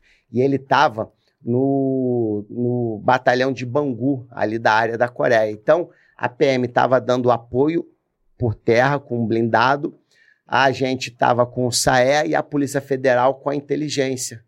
Então a gente fazia, nós éramos elemento, os elementos de ligação das três polícias. E aí eu tive que, é óbvio que não, não, não deu nada, mas eu tive que ainda responder por que, que a, a, a MAG estava sendo usada pela Polícia Civil. Eu falei, ó, pelo óbvio, operação conjunta, tá aqui a ordem de missão, e eu vou fazer o quê? Não, não vou, me não vou emprestar meu armamento. Aí a Polícia Civil, ó, então desce do helicóptero e desce de rapel, tá? E vai logo embora, porque também eu não vou te emprestar o helicóptero e chegar lá embaixo, o, a PM vai falar assim: não, volta a pé, porque no meu blindado você não entra. Vai embora Entendeu? com tua máquina. Pô, mas é cada. É, vai embora é, com a tua máquina carregando essa porra pesada. No, no, no sofá, achando. É. Decidindo. Enfim, aí, ah, essa foi a experiência que eu tive lá no Saer, muito maneira. Sou fã dos caras do, do, do, do Saer, da Core. Foi incrível, foi um aprendizado, meu amigo, único. Único que, pô, cara, era toda vez. E assim, ó, e tu fica lá no Saer, Rafa, daqui a pouco, pum, acionamento. E tu vai. E tu vai, tu acha que é acionamento. Não, a, é, a balaria começa. E tem mais, às vezes tu tá indo, sei lá, daqui, vamos supor, lá para Santa Cruz. Aí tu tá passando ali pelo Caju, a balaria já começa no Caju mesmo. A tua missão é lá em Santa Cruz, mas às vezes já tá um negócio ali, meu irmão. É, é. do Caju até. É, aí tu vai daqui até Santa Cruz, meu irmão. Aí tu passa lá pro, pro Acari e vai e balaria daqui até lá, porque, meu irmão, o tráfico, aí tu lá de cima, tu vendo, meu irmão. Deixa eu fazer uma pergunta: você sente saudade da polícia? Cara, eu sinto. Mas assim, ó, Sabe quando você você sente que um ciclo se encerrou, né? Ah, não tem como uma pessoa que ama a polícia, que gosta, que tem tanto orgulho da história que viveu, não tem como não sentir saudade, principalmente das operações, irmão. Mas Vai que de repente uma Black Operation, né? Não sei, será que eu já fiz? Enfim, é, mas sinto saudade, e claro, mas às vezes, ah, se você quisesse voltar, cara, não voltaria, não, já, já me encerrou, entendeu? Foi um ciclo, aprendi muito, tenho muito orgulho, tem mais, não dá até porque, cara, eu tava, ó, tu vê esses cursos todos, tudo isso que eu tinha feito, eu tava lá ah, em, no aeroporto de Cabo Frio, aí eu tava responsável pelo Sinarme, um pouco antes, eu estava responsável pelo passaporte, entregava passaporte. Aí tu ia fazer o passaporte, no dia que tu ia lá buscar, eu checava, pegava teu CPF, ia lá, ah, tá, teu passaporte tá pronto aqui, obrigado. Entendeu? Um cara que tem tantos Pô, irmão, operacionais. É um entendeu? E não tinha, eu vou fazer mais o quê? Não tinha praticamente mais. Cara, uma, uma das coisas que me deixa assim mais agoniado. Quando, é quando, ficar quando... cuidando das apresentações. Não, não, isso aí, isso aí, Mas assim, é, quando eu tô num lugar já passando um certo tempo, eu estou me sentindo subaproveitado. É. Isso dá uma é, agonia. É, é isso, assim, ó, e a fala estrutura... assim, cara, mas, porra, eu, assim, é, é isso é. aqui, é isso que... Mas você vai fazer, mas você sentindo Ô, que Rafa, você está emburrecendo ali, Sim, que aquilo não está te a... acrescentando. Ó, porra, é o que tava, me deixa mais agoniado. Estava faltando acho que 11 anos para eu me aposentar.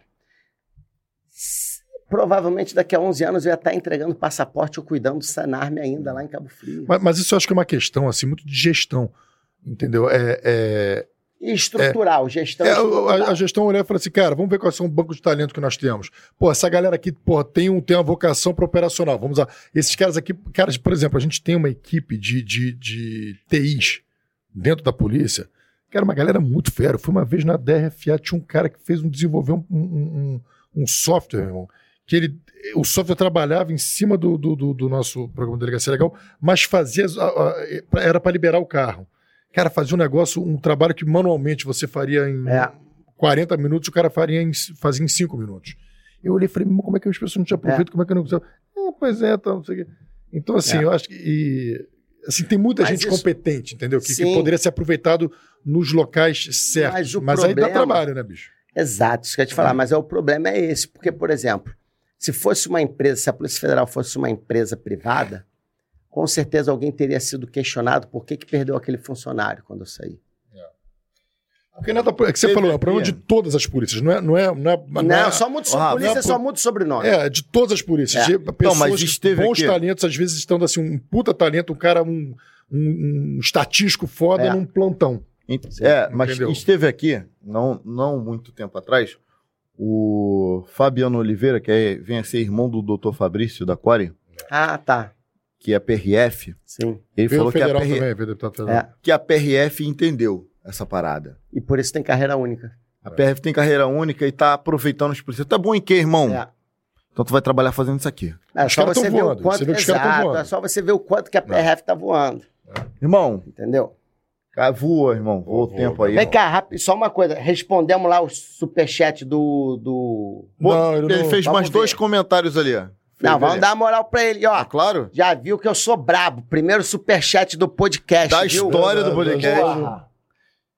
Sim, o Bettini, ó. Bettini, meu irmão. O cara é fora de Espero um série. dia que haverá um podcast que vai chamar Sim. o Betinho e o Boom pro mesmo episódio. Tá? É o desafio Fala Guerreiro. Pô, valeu, Kevin. Vamos, Ó, vamos viabilizar esse desafio é mais, muito mais pro, pro, pro, Be- pro do que pra gente, que a gente vai, Vamos que vai receber o Bettini vamos aqui. viabilizar isso sim. É isso aí, Então, mano. não porque o, o Kevin, não. Porque assim, ó. ah, eu já tava na DRE aqui do Rio. Eu fiquei nesse, nesse- nessa transição aqui na DRE. E, pô, e a DRE é maneira pra caramba, é muito operacional. O GPI eu também poderia ter ficado, só que eu preferi ficar ali na DRE para aprender. Porque o GPI, o que, que é? É o trabalho que o COT faz sendo um, pouco mais limitado.